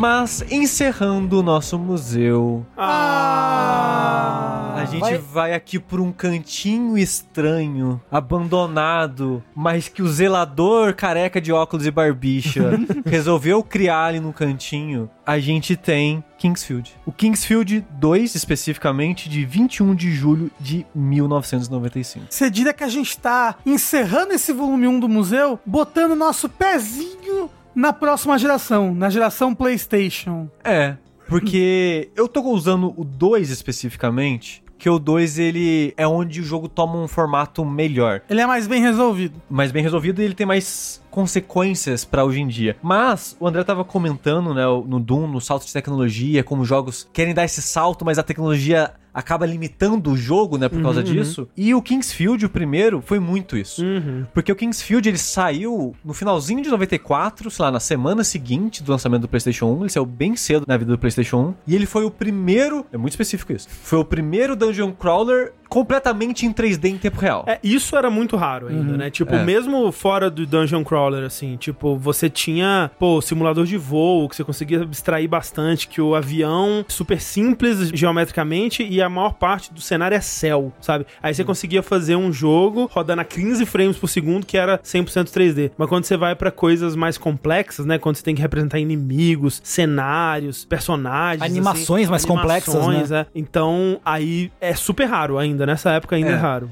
Então aqui, ele veio muito visionário. Tipo, o jogo vai ser completamente 3D. É cenário 3D, o inimigo 3D, a sua mãozinha atacando ali 3D, as animações dos efeitos, as coisas, tudo 3D. Com um preço. O jogo roda a 3 frames por segundo. Você só enxerga 5 metros na sua frente. O resto é só escuridão. Pera, É porque a cidade pegou fogo, né? E não é cidade, é só beco, é só dungeon. E só pra deixar claro, não é literalmente 3 frames por segundo. Ele rodava, sei lá. Não, não, ele roda na 20. velocidade normal pra época, mais ou menos. Mas ele. Que é o quê? 24 frames É, por segundo mas a cinema. parada é, o jogo é lento, a sua movimentação Aham. é lenta, pro jogo dar tempo de carregar. e tem essa escuridão na sua frente, porque ele não consegue renderizar tudo. Não, é pra ser misterioso e metódico. Mas aí que tá. Eu escolhi esse jogo aqui, não porque ele tem um grande legado na indústria, ele, mas eu tenho essa piada recorrente minha, que a From Software, é, pra quem não sabe, Kingsfield, o primeiro, é o primeiro jogo da From Software, que antigamente era uma empresa de software que fazia software pra banco, se eu não me engano. Aí o Natoshizinho, presidente da empresa, falou: videogame. E eu acho importante fazer a distinção aqui que toda vez que o Sushi fala Natoshizinho, parece que tá um apelido carinhoso, né? É, sim, eu- eu- ah, eu Natoshizinho. Eu, eu faço de propósito, mas é Natoshi Zin.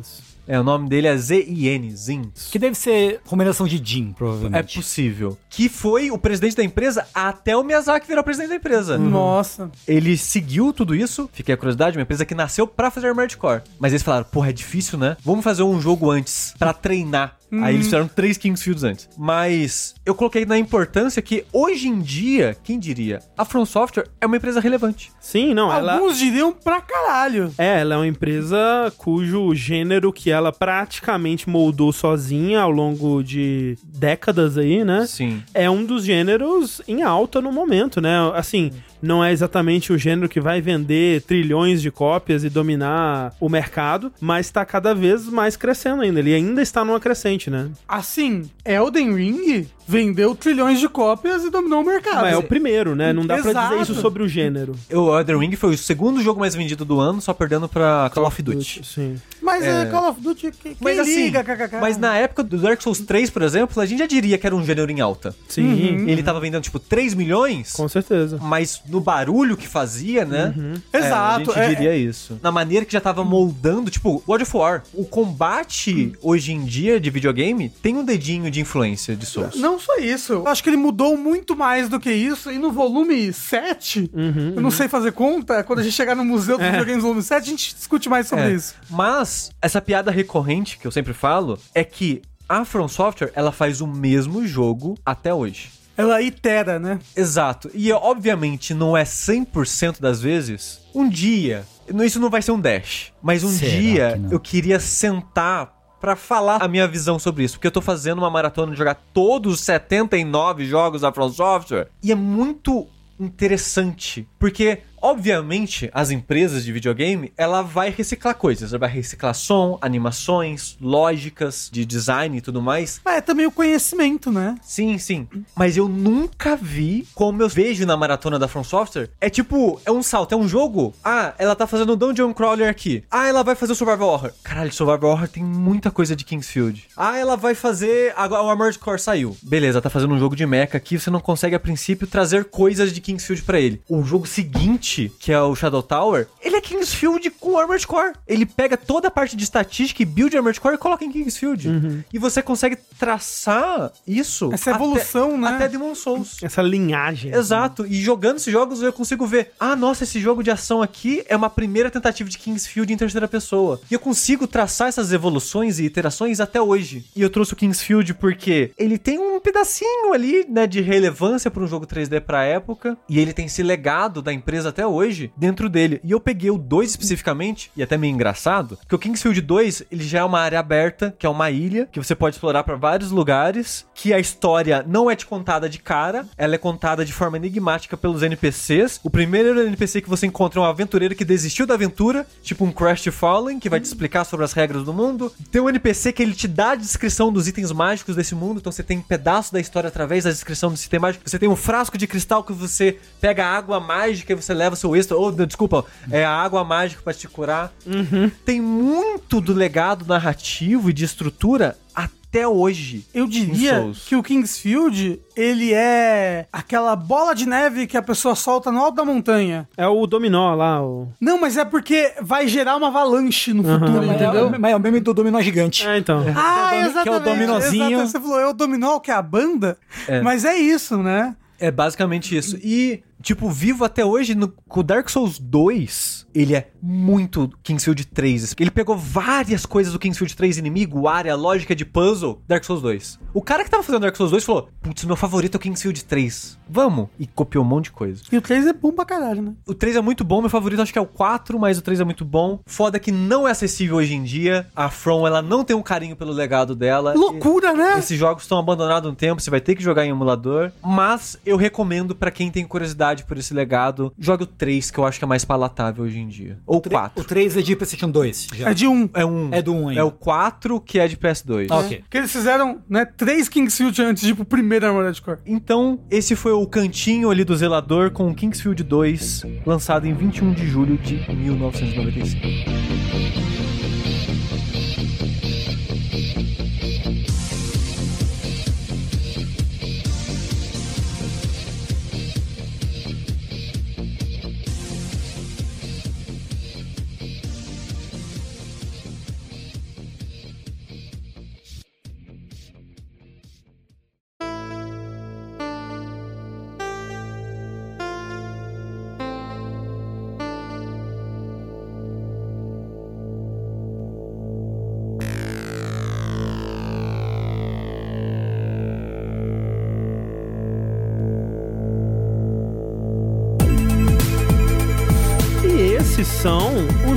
Jogos da primeira edição do Museu Jogabilidade. Volume 1. Gostaram dessa edição? Se fizer sucesso, a gente volta pra ir cobrindo aí mais períodos dos videogames, dessa vez com se- menos anos e mais jogos, né, por Exato. período. Se não fizer sucesso, a gente também volta, né? Porque É. a gente... A gente quer continuar fazendo. Exato. Sim, sim. Agora, antes da gente encerrar de vez, algumas menções honrosas que a gente poderia fazer aqui. Eu acho que das coisas que eu queria citar, a única que ficou de fora e que a gente acabou não tocando nela diretamente, que é um tipo de jogo que foi muito importante nesse período, que evoluiu bastante, que deu origem a outras coisas e, e que foi muito presente, né, nesse final dos anos 80, especialmente início dos anos 90, é o gênero do beat'em up, né, que é o jogo de briga de rua. E pra representar ele, eu queria lembrar aqui brevemente do que talvez seja o meu favorito, pelo menos desses originais, né, desses mais antigos, que é o Streets of Rage 2 Que é muito bom. Uhum. que é um beat'em up que foge das amarras ali da lógica de como funcionavam as coisas nos arcades. Ele funciona muito bem como um jogo de console mesmo. A Sega já fazia isso muito bem nos jogos de Mega Drive no começo, né, de se desvincular da questão de comer ficha, algo que não acontece em beat'em ups mesmo muito depois, assim, a, a maioria deles é difícil achar um beat'em up que seja legal de você jogar sem a, a tensão de ter que pagar mais dinheiro caso você morra. É um puta jogo, trilha sonora, nossa, uma das melhores da história dos videogames, né? Então fica lembrete aí de Streets of Rage. Quero fazer uma menção honrosa aqui, que é o Super Mario Kart. A gente tava falando de 3D em videogame e de tudo mais, e o Super Mario Kart, ele pode ser hoje em dia o pior Super Mario Kart que tem, mas, primeiro, jogos de kart. Até hoje a gente tem Garfield Kart, tem tudo kart, a gente teve por muito tempo. Shrek, voltando aí Exato, kart, foda. exato. Cunhou-se esse gênero de jogos de kart e ou a importância dele, a primeira vez que o Mario começou a fazer outra profissão, outra coisa. Não. É. Claro que não, o Dr. Mario já de antes. O Não. Mario enquanto juiz, já de antes. É? É. Mas ele é o grande consolidador do Mario sendo algum. Não é um bode expiatório. Tipo, experimento da Nintendo pra uma outra franquia. Ah, vamos fazer um jogo de tiro. Pô, vamos usar os personagens de Mario. Eu vamos diria- fazer um jogo disso, vou usar um personagem de Eu Mario. diria que isso começou no Dr. Mario, mas tudo bem. O Dr. Mario, primeiro que ele é o pai do Mario. No, no, no meu headcanon, Ah, tá, ok. ele é o pai do Mario. E eu diria que Mario Kart é mais importante nesse sentido. Rapidinho, o que eu queria falar é de um Metroidvania de Mega Drive, que as pessoas não se lembram, que é o meu queridíssimo, um jogo que marcou muito a minha infância, que é o Quackshot. Ah, sim. Co Cockshot? Isso, tiro no pinto. É isso? Quackshot. Quackshot? É o jogo do Pato Donald, lançado em 91. Pô, o melhor sprite do Pato Donald que existe nos videogames. É animal, né? Então ele é pré-Super Metroid, pós-Metroid, mas ele é meio que um algo que é um passo antes da consolidação do Metroidvania no Super Metroid, que é essa coisa de você poder viajar pra vários lugares do mundo a qualquer momento, pegar tipos de poderes diferentes, itens diferentes pra desbloquear caminhos e tal. Então é um jogo que, tipo, ok, Castlevania 2 já é meio que Mais ou menos. mais ou menos isso. Não linear, Tem né? o Metroid original e tal, mas acho que o Quackshot é um que merece um reconhecimento nesse Ah, sentido e que ele- não é muito mencionado. né? Ele tem aquilo de você tentar avançar pra uma fase, não conseguir, ter que voltar lá depois com Isso. outro item, né? É. Tipo um Demon Crest. Talvez, talvez alguma coisa assim. Que ele tem esse negócio, um Proto Metroidvania, assim, de você chega numa, numa fase e aí, pô, tem um lugar aqui que eu não consigo passar, mas no futuro eu pego o poder e volto, libera um novo caminho. Mas só em caminhos opcionais. Um Quackshot Exato. é pra zerar. Ah. É, é a história. Então, uma última menção honrosa aqui que eu gostaria de trazer é Donkey Kong Country, que também é do mesmo ano de Super Metroid, também já é o final aí da... Da geração mesmo, né? É, o final da geração, o final da vida do Super Nintendo, mas que traz aí a Rare. Diria que traz essa tensão aí pra Rare, traz, nossa, essa é uma empresa, olha esse jogo. E esse gráfico que na época era de explodir cabeças, assim, né? É, é a realidade da minha tela. Exato. E um jogaço até hoje com... Sim. Tem um dash, né, sobre... Sim, sobre a Mas- trilogia. Exato. Um dash pra cada jogo. Exato, porque merece. Uhum. Sabe? E em japonês ele chama de Super Donkey Kong, eu acho legal. Em japonês ele chama Super Você não Donkey sabia? Kong. Não sabia. que não? legal. Entendiste de Araque você, hein? Caramba, ó, se caísse na prova eu ia. Putz, era uma boa pergunta pro jogo show. É pro Rafa, né? Pro... E, pô, por que não? Mega Man, né? Mega Man ficou de fora. Mega Man, né? Só ser citado aqui, se eu tivesse que escolher um pra representar, talvez eu escolheria aí o X. Mega Man X absurdo. Absurdo, Absurdo. maravilhoso. o uso de Dash, Sim. Dash nos videogames, Dash brilham nos no, videogames. no Mega Man X. Sim, É quase como se fosse o nome de um podcast aí. pois é. Então, saudoso Mega Man e Streets of Rage. Rapidinho também, só pra. Uma coisa que eu quase botei, mas acabou decidindo não, porque já ia falar sobre isso em outros momentos. Mas assim, primeiro, Clock Tower, Super Nintendo, uma, Outro grande expoente dos jogos de terror. né, uma tradução de Adventures para console, que pra você jogar no controle, apesar de ter um mouse na tela, você joga com controle, não com um mouse. Influenciando o Destiny aí, né? Né, pô, foda. Mas assim, interessantíssimo jogo. Sim. Muito foda. Recomendo muito pra quem se interessa por jogo de terror e não conhecia ainda. Segundo, ele, o Goat, o bode, Chrono Trigger. Sim. Ah, Né? Sim. O alinhamento de astros, assim, que nunca mais acontecerá na história É, dos videogames. Ele é o ápice dos RPGs desse período, né? Que a gente tá cobrindo, assim. Sim. Ele é pra onde todos estavam correndo em direção, né?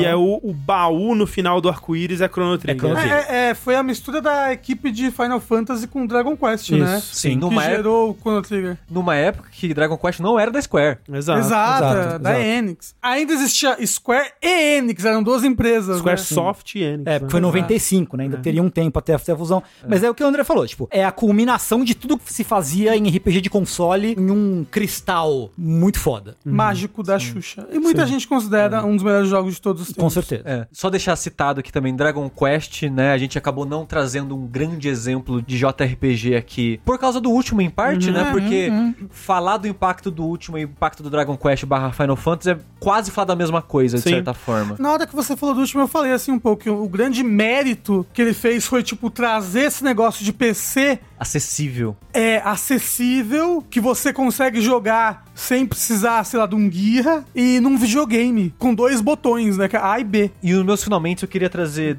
dois jogos, mas meio que falar ao mesmo tempo deles, que eu nos últimos anos da minha vida é muito engraçado, porque eu nunca fui um PC gamer. No sentido nem só de não jogar no PC, mas esses jogos que são teoricamente, né, de PC, tipo Ultima, por exemplo, eu nunca tive uma conexão com eles. Nos últimos anos que eu tenho tido curiosidade pra conhecer, eu tenho descoberto jogos que me fascinam demais. E visto um legado quase secreto pra mim, que eu não fazia ideia que existia, que, por exemplo, o impacto deles no Japão. Não só em JRPG, mas Sim, no sim. Japão. O última desses que eu vou falar teve mais impacto no ocidente. Mas também muito no Japão. Pô, o Wizardry é loucura no Japão. Então, isso né? que eu ia falar, os meus duas menções honrosas que eu queria trazer era Wizardry, que também é de 81, assim como o última, e o Dungeon Master, que é de 87. O Wizardry é muito louco, que ele teve oito jogos ocidentais. Depois a marca foi vendida e foi parar em mão de outras empresas. Depois dos oito ocidentais, nunca mais teve um jogo ocidental. Tiveram 39 spin-offs feitos no Japão. É loucura. Caralho. Wizardry é uma série japonesa, basicamente. Basicamente. Virou, né? E, tipo, Etrian Odyssey, uma série que eu tenho uma curiosidade tremenda, é Wizardry. Essa parada da party de seis pessoas, linha na frente, linha atrás, É, tão de primeira pessoa. Tanto que quando a gente fala de última, quando a gente começa a falar de última, a gente não fala de party ainda, né? Era o Avatar, né? Era um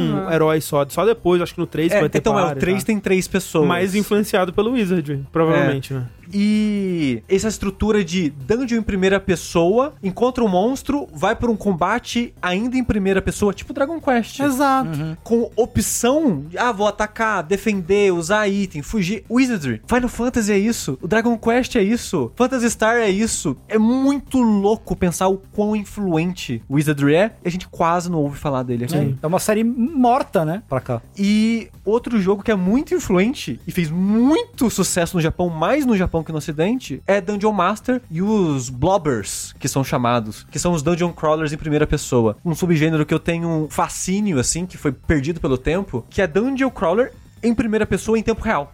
E ao contrário de ser por turno, ou o combate vira por turno, a exploração em tempo real e o combate vira por turno, é tudo em tempo real. E ele começou no Dungeon Master. O Dungeon Master que teve uma continuação que saiu primeiro no Japão e depois no resto do mundo, e um terceiro jogo que só saiu no Sega Saturn, só no Japão. Fantástico. Que é em 3D, em primeira pessoa em tempo real. E eu olhei aquele jogo e falei, isso é maravilhoso, eu quero isso pra minha vida. Você já viu a série Hide Light? Não. Depois a gente tem que jogar no saideiro o Virtual Hide Light, que é um jogo em 3D, assim, parece um pesadelo febril. Eu já vi muito vídeo no YouTube sobre essa série. É bem interessante, parece que são todos horríveis. Mas, mas o Dungeon Master, ele criou esse subgênero que foi fortíssimo até o Doom.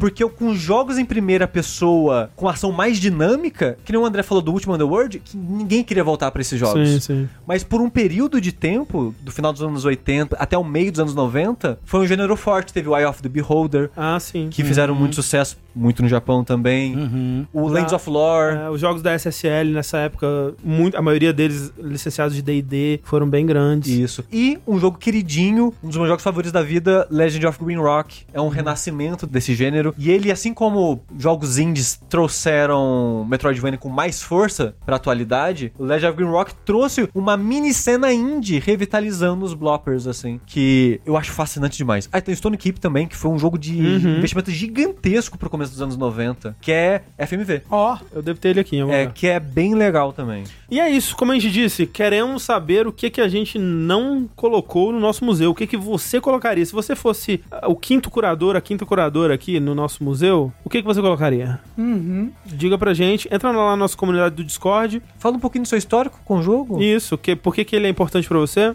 E por enquanto, os horários do museu estão chegando ao fim. Nós voltamos numa próxima sessão, numa próxima exposição. Estão encerrados os passeios de hoje. Isso. Se ficar dentro do museu, as estátuas ganham vida e te matam. Cuidado. Tchau, tchau.